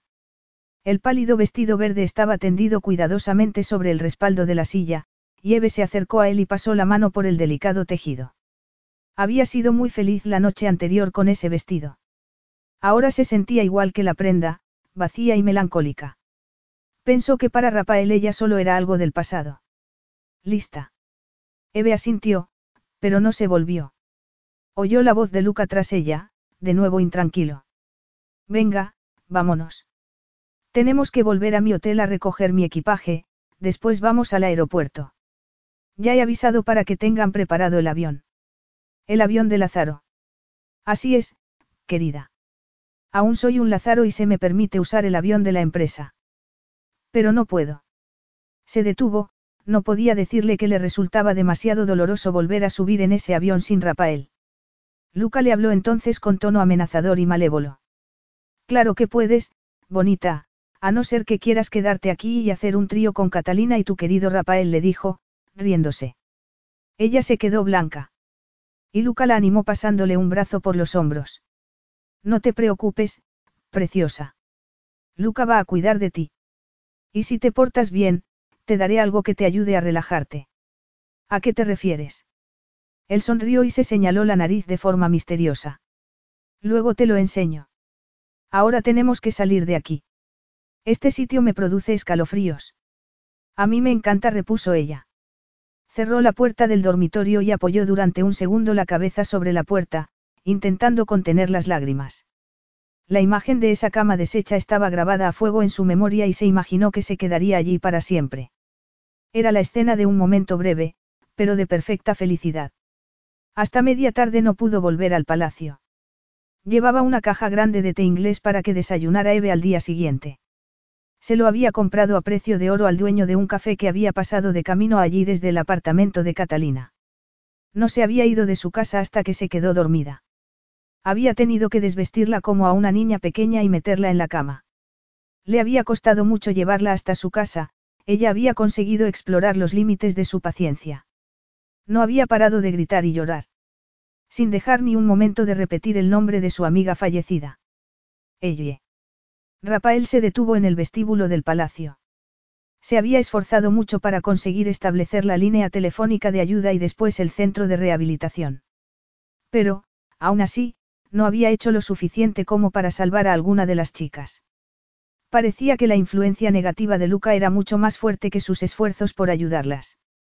Había esperado a que llegara la madre de Catalina para irse del apartamento y había hablado con ella sobre la posibilidad de que la joven declarara contra Luca. Había sido un alivio descubrir que ella estaba a favor de la idea. Decidieron que juntos apoyarían a Catalina para que pasase por ese duro trago, sobre todo si llegaba a juicio y tenía que testificar en el estrado. Se sentía optimista, como si fuese solo cuestión de días. Decidió llamar a Marco para informarle. Pero antes tenía algo más urgente que hacer. Subió las escaleras, impaciente, de dos en dos y con una sonrisa en la boca. Abrió despacio la puerta. Se preguntó si Eve habría hecho lo que le había dicho. A lo mejor estaba esperándolo en la cama. Eve. El dormitorio estaba vacío y había algo allí que hizo que se estremeciera. Dejó la caja de té sobre la mesa y se acercó a la cama para buscar debajo la bolsa de Eve. Vio sus propias maletas y las movió, la de ella no estaba. Se levantó y miró desesperado a su alrededor. Sacó con mano temblorosa el móvil y buscó el número del aeropuerto de Venecia. Allí le informaron de que no había ninguna Eve Midlemis en las listas de pasajeros de los vuelos que salían esa tarde. Se quedó un poco más tranquilo y se sentó en la cama para pensar. A lo mejor estaba en un hotel, aunque no sabía por qué. Iba a tener que hacer muchas llamadas. Estaba a punto de empezar cuando sonó el móvil. Pronto, saludó él. Signor Lázaro. Soy Roberto. Pensé que debía decirle que el signor Luca acaba de embarcarse en el avión privado de vuelta a Florencia. La signorina Midlemis va con él. Rafael se quejó entre dientes. ¿Ya habéis despegado? No, signore, pero el signor Luca tiene mucha prisa y me está presionando para que salgamos ya. Despegaremos dentro de unos minutos. Gracias por decírmelo, Roberto. Por supuesto. Quiere que volvamos a por usted en cuanto dejemos al signor Luca en el aeropuerto de Florencia. Sí, per favore. Llámame para decirme cuándo tengo que estar allí. Por supuesto, signore. Una cosa más, Roberto. Pídele a Nico que vigile a la signorina Midlemis de cerca, de acuerdo. No le, no le gusta volar. Sobre todo durante el despegue. Cuiden de ella. Colgó y tiró el móvil sobre la cama. Después caminó hasta la ventana. Había estado allí mismo 24 horas antes, justo después de que hicieran el amor. Cerró los ojos y se trasladó a ese momento. Eve lo había mirado desde la cama, con el vestido verde y una dulce mirada de comprensión mientras él le hablaba de la muerte de su madre. Sus ojos habían estado llenos de amor, y él había sido tan estúpido que no lo había sabido ver. Apretó los puños fuera de sí. Tenía que ser honesto consigo mismo. Sí que lo había visto. Pero estaba demasiado amargado y apenado como para admitir que él también lo sentía. Se había intentado convencer de que Eve solo fingía. Dios mío, gritó, angustiado. Esa habitación estaba llena de fantasmas. Era incapaz de sentir o de expresar lo que sentía y llevaba demasiado tiempo juzgando a los demás con esas mismas pautas. No había dejado de culpar a su padre de la muerte de su madre. Decía que nunca la había amado porque creía que, de haberlo hecho, la habría sabido proteger. Acababa de darse cuenta de que había estado equivocado. Equivocado con todo. Él amaba a Eve y no había sido capaz de protegerla, solo había conseguido hacerle daño. Metió las cosas en la maleta y rezó para que no fuera demasiado tarde para disculparse. Las calles de Florencia estaban desiertas a esas horas. Rafael conducía como un loco por ellas, sin importarle que lo parara la policía. Empezó a ponerse más nervioso en cuanto llegó al apartamento de Luca. Esperaba que su hermano no se hubiera atrevido a tocarla. Dejó el coche en segunda fila y llamó para que el portero le dejara pasar. Soy Rafael Di Lázaro. Es urgente, se trata de mi padre. El portero abrió de inmediato y lo acompañó hasta el ático. Rezaba para que estuviera allí. Cuando Luca abrió la puerta, Rafael se sorprendió de verle vestido. Rafael, me alegro de verte, pero estas no son horas de visita, no. Lo empujó y entró en el ático. ¿Dónde está? ¿Quién? Eve gruñó Rafael. Ah, la dulce Eve. Me temo has llegado demasiado tarde. Ahora mismo estará, dijo, mirando el reloj. Sí, supongo que estará llegando al aeropuerto de Londres. Solo vinimos aquí a hacer un poco de tiempo antes de su vuelo. Me alegro de haberlo hecho, añadió con una desagradable carcajada. Supongo que tengo que agradecértelo a ti, le has enseñado muy bien. Rafael palideció y le dio la espalda. No te creo. ¿Qué es lo que no crees? Que se haya ido a Londres, preguntó con fingida inocencia. O lo que no crees es que practicara sus recién estrenados talentos conmigo. Bueno, ya que tú hiciste todo el trabajo previo, supongo que mereces poder ver las fotografías. Casi se desmayó al ver las fotografías que Luca sujetaba en la mano. En una de ellas, había una chica rubia y desnuda en una cama. Solo llevaba medias negras y zapatos de tacón. Era Eve. Ya sé que no son tan buenas como las tuyas, pero yo creo que están bastante bien. Le faltó tiempo para darle un puñetazo en la nariz. Luca cayó al suelo, y Rafael pasó por encima de su cuerpo para ir hasta el ascensor. Ni siquiera miró atrás. Capítulo 13. Londres. Seis meses después. Así que me ha dicho que te pregunte si harías un artículo sobre ello. ¿Qué te parece? Eve. Eve dejó de mirar a una pareja en el bar y miró a su amiga Lou. ¿Qué decías? Te hablaba de Marisa. Quiere saber si podrías escribir un artículo sobre embarazos en mujeres solteras. Es para la revista. Se escribe mucho sobre madres solteras, pero no sobre lo que significa vivir el embarazo si estás sola. Ya. Me imagino que la mayor parte de la gente consigue al menos aguantar nueve meses con su pareja, repuso Eve con tristeza en la voz. Puedes empezar con cómo te sentiste al hacerte la prueba y la mezcla de sentimientos. Desde a quién se lo cuentas primero hasta cómo elegir a la persona que te acompañará durante el parto. Por supuesto, espero que me nombres tan a menudo y tan bien como merezco. Se le llenaron los ojos de lágrimas. Será algo positivo. No hay nada que una pareja pueda hacer que no lo pueda hacer una amiga o un médico, no. Pero ella no estaba de acuerdo. Echaba de menos a un compañero que le dijeran que era bella, que la abrazara en mitad de la noche, cuando no podía dormir. No dejaba de pensar en él. El bebé le dio una patada en ese instante y se llevó la mano al vientre. Estaba segura de que Rafael no habría vuelto a pensar en ella desde que volviera ese día al palacio.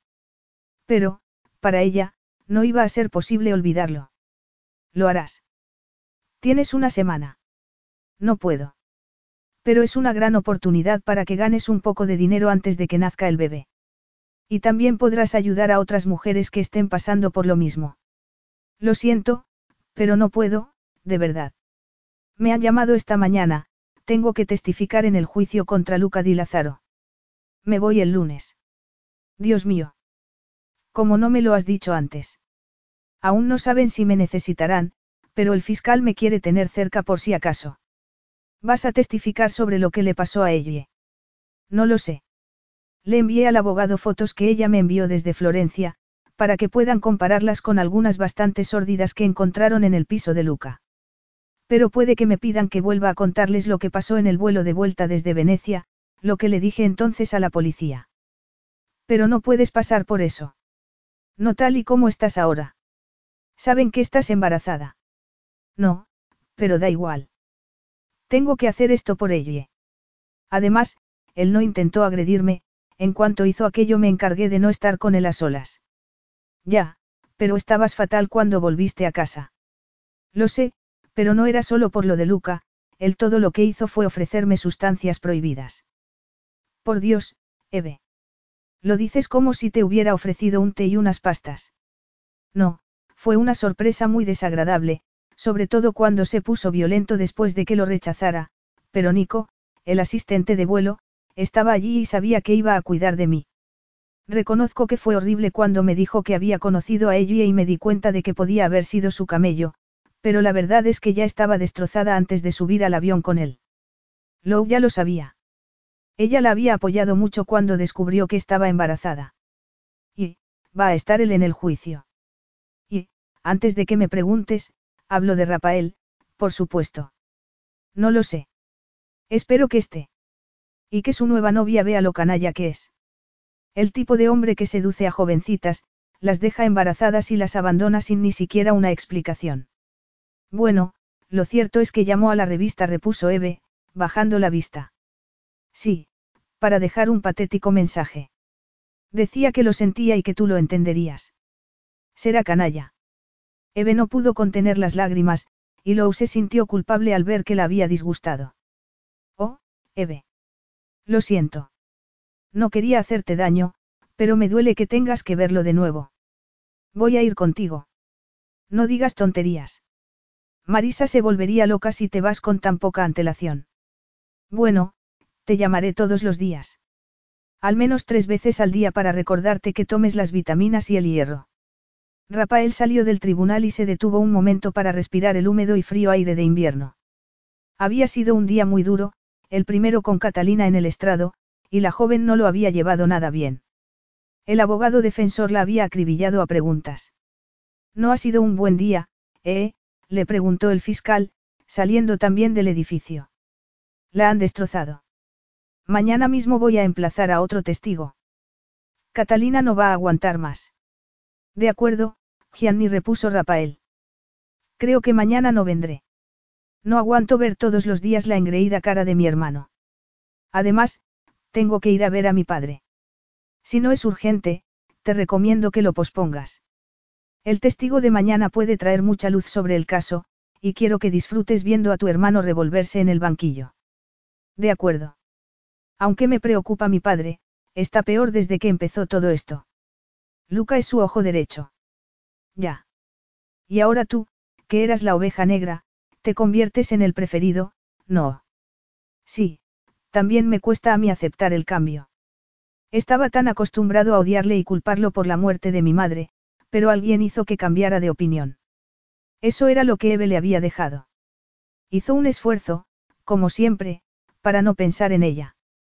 Las familias son complicadas. Hemos sido muy listos al no formar una propia, amigo. Rafael se quedó callado. Por cierto, tenemos que salir un día de estos. Creo que lo necesitas. Conozco a una chica. Sabía por qué se lo decía. Tenía peor aspecto que Luca, parecía que era él al que se le juzgaba por delitos relacionados con las sustancias ilegales. Gracias, Gianni, pero no. Bueno, como quieras. ¿Te llevo a algún sitio? No, prefiero ir andando, gracias.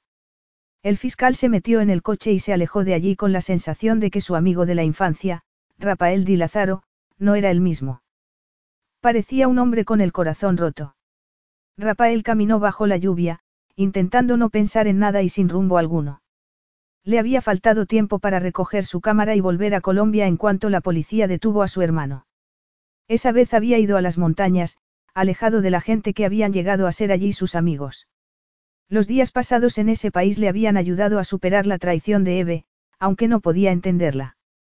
Antes de irse, había llamado a la revista, pero ella nunca contestó sus llamadas. Así se dio cuenta de que los días que habían pasado juntos habían significado más para él que para ella. La lluvia le recordó a Venecia y a la plaza de San Marcos, pero intentó no pensar en ello. Entró en su casa y fue directo a la cocina. Necesitaba un café y algo para picar. Abrió el armario y se detuvo al encontrarse con la caja de té que le había comprado en Venecia. Le parecía patético habérsela traído desde allí, pero más aún conservarla después de seis meses. Lanzó la caja contra la papelera con un gran estruendo. Tomó una botella de vino y fue al salón. Ya no tenía hambre. Se sirvió una copa y fue hasta la ventana. Aquella ciudad estaba llena de recuerdos para él. Desesperado, se sentó en el sofá y tomó el mando del televisor, dispuesto a concentrarse en cualquier cosa que estuvieran emitiendo. Le daba igual si eran las noticias o el fútbol. La pantalla cobró vida y apareció un escenario de un teatro con decoración japonesa. Lo miró con incredulidad mientras las notas de la ópera Madame Butterfly llenaban el salón. Capítulo 14. La Florencia de febrero no tenía nada que ver con la ciudad que había visitado en agosto. No paraba de llover y había pocos turistas. En el coche que Marco había enviado para que la llevara del hotel al tribunal, Eve se distrajo mirando a los viandantes e intentando no pensar en él. Estaba temblando ante la posibilidad de verlo de nuevo. Intentó concentrarse en Luca y en lo que iba a testificar. Estaba allí para cerrar el peor capítulo de su vida. El coche se paró, y el chofer apareció al lado de su puerta con un paraguas. Al verla llorar, le ofreció el brazo y la acompañó escaleras arriba. Después entraron y se dirigieron a un pasillo donde pudo sentarse a esperar. Oyó pasos rápidos y levantó la vista. Sintió cómo se le aceleraba el pulso al ver los ojos que la habían acechado durante los últimos seis meses. Rafael estaba muy pálido y tenía ojeras. Pero lo que más le llamó la atención fueron sus ojos. Durante unos segundos la miraron con tal ferocidad que se quedó temblando. ¿Puede repetir su nombre, por favor? le preguntó Gianni Orseolo. La voz del fiscal era amable, pero ella no podía dejar de temblar. Tampoco podía levantar la vista y ver al hombre que estaba sentado al lado del abogado. Eve María Midlemis contestó. Miró de reojo a Luca. Estaba sentado entre dos policías. Parecía muy tenso y tenía mal aspecto. Usted es inglesa, ¿verdad? Puede decirle al jurado cuándo viajó a Italia por primera vez. Vine por primera vez el pasado agosto. ¿Cuál fue la razón de su visita? Una revista me encargó que escribiera un artículo sobre el homenaje a Lázaro. Se trataba de explicar cómo se organizaba todo. Tenía que seguir a una de las modelos a todas horas y participar en el desfile. Fue en esa fiesta donde conoció a Luca di Lázaro. Su mente voló al instante hacia Rafael. Solo podía recordar haberlo conocido a él. Cerró los ojos un instante para concentrarse en lo que le preguntaban. Así fue. Gracias, señorita, dijo Gianni. Entonces, usted es periodista, no. No exactamente. Una amiga que escribe para esa revista me consiguió el trabajo. Ya, ¿y cuál es su verdadero trabajo, señorita Midlemis? Soy ayudante de investigación para un profesor de una universidad británica. Trabajo en el departamento de poesía renacentista. Se le cayó el alma a los pies cuando vio cómo Rafael hundía la cara entre las manos. Parecía no poder creerse lo que estaba oyendo. Parece que está demasiado cualificada para escribir un artículo en una revista de ese tipo, porque su amiga le ofreció ese trabajo. Porque ella sabía que yo tenía mucho interés en Lázaro. ¿A qué se refiere, señorita Midlemis? Podía sentir la tensión en el ambiente.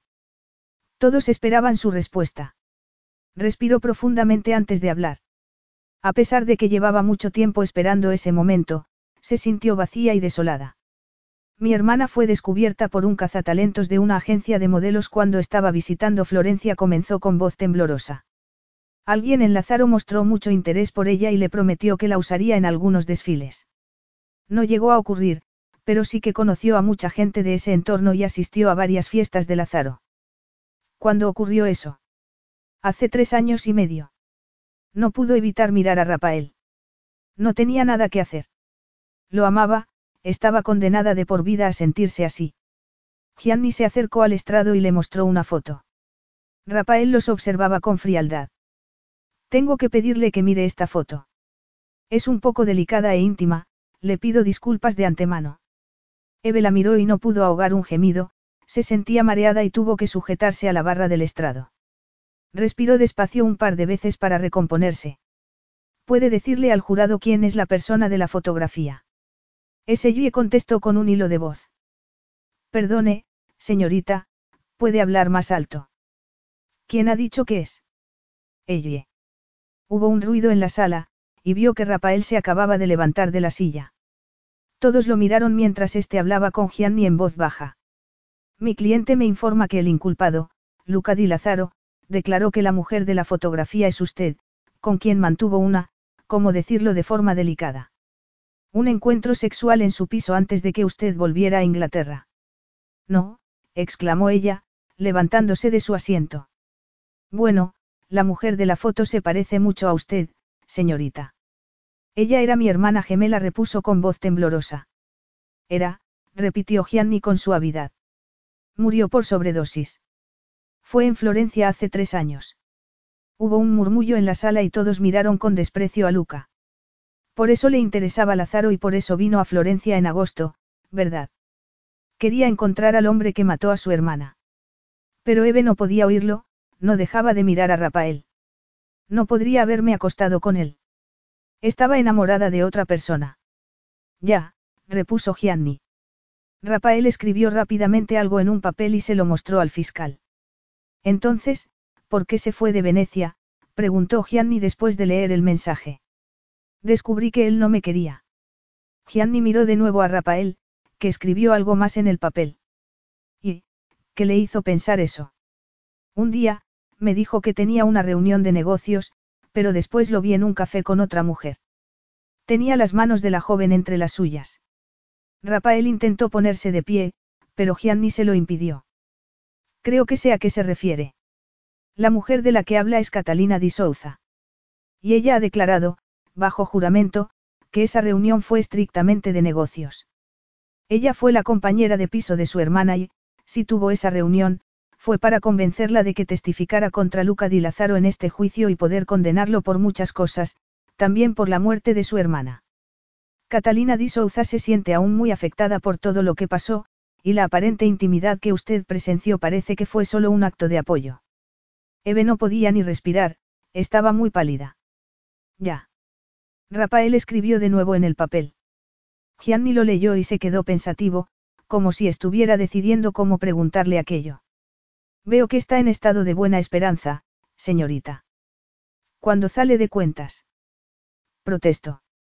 Eso no tiene nada que ver con mi cliente, repuso el abogado defensor. Rafael la miraba directamente a los ojos. Y, cuando ella respondió, lo hizo mirándolo solo a él. En abril. El anciano juez suspiró con impaciencia. Se acepta la protesta.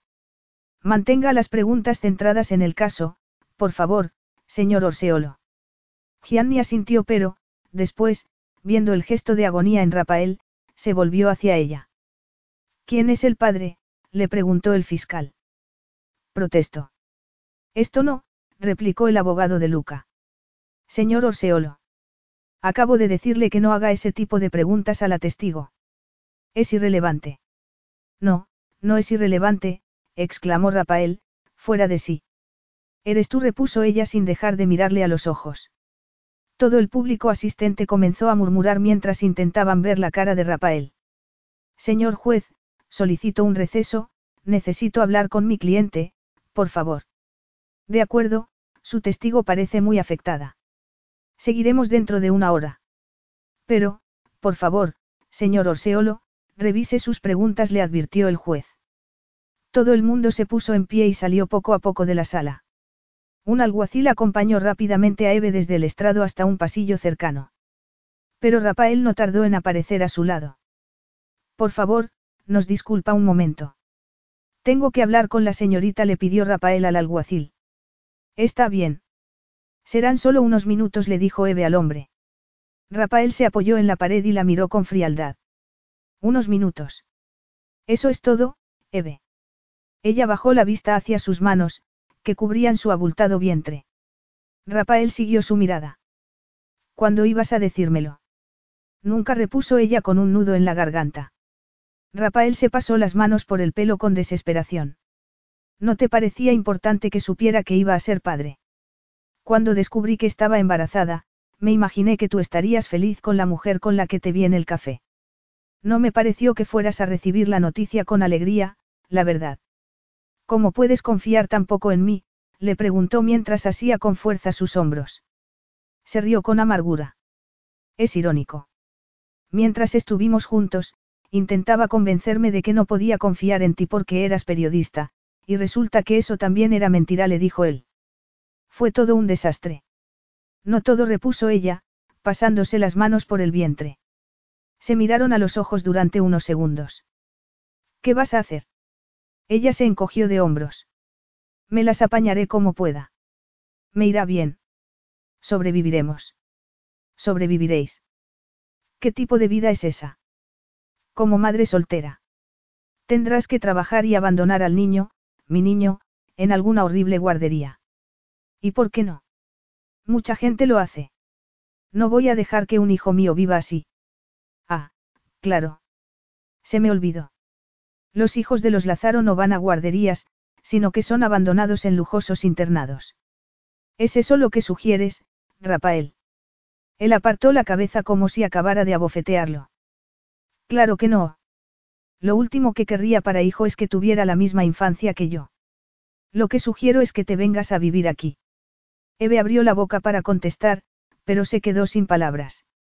Sintió algo de esperanza en su interior, pero se esforzó por mantener un tono neutral. ¿Contigo? No, claro que no, porque parece que la mera idea te repugna. Te compraré un piso en una zona agradable, con buenos colegios. Pero creo que lo mejor sería que nos casáramos, para que el niño no se sintiera mal. La poca esperanza que tenía murió dentro de ella, y se sintió más sola que nunca. Me estás pidiendo que me case contigo. Bueno, si lo quieres ver de ese modo, sí, Así es. Se había imaginado muchas veces ese momento durante los últimos seis meses. En su cabeza, había una orquesta tocando a su alrededor, fuegos artificiales en el cielo y Rafael se inclinaba para besarla con pasión. Pues la respuesta es no, Rafael le dijo, apesadumbrada. Dio un par de pasos atrás sin dejar de mirar su cara, perfecta pero fría. Después se dio media vuelta y comenzó a alejarse por el pasillo. Al principio lentamente, después corriendo. Cuando llegó a la calle, empezó a caminar con la cabeza agachada para protegerse de la lluvia. Estaba tan ensimismada en su dolor, que no vio la puerta de la iglesia hasta que casi se dio de bruces con ella. Entró. El templo estaba desierto, pero al menos allí no llovía. Desconsolada, recorrió la nave central, inspirando el aroma de las flores y el incienso. Frente al altar había cientos de velas. Tomó una y la encendió. Para ti, ella susurró. Y para ti, bebé añadió al encender otra vela. Levantó la vista y no pudo ahogar un grito. Las lágrimas comenzaron entonces a fluir. Era casi un alivio poder por fin llorar. Se dejó caer en el suelo con la espalda apoyada en uno de los grandes pilares al lado del altar. No sabía cuánto tiempo había pasado allí llorando. Estaba intentando secarse las lágrimas y reunir el coraje para enfrentarse al resto de su vida cuando oyó un fuerte golpe. Alguien acababa de abrir las puertas de la iglesia de forma violenta. Eve se puso en pie tan rápido como pudo y vio a dos hombres vestidos de negro y con pasamontañas ocultando sus cabezas. Entraron rápidamente en la iglesia. Los dos llevaban armas. Se aplastó contra la columna para que no la vieran y dejó de respirar. Oyó cómo se acercaban los pasos hacia donde estaba. Pararon al llegar a su lado. Está aquí, gritó uno de ellos. Era la voz de Rafael. Aliviada, abrió los ojos a tiempo de verlo acercarse a ella. Estaba muy pálido y la abrazó con fuerza, envolviéndola en la seguridad de su cuerpo. Después tomó su cara entre las manos y la miró, estudiando sus rasgos con detenimiento, parecía querer asegurarse de que era ella. Gracias a Dios estás bien. ¿Qué ha ocurrido? ¿Por qué? Eres una testigo en un importante juicio contra una red de tráfico de sustancias. Se suponía que debías estar en todo momento bajo custodia de la policía. Llevas más de dos horas desaparecida. El juez ha suspendido temporalmente el juicio. Pensábamos que te habían. No. Lo siento muchísimo, repuso ella, atónita. Fue culpa mía. No debería haber dejado que te fueras, dijo él, besándola tiernamente en la cabeza. Pensé que te había perdido de nuevo. Antes de poder decirte que te quiero. Eve se apartó y levantó la cabeza para mirarlo. ¿Qué has dicho? Él la miró con su bello y aristocrático rostro. Aún estaba en tensión, pero sus ojos estaban llenos de amor hacia ella. Te quiero, Eve. Cuando te vi salir del tribunal, supe que tenía que hacer algo para enmendar todos mis errores. Fui a casa por esto, dijo mientras sacaba algo del bolsillo. Quiero hacer las cosas como Dios manda, antes de que vuelva a pasar algo que nos separe. Abrió la mano, en el centro de su palma había un anillo con un diamante en forma de lágrima. Eve, dijo, abrazándola de nuevo y besándole la cara. Te quiero. Ella cerró los ojos y lloró de emoción. El bebé comenzó a moverse, molesto por verse comprimido entre los cuerpos de sus padres. Rafael debió de sentirlo porque su cara expresó sorpresa y ternura. Le faltó tiempo para acariciar su vientre. Bueno, os quiero a los dos, añadió con una sonrisa antes de tomar solemnemente la mano de Eve. Yo, Rafael Di Lazaro, te tomo a ti, Eve Midlemis, como mi dulce y bellísima esposa. Siempre te querré, protegeré, honraré y cuidaré, durante el resto de mi vida prometió mientras deslizaba la sortija en su dedo anular. Bueno, siempre y cuando tú me aceptes, por supuesto. Entre lágrimas, Eve miró el altar y el crucifijo que se levantaba sobre ellos. Creo que es demasiado tarde para que acepte o no tu propuesta. Me parece que acabamos de casarnos. Nos declaró marido y mujer, dijo ella con una sonrisa de increíble felicidad. Me alegro, repuso Rafael. Pero tendremos que repetirlo otro día para el resto de la gente. ¿Puedo besar a la? No dejó que terminara de hacerle la pregunta. La respuesta de Eve fue un claro, sí. Epílogo. Rafael subió en silencio las escaleras. No pudo evitar sonreír al escuchar la voz de Eve cantando Madame Butterfly desde la habitación. Abajo, los invitados charlaban, reían y bebían champán. Era su, segunda boda, como lo llamaba ella. Antonio, en plena forma, entretenía a todo el mundo con sus historias. Abrió la puerta del dormitorio y el corazón le dio un vuelco al ver la sonrisa de su esposa mientras amamantaba en la mecedora a la pequeña Eleanor Isabella. Alou, su madrina, le gustaba llamarla Bella. La niña había heredado la belleza morena y delicada de su abuela paterna y la simpatía de su tía. Ya se ha dormido. Eso parece, repuso ella al separar los labios del bebé de su rosado pezón. Perfecto, nadie nos espera abajo hasta dentro de unos minutos, contestó él mientras tomaba a la niña y la dejaba con cuidado en la cuna. Después se volvió hacia su esposa y le sonrió. Le ofreció su mano, y Eve se levantó. Se tomó unos segundos para disfrutar de nuevo de la imagen de su mujer vestida de novia. Llevaba un elegante y sencillo traje color crema. Sus ojos esmeralda brillaron con deseo cuando se inclinó sobre ella para besarla. Verás, Rafael. No sé si el sexo, ahora que estamos casados, va a ser tan excitante como lo era antes, susurró ella en su oído. A lo mejor deberíamos olvidarlo y bajar al salón. Lo cierto, señora Lázaro, es que ahora será mucho mejor, repuso él mientras la tomaba en brazos y sacaba del dormitorio de la niña. Y si no me cree, no me queda más remedio que demostrárselo. Y lo hizo. Más de una vez. Fin.